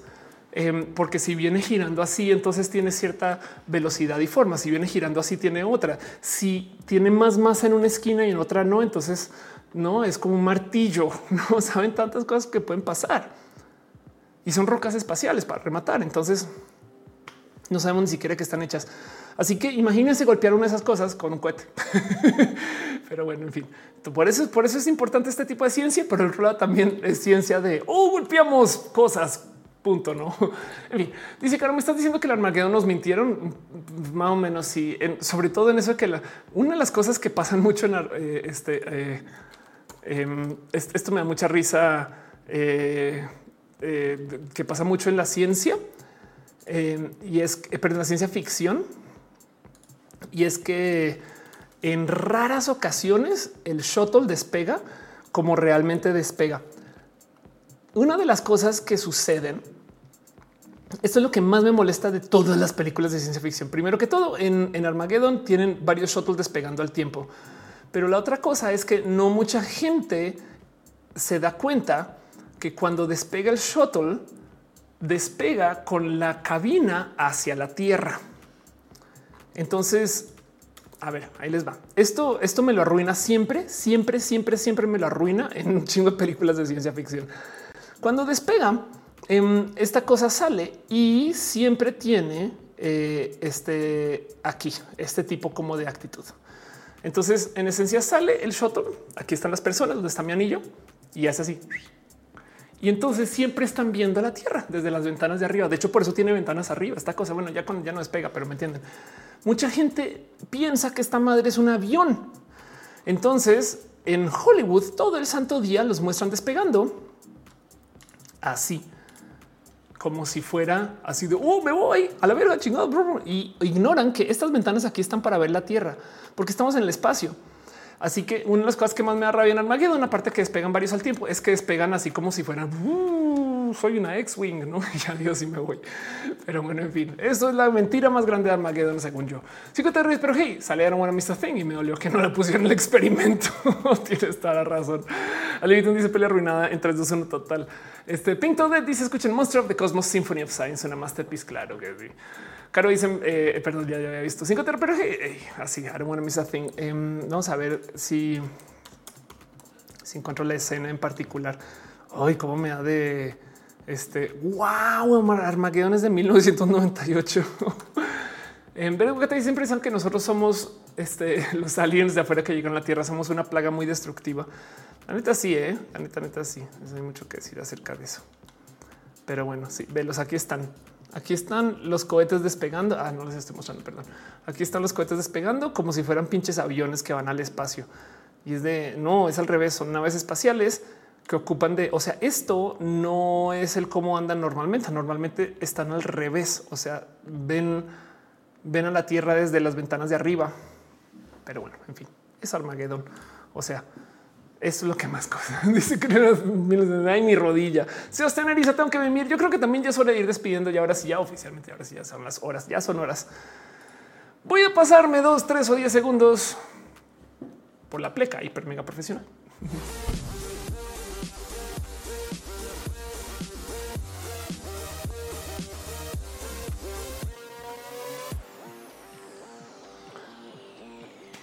Muy bien. Eso es todo. Dice Arnulfo de que va el Mimi Roja. Es una buena pregunta. Déjame checar dos segundos. Tengo que ya, ya se me va el pedo. Este, porque eh, sobre todo octubre era un mes que pensé que iba a tener más tiempito de programación. Entonces está un poquito más al tanto. Ah, este está bonito. Em, esto es el mini roja de el cómo ser autodidacta cómo motivarte para ser este autodidacta. Gracias por el show. Bonita noche. Yuri Maldonado dice linda luna a todos. Gracias por estar acá. Y si me tomar unos segunditos nomás para asomarme por los abracillos financieros, el cariño y el amor. Muchas gracias. Em, pero bueno, dice eh, Capitán Carrera se resuscribe. Muchas gracias. Guiberra se resuscribe. House of Pancakes también. Caro también. Gracias de verdad por su cariño y su amor. También Harm Gaff se resuscribió, aunque sea siete días, pero igual te lo celebro hoy también. Gracias a la gente chica que está su cariño y su amor en el Facebook. Y también a Monse Jarvio, Alexander Ubaldo Villa, Néstor Maldonado. Néstor, quiero un chingo. Gracias por si sigues por ahí. Gracias de verdad por apoyar. Y Samuel dice: Ya vengo, sabes que claro que sí. Carlos Javier Castro Chávez también. Gracias por sus cariños y sus amores y esas cosas bonitas que pasan acá. Leviton dice YouTube. Em, ah, todo va a ser por YouTube. Exacto. Si no es en Twitch, entonces qué son qué son los mini roja? Roja es un show largo, dura cuatro horas o tres y tantas. Y hay un tema en particular, como el tema de hoy fue cómo funcionan los GPS, cómo te ubican los celulares. Entonces, a veces me pasa o me pasaba que es un oye, ¿dónde está el rojo? Donde hablas de ese tema y está todo por ahí enredado no detrás de la capa 9 de capa 9, detrás de eh, un video dentro de otro. No, así que decidí hacer videos específicos de un tema en particular. Y esos son los mini rojas para TikTok y estas cosas nano roja. Últimamente no puedo hacer mucho nano roja porque la mudanza, pero prontamente volverán. Pero el punto es que eh, voy a estar haciendo más de estos videos y sepan que todos los mini rojas usan después de roja por si acaso roja se va a la chingada, porque a veces las ardillas la neta no colaboran. Hoy colaborar mucho. Muchas gracias al sindicato Ardillas por permitirnos transmitir muy bonito. Entonces vamos a estar aquí. Ahora les voy a decir algo de los mini rojas. Yo no veo esos videos cuando lo recibo de la gente que los edita. La gente que edita estos videos los hace con toda la intención de poner su arte, mensajes, comentarios y pláticas encima de lo que yo digo. Y entonces yo los subo y los veo con ustedes por primera vez, que suena un poco suicida a la hora de pensar en esto del control de calidad, pero también es que son sus piezas. Yo confío mucho en lo que hacen y por consecuencia, entonces yo estoy con ustedes en el chat viendo por primera vez en la vida sus videos y me llevo las mismas sorpresas que ustedes y esta gente me bulea durísimo a veces y yo aprecio eso también. Entonces, nos vemos ahorita a las 12 y 15 para hablar de eso. Pero eso va a suceder. Y el paso entonces, ya que estamos aquí, yo justo quiero dejar un pequeño anuncio, un poquito de promoción desvergonzada acerca de cositas. Nuevamente les invito a que vengan el 4 de noviembre al Halo Queer, nomás un poco de promoción Em, que es esta fiesta que está haciendo eh, ella o ella México, el primer festival internacional LGBTQ trans incluyente Latinoamérica. Y sepan que Halloween es esta mega bomba de evento em, donde va a haber eh, estar DJ Kefish, bueno, la Hacky Music. Em, ahora va a haber tatuajes. bueno, pero tantas cosas. Y el punto es que es un espacio BDSM, Leather Dark Vampire, un espacio queer es un espacio seguro para noche perreo tecno, eh, el mejor ambiente LGBTQ más NB en una ocasión mágica en la secreta en la Ciudad de México, en el centro. Em, se lo recomiendo mucho, sobre todo porque hay mucho que decir acerca de saben cómo estos espacios a veces intimidan un chingo. Entonces me da de bonito que esto va a suceder em, como con este énfasis en que son espacios seguros. Se lo recomiendo mucho. Em, gracias, gracias, gracias de verdad. Pues yo, corazoncito, aprovecho. Pero bueno, el caso Halloween em, lo encuentran en eh, este eh, por si quieren reservar sus boletos el 4 de noviembre. Un poquito promoción desvergonzada, pero para que sepan que está sucediendo, besitos de así estás por ahí. Y de paso también aprovecho para super dar las gracias a la gente chida y bonita que está en las múltiples caminos de suscripción, porque son gente requete re bonita. Entonces un poco de abrazo y cariño para Alex Sánchez Franco, Navarro Aflicta, Guillermo Lanfar, Ignis 13, Alejandro de los Reyes, Choc Cuevas, Roby, Trinipea, también Ada González, Adri se Aflicta, Aquí Ame 0207 Aldo Aguilar, Galván, Alejandra Valencia, Alejandro González, Algonzo 84. Ana Virgen, André Conde, Andrés Felipe Portaba Morio, Andy Mejía, Aranza de Arvaro Bobsky, Rulfo García, Artis Rojas en el mercado, Aurea Castillo, Azucena, Baeza, Birds, Hernández, Brenda Pérez Lindo, Capitán Garranega, Carlos como Carlos Cravioto, Cat Power, Chispa, Death Crowbite 100, Dani DC, Dale Caro, suscrita antes de que existieran las posibles suscripciones desde hace mil años. Daniel Vargas, Daniel R. David Torres de los PP, también te amamos. Don y a la familia, Don Lante, Donovan del Valle, Draco, Imperator, Red Plains Walker, Edgar Riego, Ed Hicks, Eduardo GTZ, el famoso Emanuel Marroquín, y Frank quería la Sakura, esa rola un podcast más. Fabián 23 Ramos, Fernando Cernas, Flavio Madayo, Cira Hernández, Gabriel Mesa, Gabana Susi, Jerónimo Quintero, Grey Dragon, Great G-Man, Gus R55, Gustavo González, Gustavo Roche, Haji, BC, Hangaf, Héctor F. Arrola, Hígado de Pato, Holly Hall 23, House of Pancakes, Ileana González, Gon, Sirene RN, Jan Morera, Jessica Díaz, Jorge Díaz, José Cortés, Juan Carlos Luna, K22, 18, Ricazacre, Leonas Labra, Loma Luz Lina, como José Cero, Lucero, Kia Luz, 07, Luzurita, Art Mafet, K, Magdalena Álvarez, Mariana Rum, Galvez, Mani Carmon, Roy, Mavila Morales, Maiti Torres de Farias, Mazatzin, Armenta, Gengia Art, Merisa, Aramburu, Michael Rosero, Mike Lugo, Minerva López, Mace Wizard, MM, Mos Cristal, Mura Arts, Musicarina, Mubasa, Nadia, Sean Top, Narutin, Naruto, Yusef, Nathro, Néstor Maldonado, News, Snake, Nora, Arena, Lina, Donaldico 09, Pablo CG, Pamela Gutiérrez, Patricia Rivera, Rodríguez, Paulina C. Perro Noche. Te queremos también a ti, te queremos mucho. Perro Pollo, Rico Pollo, Priscila Martínez Freire, Rafael Villalobos, Raúl Perosa. René Alberto Ortega Minajata, que no estuvo más nerd que las nerdadas que se pueden estar siendo nerd, muy nerd, nerd, nerd. Romedax anda bella, lo digo con cariño. ¿eh? Romedax anda bella, Sergio Quiroz. Sí, solo sí, pero no. De Crisis 14, un polinomio, Ursula Montiel, Valentina, Vianex, Wisdom, Harry, Sankoku 666. Gracias por ser parte de esto. Dice Carlos Mazarigos, ¿podrías hablar sobre las categorías de hacker? Apenas super que como sombrero blanco, sombrero negro. Yo me quedé como noob, snoop, lamer, que sí, nomás te dejo esto. Eh, entonces, eh, el tema es que hay hackers que pueden hacer mucho daño. Hay hackers que les vale gorro y hay hackers que usan sus herramientas del hackeo para el bien. Y entonces a eso, entonces se le llama em, pues como hackers de sombrero blanco, o sea, para hacer daño este eh, y hackers este, de sombrero blanco, que o sea, perdón, el sombrero negro. En fin, el punto es que fíjate que ocupan una lógica similar con el tema de eh, la magia. También hay brujas negras y brujas blancas y en fin, pero bueno, eso pasa. Em, no conozco más, pero debe haber un chingo de categorías. No lo dudo. No hackers de solo software, hackers de solo hardware, hackers de temas sociales. No, eso también es verdad. O sea, hay gente que se dedica a tratar de encontrar cuáles son las vulnerabilidades en la literal psicología de la gente para conseguir información. Y entonces eh, me parece un bonito tema. Pero bueno, el caso este em, vamos a poner esto en el tema de ideas de roja. Vamos a ver quién quita que algo suceda con todo eso. No em, me quedé como noob, Snoopy Lamer. Eh, pero sí son su, mundo, supongo, no también a fin de cuentas. Pero bueno, eh, gracias a la gente bonita que está ayudando con la moderación. Este, porque veo que por ahí pasó una pequeña locurilla. Dice Arnulfo. Blue Team. Arnulfo dice: Amo ser mencionado varias veces. La neta, neta, yo aprecio mucho que te suscribas de varios canales. Se tiene este, muy en el corazón por ese motivo. Y gracias a ustedes por apoyar en general. De hecho, rétenme porque mientras más nombres me den para leer, mejor más raras se ponen las cosas.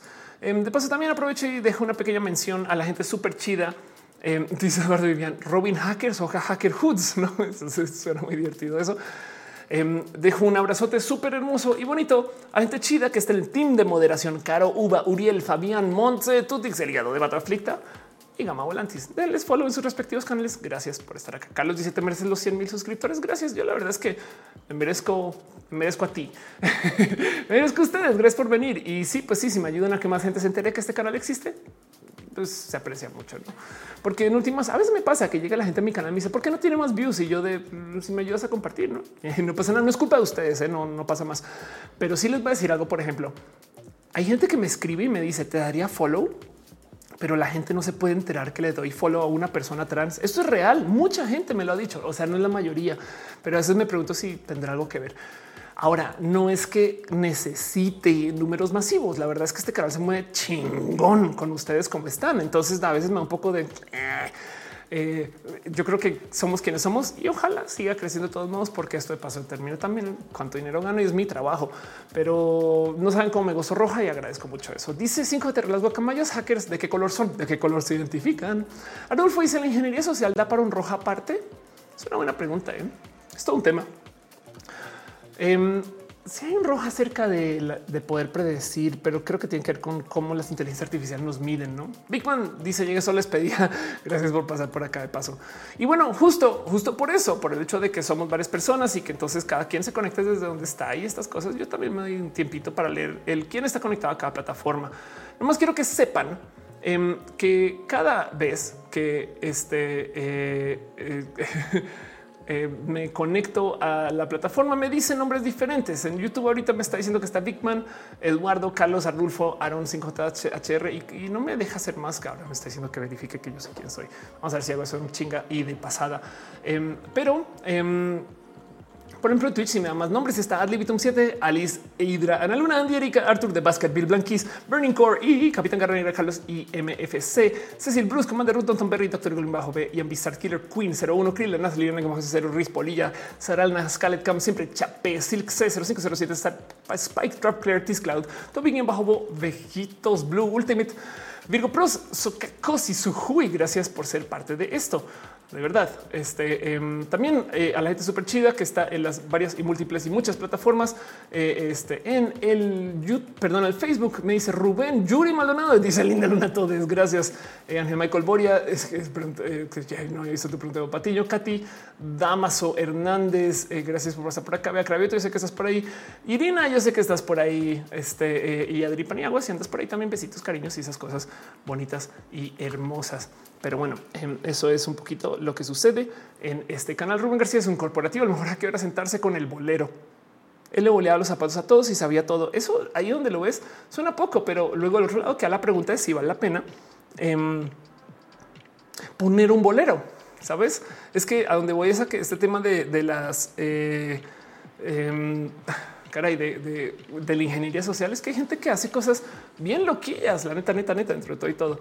Vamos a ver dos segundos si me puede dar una lista un poquito más completa esto del YouTube, porque ya vi que como no consideraba que yo estaba habiendo hecho login, entonces no me daba la lista completa. Irina dice, sí, aquí ando.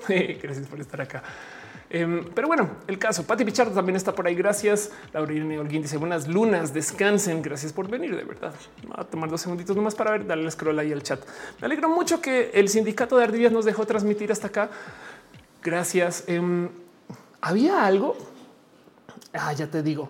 Em, había algo en temas de espías, Rubén que no me acuerdo bien cómo era, pero que entonces el Pentágono, no, en esencia el diseño del Pentágono era tal que en el centro del Pentágono había como un, hay un como parque, jardín, lo que sea. Esto es en Estados Unidos y ahí hay comidas, no? entonces había algo de espías que medían cuánta gente entraba y salía de las comidas según para tratar de medir qué tan atentos estaban a emergencias, tipo como que si la gente estaba saliendo a comer mucho era de güey, no se han dado cuenta que las cosas están graves.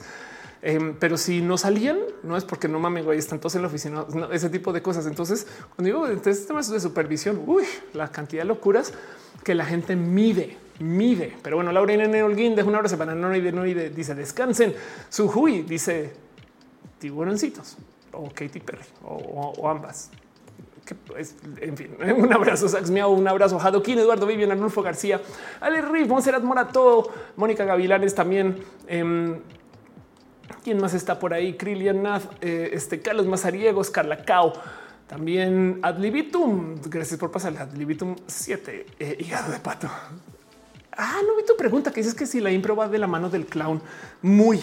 Em, si en el clown se enseña impro o en la impro te enseñan clown. Ahora hay otro brazo, digamos que en esta trifecta de prácticas, que es el mimo, muy diferente a clown entonces en el clown hay muchas prácticas que son solo deja que las cosas pasen y no le temas. Es como que el clown te enseña a perder el miedo al oso cabrón. Yo sé que no nos enseñan a apreciar esto, pero literal el pintarte la cara, la nariz, todo ese tipo de cosas, güey, te cambia un chingo. Es que, a ver, piensen ustedes cómo nos gusta decir esta payasada, qué circo, em, para decir que las cosas están mal hechas. Pero otro lado, ahí les dejo el reto de hacer que un niño sonría en disfraz de payaso. Me explico. O sea, hacer que la gente te tome en serio vestido de payaso es una locura de la vida, ¿no? Y ese tipo de cosas te forma, güey. Entonces, em, hay mucho que decir acerca de usar nariz roja, por ejemplo. La verdad es que eh, puedo hablar largo y tendido ese tema desde lo filosófico, pero solo dejo esto ahí nomás he puesto. Mucho del clown trae este tema del tú deja que, o sea, te vas a caer, güey, cáete y gózatela, no ese tipo de cosas que la impro es te vas a caer, entonces cáete y observa qué sucede y no, entonces deja que y añade algo, no? Y en, mimo, en, esencia, es todo está cuando tú lo quieres crear. Y de hecho, las técnicas de mimo, primero que todo, cosas que aprendes en la impro o en mimo, es si tú vas a agarrar eh, un palo de escoba, todo el mundo hace esto, no? O si estoy barriendo y es de qué pedo con esto, cuando la verdad es que hay como técnicas de, cómo agarrar las cosas para que parezca que o sientas que o le des más forma. Y entonces todo eso es nomás como literalmente un tantito de memoria muscular. Muy normal que estoy manejando mi coche, es de perdón, pero así no es el volante. Entonces el volante es como que agarrarlo bien, como lo agarrarías como en el clásico uso del teléfono, que no es así, es así. O si son personas jóvenes, es así. No como que hay un algo ahí que decir acerca de cómo usamos los dispositivos aéreos. Y entonces eso eh, viene tanto en clown como en impro como en mimo. Y puedo seguir. Anulfo dice: ingeniería social es un conjunto de técnicas que usan los cibercriminales para engañar a los usuarios incautos y a los cautos. O sea, no por nada hay software para tratar de monitorear si caíste. Por eso es que a veces las mismas plataformas nos hacen logout. Es de mira, nomás por si acaso te vuelvo a pedir el login, porque quién quita, quién quita, güey. En fin, pero bueno, muchas gracias por estar acá. Un abrazo a la luna y dice tiburón sin exacto. Mayra García dice hola, recién llegó yo y de salida, pero gracias por ser parte de esto. Gracias por acompañarnos ahorita para el resto eh, de lo que es el show. Y ahora sí, ya pase lo que pase, tengo que ir cerrando porque si no, no hay Mimi Roja. Bueno, sí, sí hay, no más que este, este show tengo que cerrarlo. Es algo re chévere para improvisar. Este, cuando salís a conectar con otras personas, hay algo re chévere para. Ah, más bien la impro te lleva a lugares nuevos, no creo yo. Eduardo dice: Voy a escribir máquina escribiera. Ah, sí, exacto. No, Laura ya le dice: Hace mucho que no te veía. Platzia abrazo, dice el.